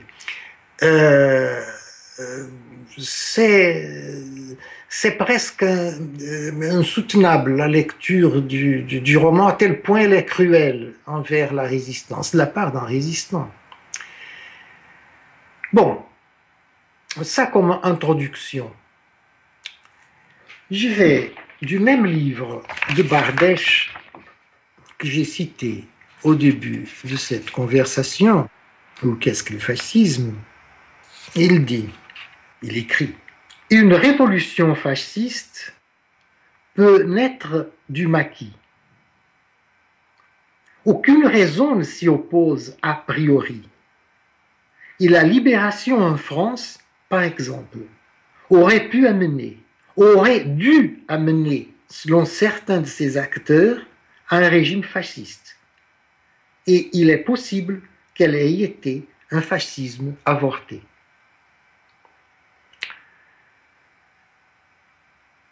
Bardèche ne le dit pas ici, mais ça m'étonnerait que ça ne soit pas une référence un des derniers textes de Pierre de La Rochelle, qu'il a écrit en 1945, euh, clandestin, peu avant suicider. Vu qu'il était poursuivi, bien sûr, s'il serait un prisonnier, on l'aurait fusillé. Je présume, c'est un fusillé Brasiac. Ah bah oui, il était fusillé Brasiac. Ils auraient fusillé. On a fusillé que les journalistes et les écrivains, c'est magnifique. Toujours les journalistes et les écrivains qui se font Sauf Céline. Oui. Oui, oui, sauf Céline. Oui. C'est pour ça aussi que les fascistes ont détesté. après la guerre, j'ai dit comment on détestait Il aurait dû être, Il y a un homme, bon, je, je, ne résiste pas à une parenthèse. Il y a un, homme qui a écrit des mémoires que j'aime beaucoup. Euh,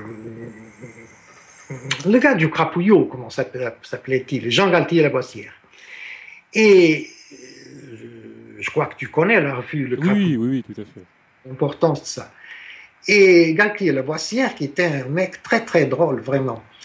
Et il raconte, on sait, manuellement Marcel Aimé, on ne peut pas euh, présenté. Et on lui présente Marcel Aimé en 46, supposons, dans un dîner beaucoup de monde. Il ah, monsieur. Et Galtier Lavoisier a dit Ah, c'est vrai, mais je croyais qu'on vous avait fusillé à la liberté. bon, c'est l'aîné. Bien sûr, n'a pas. je vais apprécié l'humour. Drieux, il dit ça dans un texte, d'ailleurs, je cite, si je ne me trompe pas, deux fois dans ce bouquin-là, qu'il y a toutes les conditions pour que euh, le nouveau régime, donc issu de la résistance, soit un fascisme. Une de ces conditions est, il est, dans l'économie, il est social-démocrate. Donc pour lui, tiens, Sternhell n'a pas, je crois n'a pas cité ce texte, mais il aurait pu, il l'aurait pour sa thèse. Euh,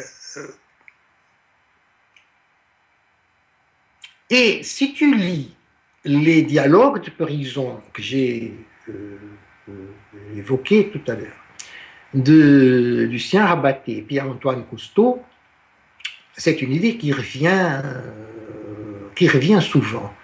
Surtout l'idée qu'ils disent carrément il y a beaucoup plus de commun entre le maquisard et le milicien qu'entre les gens de De Gaulle et les profiteurs de la collaboration.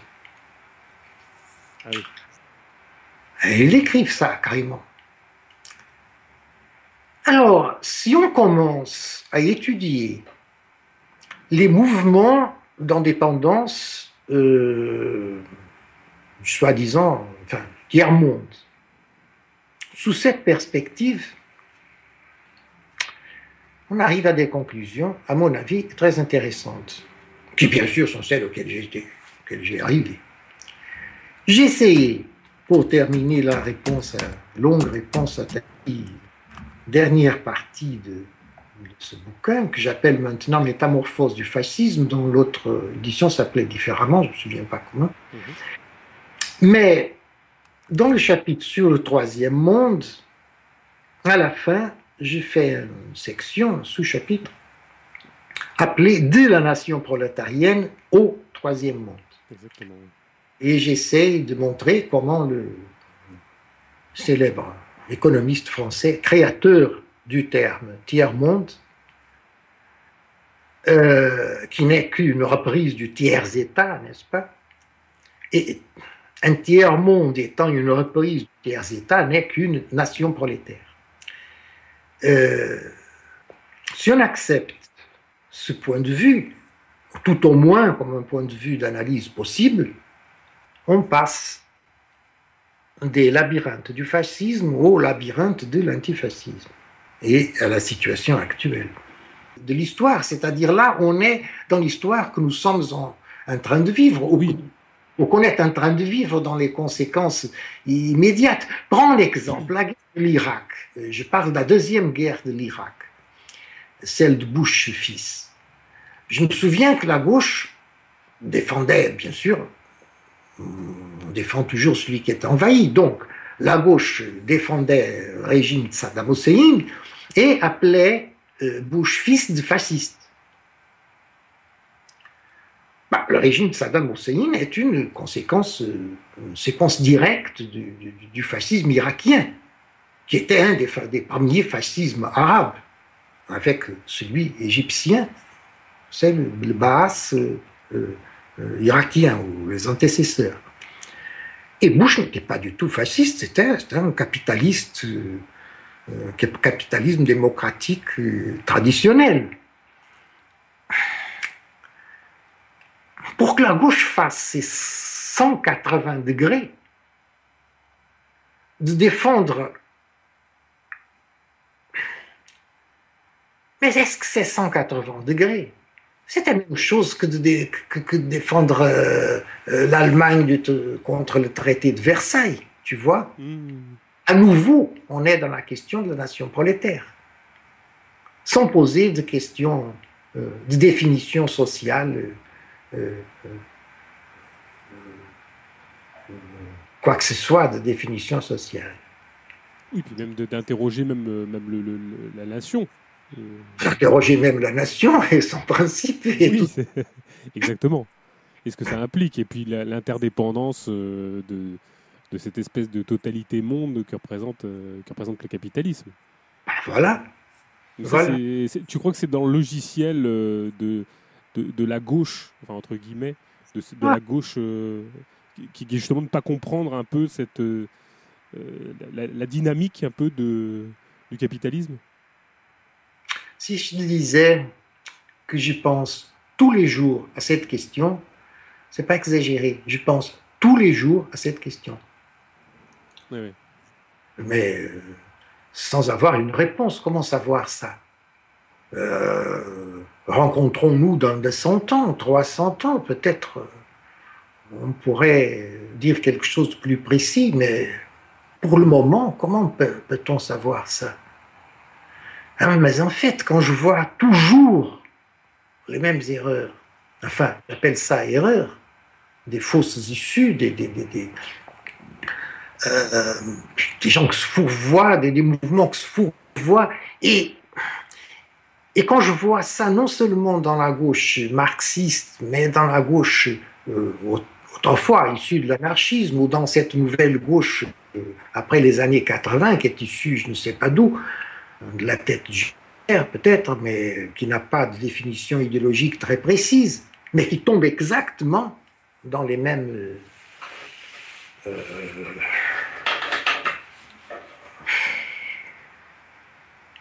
dans, dans, les mêmes cul-de-sac, mm, mm. je, je, ne sais pas. Mais est-ce que. Alors, j'aurais voulu que tu me traites d'un problème en particulier, mais j'y reviendrai après. Mais. Euh, euh, c'est pas propre au courant, euh, je dirais même presque marxiste, euh, à l'intérieur des courants euh, anarchistes, libertaires. il y a une propension, notamment chez les lecteurs de Bakounine, par exemple, de, qui étaient panslaves, de justifier a posteriori maintenant tout leur ralliement aux luttes de libération nationale, à, leur, à leur, leur, propension à se, à se retourner du côté des luttes de l'IRA, des luttes régionalistes aussi, d'ailleurs pour le coup. Tout à fait. Et je au Brésil où il y a quand même enfin, plus d'une douzaine d'anarchistes, ils tombent dans le même panneau. Oui. Mais alors, est-ce que c'est, euh, il y a des justifications historiques euh, à ces prises de position qui sont des lectures justement euh, qui, étaient déjà viciées par leur caractère, leur caractère nationaliste, panslaviste pour, Ma, pour, pour Bakounine ou, ou peut-être nationaliste dans, dans un sens hérité peut-être d'ailleurs d'une lecture a posteriori de la Révolution française pour Marx, dans le sens du, genre une forme de progressisme entre guillemets de la nation qui viendrait quand même s'affirmer comme une étape et de son possible dépassement? Oui, il y a cette possibilité, oui, de voir cette histoire des étapes de force productive. Donc la nation est plus, bon, ça c'est sûr, c'était euh, qui défendait ça. Et c'est par ce même principe qu'Engels a défendu euh, euh, nord-américaine du, Texas en disant que les Mexicains étaient fainéants. Donc, les, quoique ce n'était pas les Yankees, c'était les esclavagistes. On dit esclavagistes en français. Oui, oui, oui, tout à fait. C'était les esclavagistes sudistes. bon, Engels là s'est trompé. Euh, mais mais c'est plus que ça. C'est plus que ça parce qu'ils mm. évoquent ça dans d'autres contextes qui n'ont rien à voir avec cette célèbre progression des forces productives. Ça, c'est euh, dans d'autres contextes. Mais quand je dis, j'y critique cet aspect nationaliste, Marx, son anti-slavisme, bien sûr que Bakounine, c'était la, symétrique. Oui, oui. Anti-germanique et anti-juif et, et pro-slaviste, ça, bien sûr. Oui. Et, mais les anarchistes font ça, même s'ils sont. Bon, et Proudhon, bah Proudhon. Ah bah euh, les fascistes françaises revendiquent de, de, de, Proudhon, et ça, ça les, les anarchistes, ça, ça c'est la façon que j'ai de mettre les anarchistes brésiliens en colère c'est quand je rappelle que les fascistes français se, revendiquent de Proudhon. Alors, ah, je dis, mais c'est pas ma faute, il faut les lire, lisez ce qu'ils écrivent là. Ils citent. Mais ça, peu importe. Non, non, non, non, c'est impossible. Bon, d'accord, alors ils citent faux. Ben, euh, mais il y en a qui, la plupart de ces anarchistes n'ont jamais lu Bakounine, ni Proudhon, ni, rien. Ils disent qu'ils sont anarchistes, c'est pas pourquoi et, tombe dans le même panneau. C'est euh, ou plus encore pour la question des identités nationales, plus encore. Et par exemple, là, dans ce livre, Je n'ai pas parlé de l'IRA, je parle de l'Irlande à propos d'autre chose, mais je n'ai pas parlé mais j'aurais dû parler de l'IRA. C'est, ce serait très intéressant d'aborder la question de la nation prolétarienne en Irlande et du fascisme irlandais. Hmm. Moi, j'ai envie que tu me parles de deux, euh, parties de ton bouquin, justement sur le chapitre sur le national-bolchevisme, qui sont assez provocateurs, je trouve. Euh, notamment euh, cette histoire de, de, de, Gramsci qui va taper à la porte de D'Annunzio. Oui. oui. oui. Moi, j'aime bien que tu, que tu, bien que tu nous en parles. ça me paraît intéressant. Et puis, je voulais que tu me parles aussi de la Catalogne, avec, euh, avec les, l'essai d'anarcho-nationalisme. Ça, ça c'est, je pense que c'est deux, deux trucs qu'il faut absolument dont tu nous parles. Bon, la première fois que j'ai vu cette question de Gramsci hein, essayant de contacter D'Annunzio, peu après euh, Fiume, c'est dans une histoire du fascisme italien écrit par quelqu'un de proche du, PC italien. Ça m'a étonné, j'ai cherché un peu et je trouvais toujours, on citait euh, Nino Daniele. Dans une revue totalement obscure, faite par l'immigration italienne au Brésil, à São Paulo, il y a beaucoup d'immigrants italiens au Brésil, n'est-ce pas? Euh, Pays où la pizza est une sorte plat national. Euh, et donc surtout à São Paulo, qui est un endroit a été un endroit privilégié de l'immigration italienne. Ah, une revue parfaitement obscure, une petite revue. J'étais très ennuyé, pensant, bon, je vais perdre des mois et des mois dans le système de bibliothèque à São Paulo, essayant de trouver cette revue. Quand je me rends compte à la BDIC de Nanterre qu'ils avaient la revue, microfilmée. Et j'ai demandé à la bibliothécaire comment est-ce possible? Elle a dit ah ben, on l'a envoyé personne là qui a euh, microfilmé toutes les publications euh, la migration italienne au Brésil. On a tout ça microfilmé ici. Bah, merveilleux. Alors, très bien, je veux le microfilm. Et, cet article est cité, si tu mets, euh, tu écris dans le Google, euh, Gramsci, Gabriele D'Annunzio, tu as une longue suite de pages d'historiens qui parlent de ce fait-là. Mais je ne suis pas limité à ça, j'ai cherché dans l'Ordine Nuovo, là, et en effet, il y a plusieurs Gramsci, quelques-uns anonymes, mais les historiens disent là que c'est de Gramsci, alors je crois les historiens sur parole, euh, où il euh, défend la même chose que Nino Daniel raconte que Gramsci lui disait dans l'hôtel là, en attendant que D'Annunzio le reçoive et ne l'a jamais reçu. Donc Gramsci voulait que D'Annunzio soit euh, le, le leader, le porte-voix, enfin l'homme public l'armée rouge italienne dans la lutte proche de l'Italie rouge contre les forces unies du capital. Quelque chose comme ça. Quand je lis les... Combien 7, 10, j'oublie combien elles sont. Leçons, enfin je peux certifier là, j'ai le bouquin, les leçons sur le fascisme que Toliat a proféré bien d'années après à Moscou, qui sont très très intéressantes, il dit on voit l'écho précisément de cette idée. L'écho qu'il y avait deux types de fascisme. Il y avait un fascisme réactionnaire des milices Mussolini et il y avait un fascisme progressiste, euh, populaire, que c'était dans la suite de D'Annunzio et de la mouvance syndicaliste qui suivait D'Annunzio à Fiume avec Alceste de Ambris et tout ça. Oui, ce que dit très bien Tasca d'ailleurs. Enfin, il dit, il dit qu'il y a deux composantes à l'intérieur du fascisme historique. Euh, euh, il y a des composantes de diverses et variées, mais ça fait partie du fascisme historique, ça. Voilà, voilà. Et donc l'idée, oui, il y avait diverses composantes, oui, bien sûr. D'ailleurs, il n'y a aucun mouvement n'a une seule composante, sinon ce ne serait pas un mouvement important. Mais euh, la question, c'est que Gramsci va demander au chef d'une de ses composantes de être un des chefs de l'armée rouge. C'est ça qui est fascinant.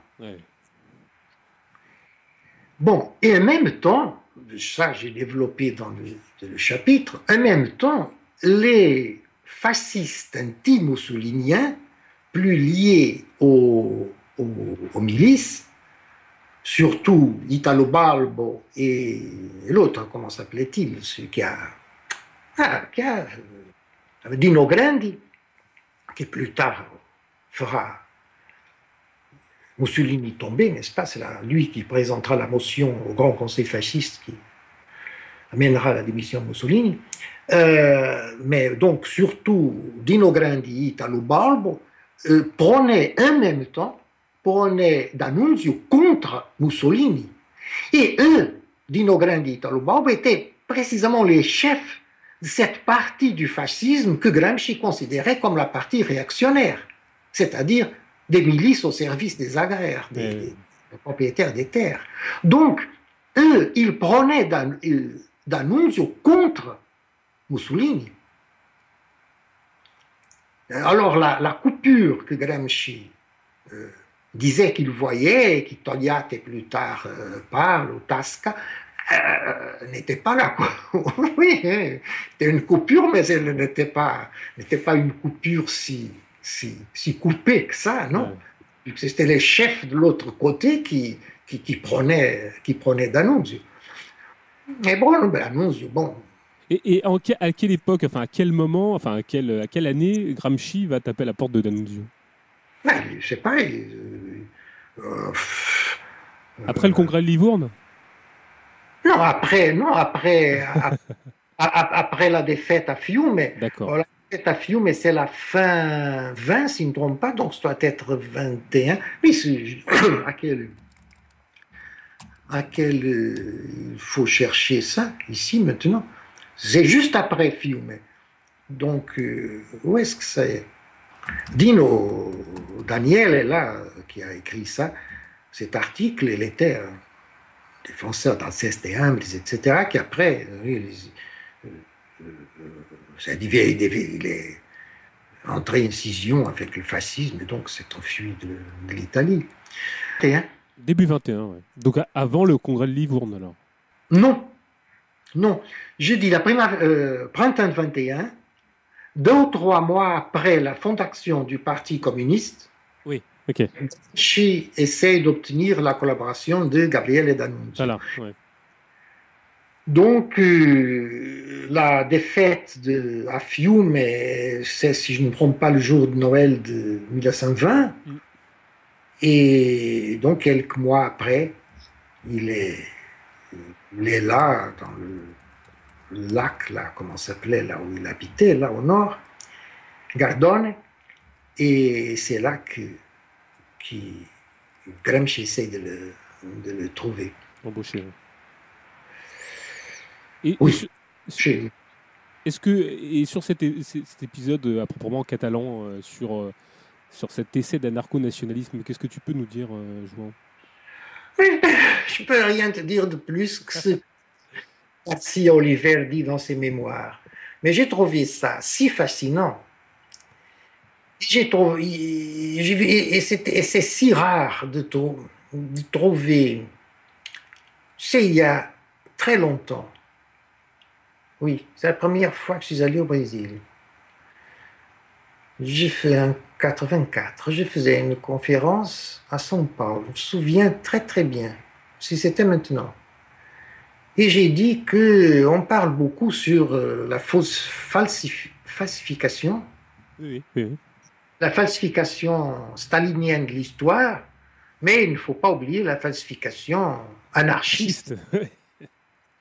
Et après la conférence, dans le débat, il y a eu un gars là, l'assistance, qui était là, un anarchiste, qui m'a demandé, dites, mais entre la falsification stalinienne de l'histoire et la falsification anarchiste de l'histoire, laquelle des deux vous préférez? Et je lui ai répondu, je préfère ma propre falsification de l'histoire. a dit à une amie, mais ce gars-là, il est absolument éhonté. Il, il falsifiait l'histoire. Bon, je me souviens toujours cet épisode cocasse. Euh, mais c'est vrai, une énorme falsification de l'histoire. Les anarchistes parlent de la guerre civile d'Espagne et ne parlent pas des journées de mai 37 à eh Barcelone. bien sûr. Sont rares ceux qui parlent du nationalisme énorme de beaucoup de publications anarchistes pendant la guerre civile. Vernon Richard, par exemple, mm-hmm. Mais il n'y a pas beaucoup qui le font. Alors j'ai trouvé que ce serait intéressant de donner par les paroles d'un enfant, Juan Garcia Oliver n'est pas quelqu'un, euh, une petite histoire euh, totalement oubliée du jonction anarchiste et, et nationaliste à propos de la Catalogne qui aujourd'hui serait euh, peut-être euh, venu à propos quand on voit. Eh oui, eh oui.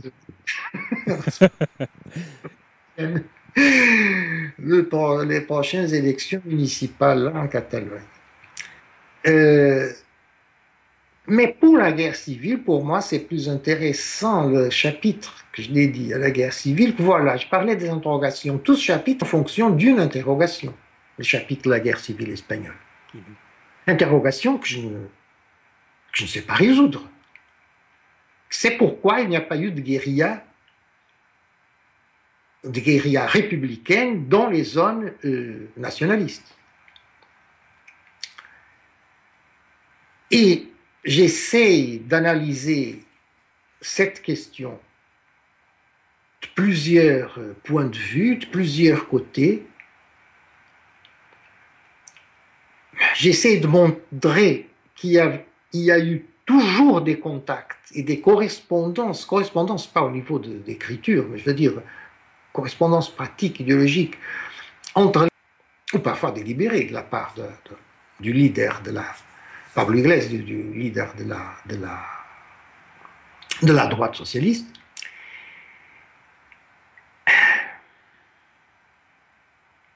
et juste après, la défaite de la République. Commence la guérille républicaine quand les nationalistes ont la totalité du, du territoire.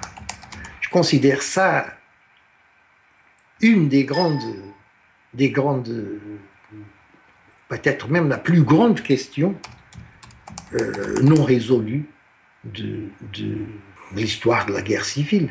Donc pour toi, c'est une interrogation, cette espèce de, quoi? Tu penses qu'il y a des pactes tacites euh, et des convergences claires entre nationalisme, entre guillemets?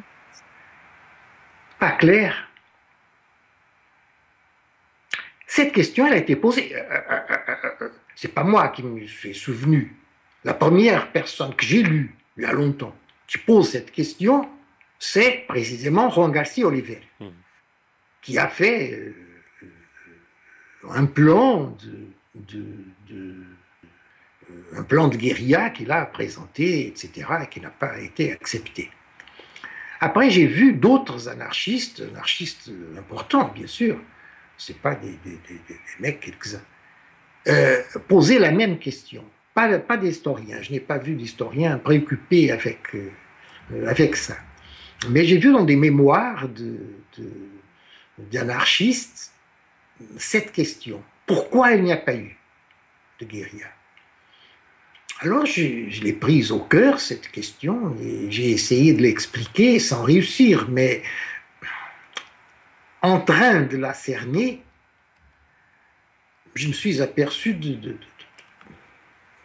enfin, bien de choses qui, me font ou qui m'ont fait parler de la guerre civile non comme une guerre entre trois camps bien déterminés, mais trois ou quatre, pardon, deux camps bien définis, mais trois ou quatre.